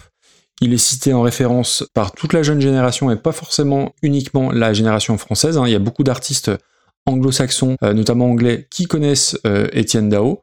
Il a chanté avec euh, Chris Isaac, avec Charlotte Gainsbourg bien sûr, avec Marianne Faithfull, avec Vanessa Paradis, Bashung, Hardy, Nile Rodgers, Debbie Harris, etc., etc. Je connais comme toi que les gros tubes. Weekend à Rome, Tombé pour la France, que je détestais étant gamin, et aujourd'hui je les ai réécoutés, j'aime bien. Comme toi, je connais pas grand chose, donc si, euh, bah, Thomas, si tu as une playlist peut-être de, de- de morceaux incontournables d'Étienne Dao, en dehors peut-être des, des gros tubes. Moi, je suis preneur parce que pour le coup, moi, j'ai envie de creuser. Info inutile et donc indispensable. Il habite à Montmartre, dans un immeuble utilisé par Buffalo Bill quand il est venu en France. Oui. C'est assez improbable, mais euh, faut le savoir. Et euh, Hello m'a dit d'attendre qui Hello c'est ma compagne hein, qui, qui passe à Lyon sur euh, la colline de Fourvière euh, pour aller le huer Ah bon? Parce qu'elle parce qu'elle m'a dit d'aller siffler Dao sur la colline. Mais euh, Dao, c'est pas l'animal légendaire qui a que deux pattes plus courtes que l'autre. ça, ça vient de loin, mais écoute, on, on- on fait, on fait ce qu'on peut. Donc, euh, après cette petite euh, tribulation, on en arrive à sa, à sa reprise. Quatrième du top 50 à l'époque, donc oui, ça avait cartonné. Et euh, je dois dire que je suis pas du tout d'accord avec toi. Ah ouais? Ah la vache. Oui. Alors, j'ai noté euh, la, la giga grosse ligne de basse, moi, qui, qui marche à fond. Alors, tu vas pas être d'accord, mais j'ai parlé d'une instru presque trip-hop. c'est audacieux. c'est un peu audacieux, oui. Après, oui, il y a des moments qui vont pas. Les moments parlés, euh, les gros effets de réverb qui ont vieilli, il y a des synthés qui, où, où- où ça va pas trop. J'ai pas parlé La du moment pro- parler, mais c'est une catastrophe. Euh, oui, oui, je, je- je suis d'accord, mais ça le rend presque sympathique du coup. Il y a une prod très années 90 et très, très solaire quelque part, mais moi j'aime bien les passages chantés, j'aime bien les passages instru. Moi, c'est vraiment une chanson que j'aime bien. Je connais beaucoup plus le répertoire d'Edith Piaf que celui d'Étienne Dao. J'ai beaucoup plus d'affect pour elle que pour lui, mais je préfère largement la reprise à la version originale. Euh, reprendre du Piaf, c'est toujours gonflé. C'est soit ça, soit euh, souviens-toi de Fanny qui reprenait l'homme à la moto. Mm. Euh, moi, je préfère ça. Donc moi, j'aime beaucoup. Ah chaud patate. Fight, fight, fight. Ouais, bah en plus, on est d'accord ni sur l'original ni sur la reprise. Ça va être rigolo. Oui. Alors, qu'est-ce que tu proposes? Je viens de passer devant Roxane 244e. Je vais pas endormir. C'est presque devenu un standard la version d'Étienne Dao quand même. Euh, ouais, dans la musique française, elle a. Ce qui joue pas dans mais, le classement, mais, mais- euh, mais, mais c'est pas bien, c'est pas. c'est par nostalgie, j'imagine, mais. Mais en plus, j'en avais gardé un bon souvenir en fait de cette chanson, mais euh, à la réécouter, c'était euh, vraiment pénible. Regarde, j'ai une place toute, j'ai une place toute prête. Oui. 134e place, au-dessus de Jolene, qui était reprise par Lingua Ignota. C'est ce qu'on a classé le plus haut aujourd'hui, non? Pas du tout. Ah non, non, non, on avait 107 euh, par là. Ah non. Ouais. Ça fait une 134e place. Ouah, c'est généreux, hein. c'est vraiment généreux. C'est généreux autant que euh, Roxane était euh, méchant. Allez, c'est un argument que j'entends. Allez, tu vois, c'est bien, on y arrive. Donc entre Get Lucky par euh, Ruskaja et Jolene de Lingua Ignota. Faudrait que je réécoute euh, Lingua Ignota, c'était particulier. C'était, une expérience. Bon. Alors Maxime, Bon. on en arrive à ton pins. Donc euh, je te laisse l'annoncer. Eh ben, c'est Noémie qui nous a envoyé cette chanson, et Noémie, c'est la compagne de Julien. Julien, la personne qui nous avait envoyé du Elliott Smith et du Queens of the Stone Age. Donc, bah, c'est Noémie qui a gagné son petit pari. Et donc, mon pins, c'est Across the Universe, une chanson des Beatles de 1970, reprise par Fiona Apple en 1998. Undying love which shines around me like a million suns. It calls me on and on across the universe.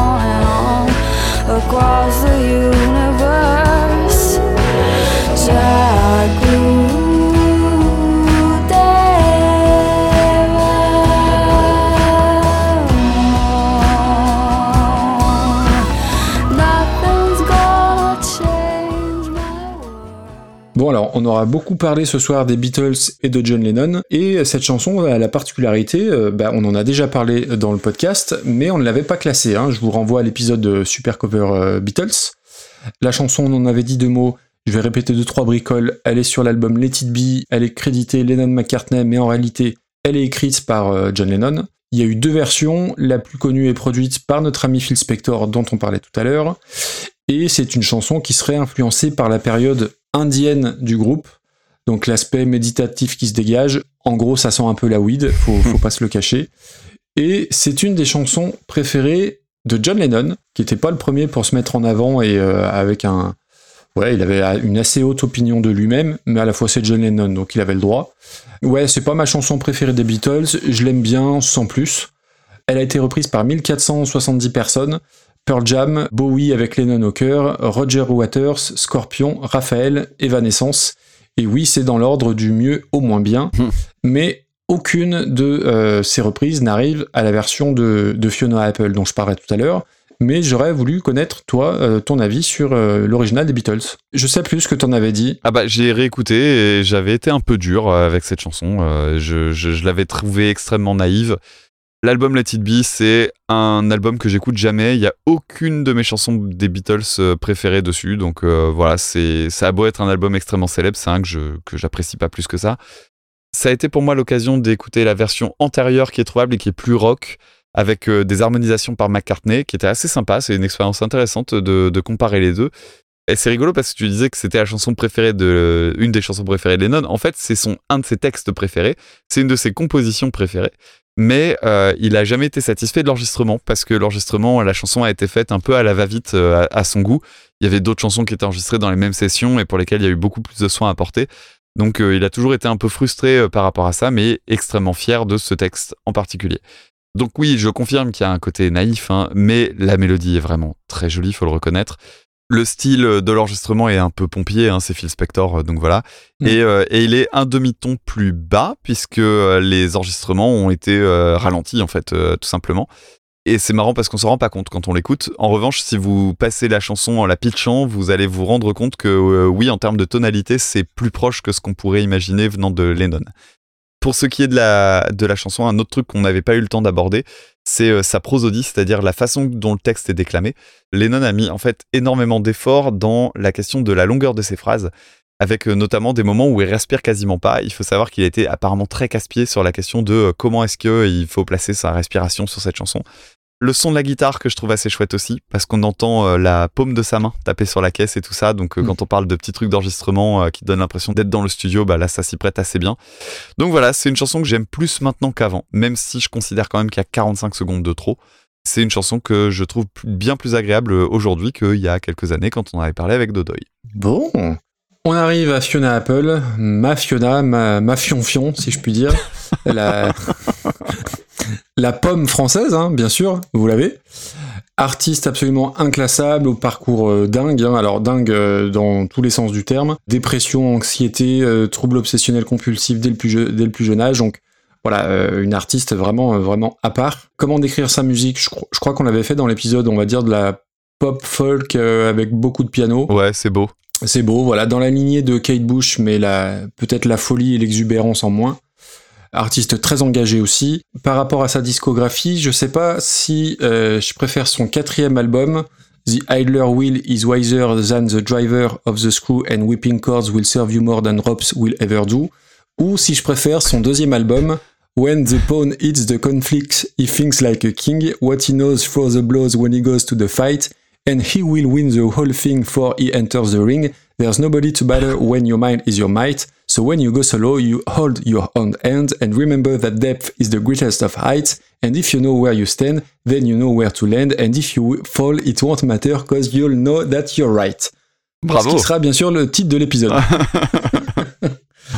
Et euh, bon voilà, c'est une artiste. Elle a eu un 10 sur 10 chez Pitchfork, ce qui est sur le, son dernier album en Ouais, date, je crois. c'est ça. Ce qui est assez rare pour être souligné. Euh, ce qui n'est pas une référence, mais voilà pour le coup. Sa reprise sur la BO de Pleasantville, film que pas ouf, mais que j'ai pas vu. Enfin, un film que j'ai pas vu, mais pas ouf, je crois. Euh, dans cet ordre-là, il commence à être tard et, et il fait chaud. On, on vous l'a dit. C'est vrai. Alors je vais me répéter hein, par rapport à l'épisode d'il y a deux ans. Ce que j'adore, c'est la désinvolture, la nonchalance dans sa voix. Ça apporte vraiment quelque chose de, nouveau, encore plus poussé par rapport à la version de John Lennon, qui est pas le gars le plus vigoureux euh, qui soit, mais elle rajoute ce, petit truc-là. C'est léger, c'est aérien, c'est cotonneux, c'est lancinant. Il y a rien que j'aime pas. Il y a pas une seule seconde que j'aime pas. L'instru est assez sobre, classique, on va dire, fidèle à, à l'original. Écoutez de façon isolée si vous le pouvez la partie de batterie que je trouve méga classe, le petit piano discret, les vents, c'est de toute beauté et il y a cette ambiance euh, douce, amère qui me correspond parfaitement et qui correspond parfaitement à moi, la musique qui me fait, qui me fait vibrer. Et le truc que j'aime, le, petit, euh, le petit plus Periglioni, c'est la, la vibe qu'elle met sur. c'est n'importe quoi. La vibe qu'elle met quand elle prononce le mot uni- universe. C'est du- c'est d'une moellosité, le terme n'existe pas, mais je l'invente. C'est 5 minutes de moellosité qui font du bien. Et pour moi, c'est de très très loin. Alors, ça, ma phrase d'annonce d'avance, elle veut rien dire. C'est de très très loin la deuxième meilleure reprise des Beatles, derrière Joe Cocker, que tu m'as saccagé quand on, en, quand on en a parlé. Mais elle enterre l'original, mais euh, de, façon, euh, de façon exponentielle et, et unilatérale. Ok. Mais je sais ce que, je sais ce que t'en penses, donc. euh, Alors, bah écoute, détrompe-toi. Ah. Parce que, alors, déjà, je profite parce que quand on avait fait l'épisode de Podren, on avait dû rusher quand même, franchement. Et donc euh, là, je saisis l'occasion qui est donnée pour parler de Fiona Apple. Fiona Apple, ça fait partie des, découvertes les plus importantes pour moi de ces dix dernières années, qui m'a vraiment bouleversé. Je l'avais découverte euh, via l'album Idler Will, qui est définitivement mon album préféré parce que la théorie du premier, tout ça, tout ça. Et je pense simplement que dessus, il y a une des plus belles chansons qui ait jamais été écrite, qui s'appelle Regret, dont les paroles sont d'une puissance hallucinante. Il y a un moment où elle crie, en fait.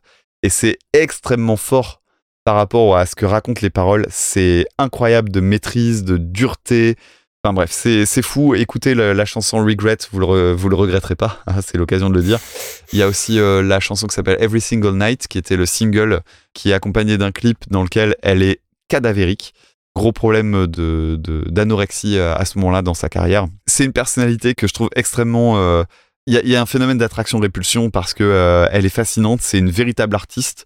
Elle fait de la musique qui est formidable et en même temps, j'ai pas trop envie de, de trop en savoir sur elle parce que j'ai pas envie de m'exposer à sa souffrance. Mhm. Mais en même temps, c'est ce qui me touche dans sa musique. Donc c'est très ambivalent. Tu parlais de Hitler Will et de l'autre nom euh, Mhm. à rallonge. Il y a un troisième album que je vous recommanderais très chaudement qui s'appelle Extraordinary Machine, qui a comme particularité d'exister en deux versions qui n'ont absolument rien à voir. C'est-à-dire qu'il y a l'album dans la version maison de disque, celle qui est sortie dans le commerce. Et en fait, il se trouve que cet album-là, il avait été entièrement refait par la maison de disque. Le track listing est refait dans un ordre différent et surtout les chansons sont réenregistrées et réarrangées différemment.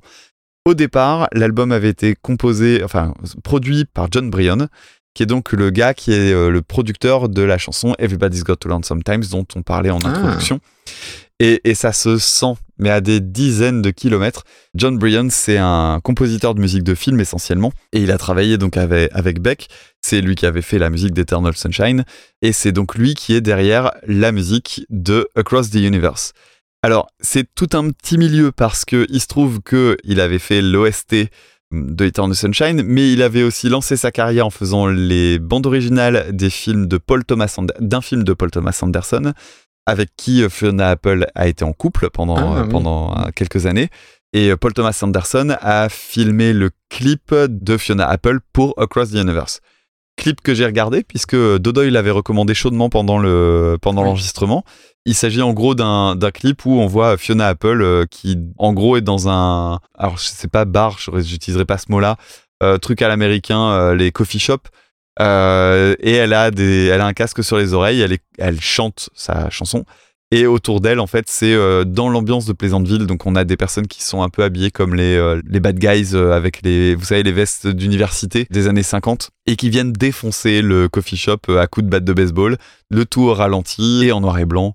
C'est très joli et puis il y a ce côté un peu lunaire de elle qui en fait bah, chante sa chanson sans s'inquiéter de ce qui lui arrive. Donc voilà alors il y a ce chant traînant dont tu as parlé et en fait, moi, j'avais parlé de la, de la reprise en disant que j'aimais pas parce que je trouvais qu'elle était euh, mièvre finalement et que moi, j'allais chercher Fiona Apple pour euh, autre chose, pour des morceaux plus, un petit peu plus tristes finalement. Et la réécouter là, ça m'a fait du bien parce que euh, ça fait du bien aussi d'avoir dans sa carrière des chansons un petit peu plus, je vais pas dire joyeuses parce qu'elle l'est pas, mais euh, plus légère. J'ai revu ce, ce morceau-là à la hausse, alors notamment parce que j'ai revu à la hausse aussi l'instrumental. Dès le début, on reconnaît le style de John Bryan, c'est très années 60, hein, la basse euh, en premier, les flûtes, les trompettes, le banjo. Ça peut rappeler aussi euh, Sufjan Stevens, si vous aimez bien ce genre de musique. Par moment, on est un peu dans la même ambiance. Donc voilà, moi j'ai été content de la, re- de la redécouvrir. C'est pas ma chanson préférée des Beatles, c'est pas non plus ma chanson préférée de Fiona Apple, mais c'est une très très bonne reprise finalement. ouais. Moi non plus, mais voilà, c'est une très très bonne reprise. Mais non, c'est une excellente reprise. Oui. Alors, Est-ce qu'il y a vraiment besoin de trancher et de dire qui gagne dans cette histoire? Ah bah non, pour moi c'est Across the Universe de, de- de très loin. Ouais. Et La question c'est combien de place ça va lui mettre dans la vue quoi? pour moi c'est top 15. Ouh. Pour moi c'est top 15 pour toutes les raisons qu'on a, qu'on a évoquées. Alors je vais te dire oui, parce que c'est une chanson que j'ai sous-estimée et que je trouve meilleure avec le temps. Ok. Donc why not? Why not? Et euh, c'est vrai que euh, elle revient très régulièrement. c'est pas un bon argument, mais elle revient très souvent hein, quand on regarde des tops de reprises, etc. C'est une chanson qui a marqué beaucoup de monde. Ah ok, je n'avais pas forcément euh, connaissance de ça. Pour moi c'est top 10. Alors, faut peut-être pas pousser non plus. Alors, si tu veux mon avis, pour moi c'est meilleur que Temps calme, qui était quand même une escroquerie euh, univers- euh, internationale hein, que tu nous as fait. hein. ah non, non, non. Je- Là, pour la peine, j'ai réécouté et je suis, je suis d'accord avec moi-même, tout va bien. Mais tu veux le pousser du top 10 et mettre Fiona Apple à la Non, place je, parce que je veux pas. tu veux absolument que ce soit que des grands noms en non, fait. ah mais non, mais pas du tout. Je suis pas du. Non, non, pas du, pas du tout. Ça, je, m'en- ça, je m'en fiche. Mais je, je la trouve meilleure que le, le, le thème de, de K2000. Sans contestation possible, je préfère largement. Après, oui, après au-dessus, c'est un peu compliqué. On est d'accord. Le Long de Watchtower, c'est quand même culte. Blackberry, on n'en parlons pas. Pour de vrai, hein, je la vois à la dixième place. Ouais, c'est un peu généreux. Moi, moi je l'aurais mise 13ème, euh, mais euh, on pinaille quoi. On pinaille. Après, les esprits chagrins diront que on- non, on pinaille pas, c'est le top, euh, c'est le top Euh, 15. euh, il- c'est- c'est- on rigole pas, on rigole pas avec le Ouais. classement, hein. Mais euh, écoute, non, euh, K2000 a été dixième, c'est très bien. À un moment donné, il faut, euh, il faut laisser, il faut laisser la place, quoi. Ok. Non? T'es d'ac- t'es- Non, non, mais après, je veux pas te, je, je veux pas te forcer. Oui, oui, mais, c'est euh, c'est- c'est- c'est- normal, inscrit. en fait, c'est inscrit. Ok, moi je trouve ça un peu généreux, comme je te dis. 12e euh, pour moi, dans, ou 13e, je sais déjà plus parce qu'on est fatigué. Euh, 13e, c'était euh, pour moi un, un- un bon endroit, dans un bon jour, on va dire. Sinon, je l'aurais dans- sans doute descendu un petit peu, mais je, te, je te suis, je te suis. Ok, bon, Et cool. alors, donc, elle, elle a mis combien de, combien de, de places euh, dans la vue de, de, son, de son conjoint, notre camarade? Alors, attends, euh, Christian Brothers, on est, on est. Ouais, Elle lui a mis une petite branlée, je pense qu'on peut le dire comme ça. Attends, je la trouve plus. 109 moins 10 places, donc oui, oui, euh, c'est un boulevard. C'est, Bravo, bravo Noémie. Bravo, bravo, bien joué. place, je suis content. Bien je suis joué. content. Tu vas pouvoir te la péter au repas, de, au repas dominical, c'est cool. Exactement. ouais, donc tu sors, euh, tu, tu sors le, l'épisode dimanche. Euh, de la semaine prochaine, peut-être, ouais. Bon, et ben voilà, on a fait un beau petit, un beau petit classement, un nouveau top 10 entre guillemets. Ouais. Ouais, ça a été assez varié. On a eu de la, on a eu de la K-pop, c'est quand même plutôt pas mal. On a eu du psyché, du, de la chanson française de 1958. Euh, voilà, beaucoup d'éclectisme, ce qui est très difficile à dire à 2 heures du matin après 4 heures d'enregistrement. Tout à fait. Bon, alors Maxime, qu'est-ce qui nous reste? Il nous reste euh, bah, le, le pins auditeur. Tout à fait. Et du coup, tu as fait l'intro. Et ben c'est moi qui vais faire le, le pins. hein. On, a, on a échangé nos moments, j'ai envie de dire. Donc du coup, pour respecter euh, la question, bah, encore de mélodie pendant la, la foire aux questions, je propose de faire un, un- je sais plus comment l'appeler ça, un, un miaou test, c'est ça, miaou blind test? Ouais, euh, quelque chose comme ça, ouais. Donc je vais vous interpréter euh, à la bouche, en faisant des miaou, une chanson, et je veux. euh, J'ai une meilleure idée. Vas-y. Parce que je trouve que le miaou, c'est un peu transparent, quoi. Est-ce que tu le ferais pas en trompette à la bouche? Attends, je réfléchis si c'est possible. Tu sais, par exemple, euh, je sais pas, mon manège à moi, ça ferait. euh, Ah mais j'ai pas reconnu mon manège à moi. c'est oui, tu faisais une autre chanson? Non, je vais faire un miaou miaou parce que. Oh là là, quel manque de courage. C'est la FAQ, il faut, euh, on nous l'a demandé, t'as fait l'intro, je fais, je fais le miaou. Ok. Alors, je veux l'interprète. Comme d'habitude, vous m'envoyez un mail, s'il vous plaît, un mail reconversionpodcast.gmail.com et d'ici 3-4 mois, on fera un tirage au sort et, et on verra qui gagne. Euh, non, non, on, on va On vous a dit qu'on euh, passait en annuel en annuel. Alors, euh, t'es prêt? Ça, ça va être ridicule, hein Oui, bien sûr. Miaou, miaou. Miaou, miaou, miaou, miaou, miaou, miaou, miaou, miaou, miaou. Miaou, miaou. Miaou, miaou, miaou, miaou, miaou, miaou, miaou, miaou, miaou. Miaou, miaou, miaou. Tu, tu l'as Oui, ok. Euh, Oui, c'est reconnaissable. Voilà. Donc vous m'envoyez tout ça par mail. Bien sûr, vous direz si c'est grâce à, au miaou de Maxime ou si c'est ma trompette qui vous a à l'avoir. C'est la trompette. Et, et non, c'est pas Neil Young comme je l'ai comme je l'ai cru pendant très longtemps. voilà, un petit indice au cas où. Euh, on reprendra bien, bien sûr les flutio Maasai euh, dès le prochain épisode. Qu'est-ce qui nous reste, Damien? Qu'est-ce que j'ai oublié? Euh, il nous reste à présenter les personnes qui seront euh, mentionnées dans le Oui. prochain épisode, donc les listes des nouveaux arrivants, nouvelles arrivantes. Tout à fait. Et puis après, euh, l'actu rapidement parce qu'il est 2 heures du matin passé. Tranquille. Et, et voilà.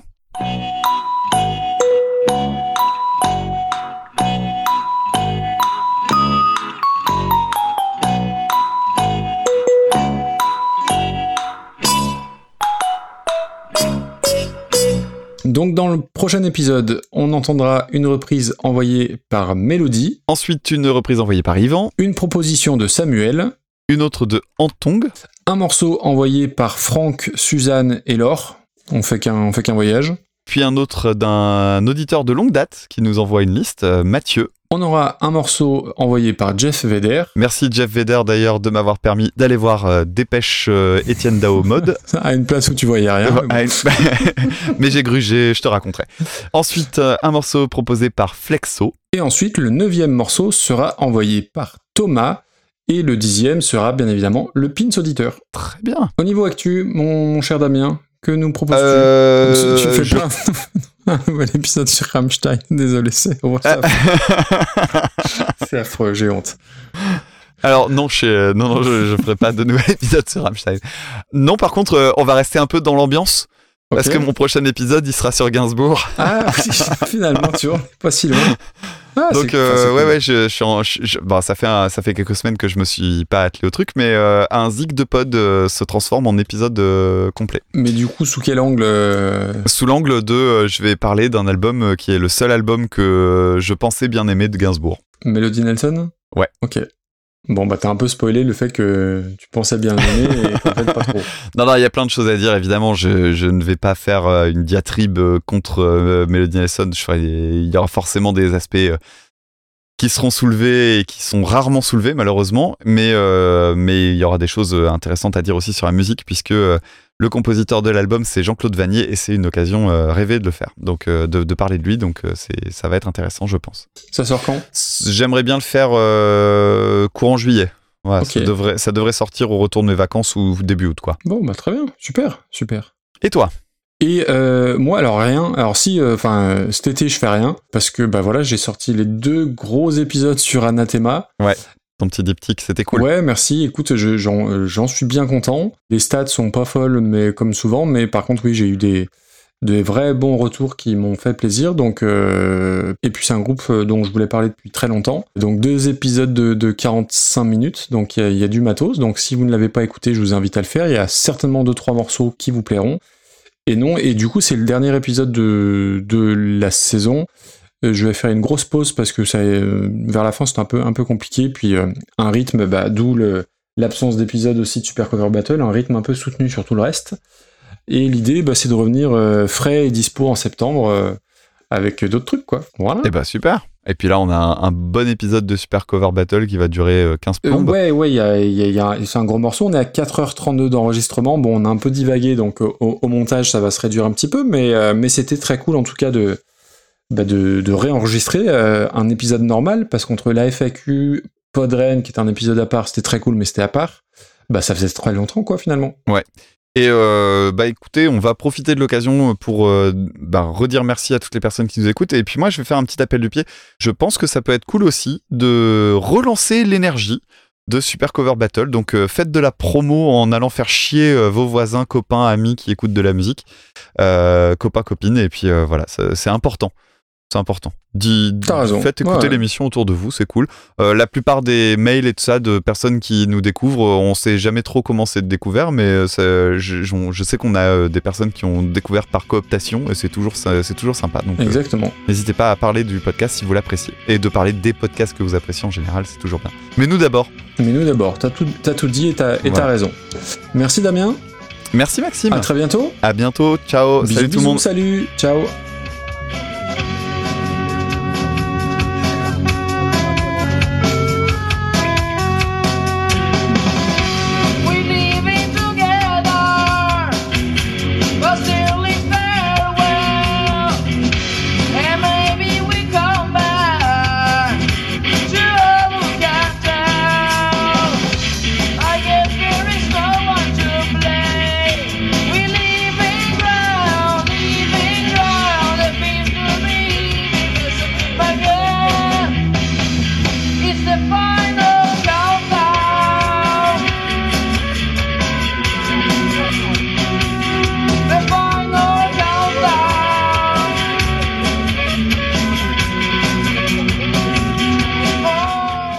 Et j'ai une anecdote. Vas-y. Mon frère est allé apparemment en station-service pour euh, laver sa caisse. Ok. Et il a un autocollant, écoute ça derrière. Et il y a quelqu'un qui est venu le voir en disant euh, Ah, euh, tu connais ce podcast voilà. Non. Et, et ce a de rigolo, c'est que le gars est pas resté. Donc euh, ils ont pas discuté. Ah le mec, il a juste dit Ouais, moi je connais. Et il s'est barré. et mon frère, le truc trop fort, c'est que d'abord mon frère l'a pas retenu. Oh. Mon, le- mon frère m'a pas dit qu'il était mon frère. Donc ça, m'a fait marrer. C'est nul. Ouais, carrément, c'est la rencontre à la con. Et, et le dernier truc, euh, le plus important à mon sens, c'est que mon frère écoute pas le podcast. Ah merde. Donc ça tombe, le type serait venu en disant Ouais, peut-être qu'il aurait parlé de Super Cover Battle. Tu vois, en disant Ah, c'est rigolo. c'est, euh, tu ils auraient pu enclencher une Bah conversation, oui, tu vois, sur euh, Super Cover Battle. Est-ce que t'es d'accord avec le classement et tout? Et mon frère aurait dit Le quoi? Le quoi? Bah, Jamais entendu. Jamais Donc voilà. Donc c'est l'occasion de saluer cette personne, hein, si, euh, si elle nous Ton écoute. Euh, c'est l'occasion de rappeler à mon frère qu'il ne nous écoute pas, euh, Bah qu'il oui. devrait nous écouter parce que bordel de merde quand même. Bien sûr. Bon, j'ai l'air malade. Elle est où ma lumière de pin-up là? Fais ton Instagrammeuse. Attends. Déjà que je suis en gros plan, ce qui fait que tu ne vois que mon nez. Putain, alors je sais pas s'il faut y voir un signe, mais il y a un espèce de mauvais groupe de reprises qui joue pas très loin de chez moi. Alors je sais pas si c'est la fête de la musique en décalé. Tout à l'heure on a eu droit à Oh les filles, oh les filles. Et là c'est quoi? Oh putain, c'est téléphone, merde. Ouais, rien ne va plus. Bon alors Dépêche mode? Que dire de, de Dépêche Mode? Bah en fait, au départ, donc, il nous a trouvé des places, Jeff, et c'était genre, il n'y avait plus rien. Bah, tu vois, un stade, t'as la, la scène, et euh, on était la place, il y avait personne plus à droite que moi. C'est-à-dire qu'à côté de moi, c'était des tentures. je la mettrai en bloopers. Il y avait. Putain, merde, je l'ai pas vu arriver. Bon, j'ai l'air malade. Elle est où ma lumière de pin-up là? Fais ton. Instagrammeuse. Attends. Déjà que je suis en gros plan, ce qui fait que tu ne vois que mon nez. Du 20, euh, 21 au 24 septembre, euh, je suis en Sicile avec le boulot. Tu vas en minibus? Très bon, très très bon. Et puis en plus c'est pas écrit, donc c'est magnifique, c'est encore mieux. Ah, il y a du niveau, hein, putain. Donc euh, Puis c'est culturel. J'ai pas mon casque, donc je t'entends pas. Ok, bah je vais pouvoir Mais dire plein de conneries, c'est bon. Moi je t'entends bien. Petit con. Qui a mal parlé de mon George Michael. N'importe quoi. 8-9. I just can't get enough. I just... Eh, ça peut même faire avec, même faire avec 7. I just can't 7 8 9. I just can't 7 8 9. Ça tu garderas dans les bloopers bien sûr. Excellent. Excellent. Excellent. Non, mais ça va devenir un, ça va devenir un truc que tout le monde va reprendre. C'est brillant. Bien sûr. Il y avait personne plus à droite que moi.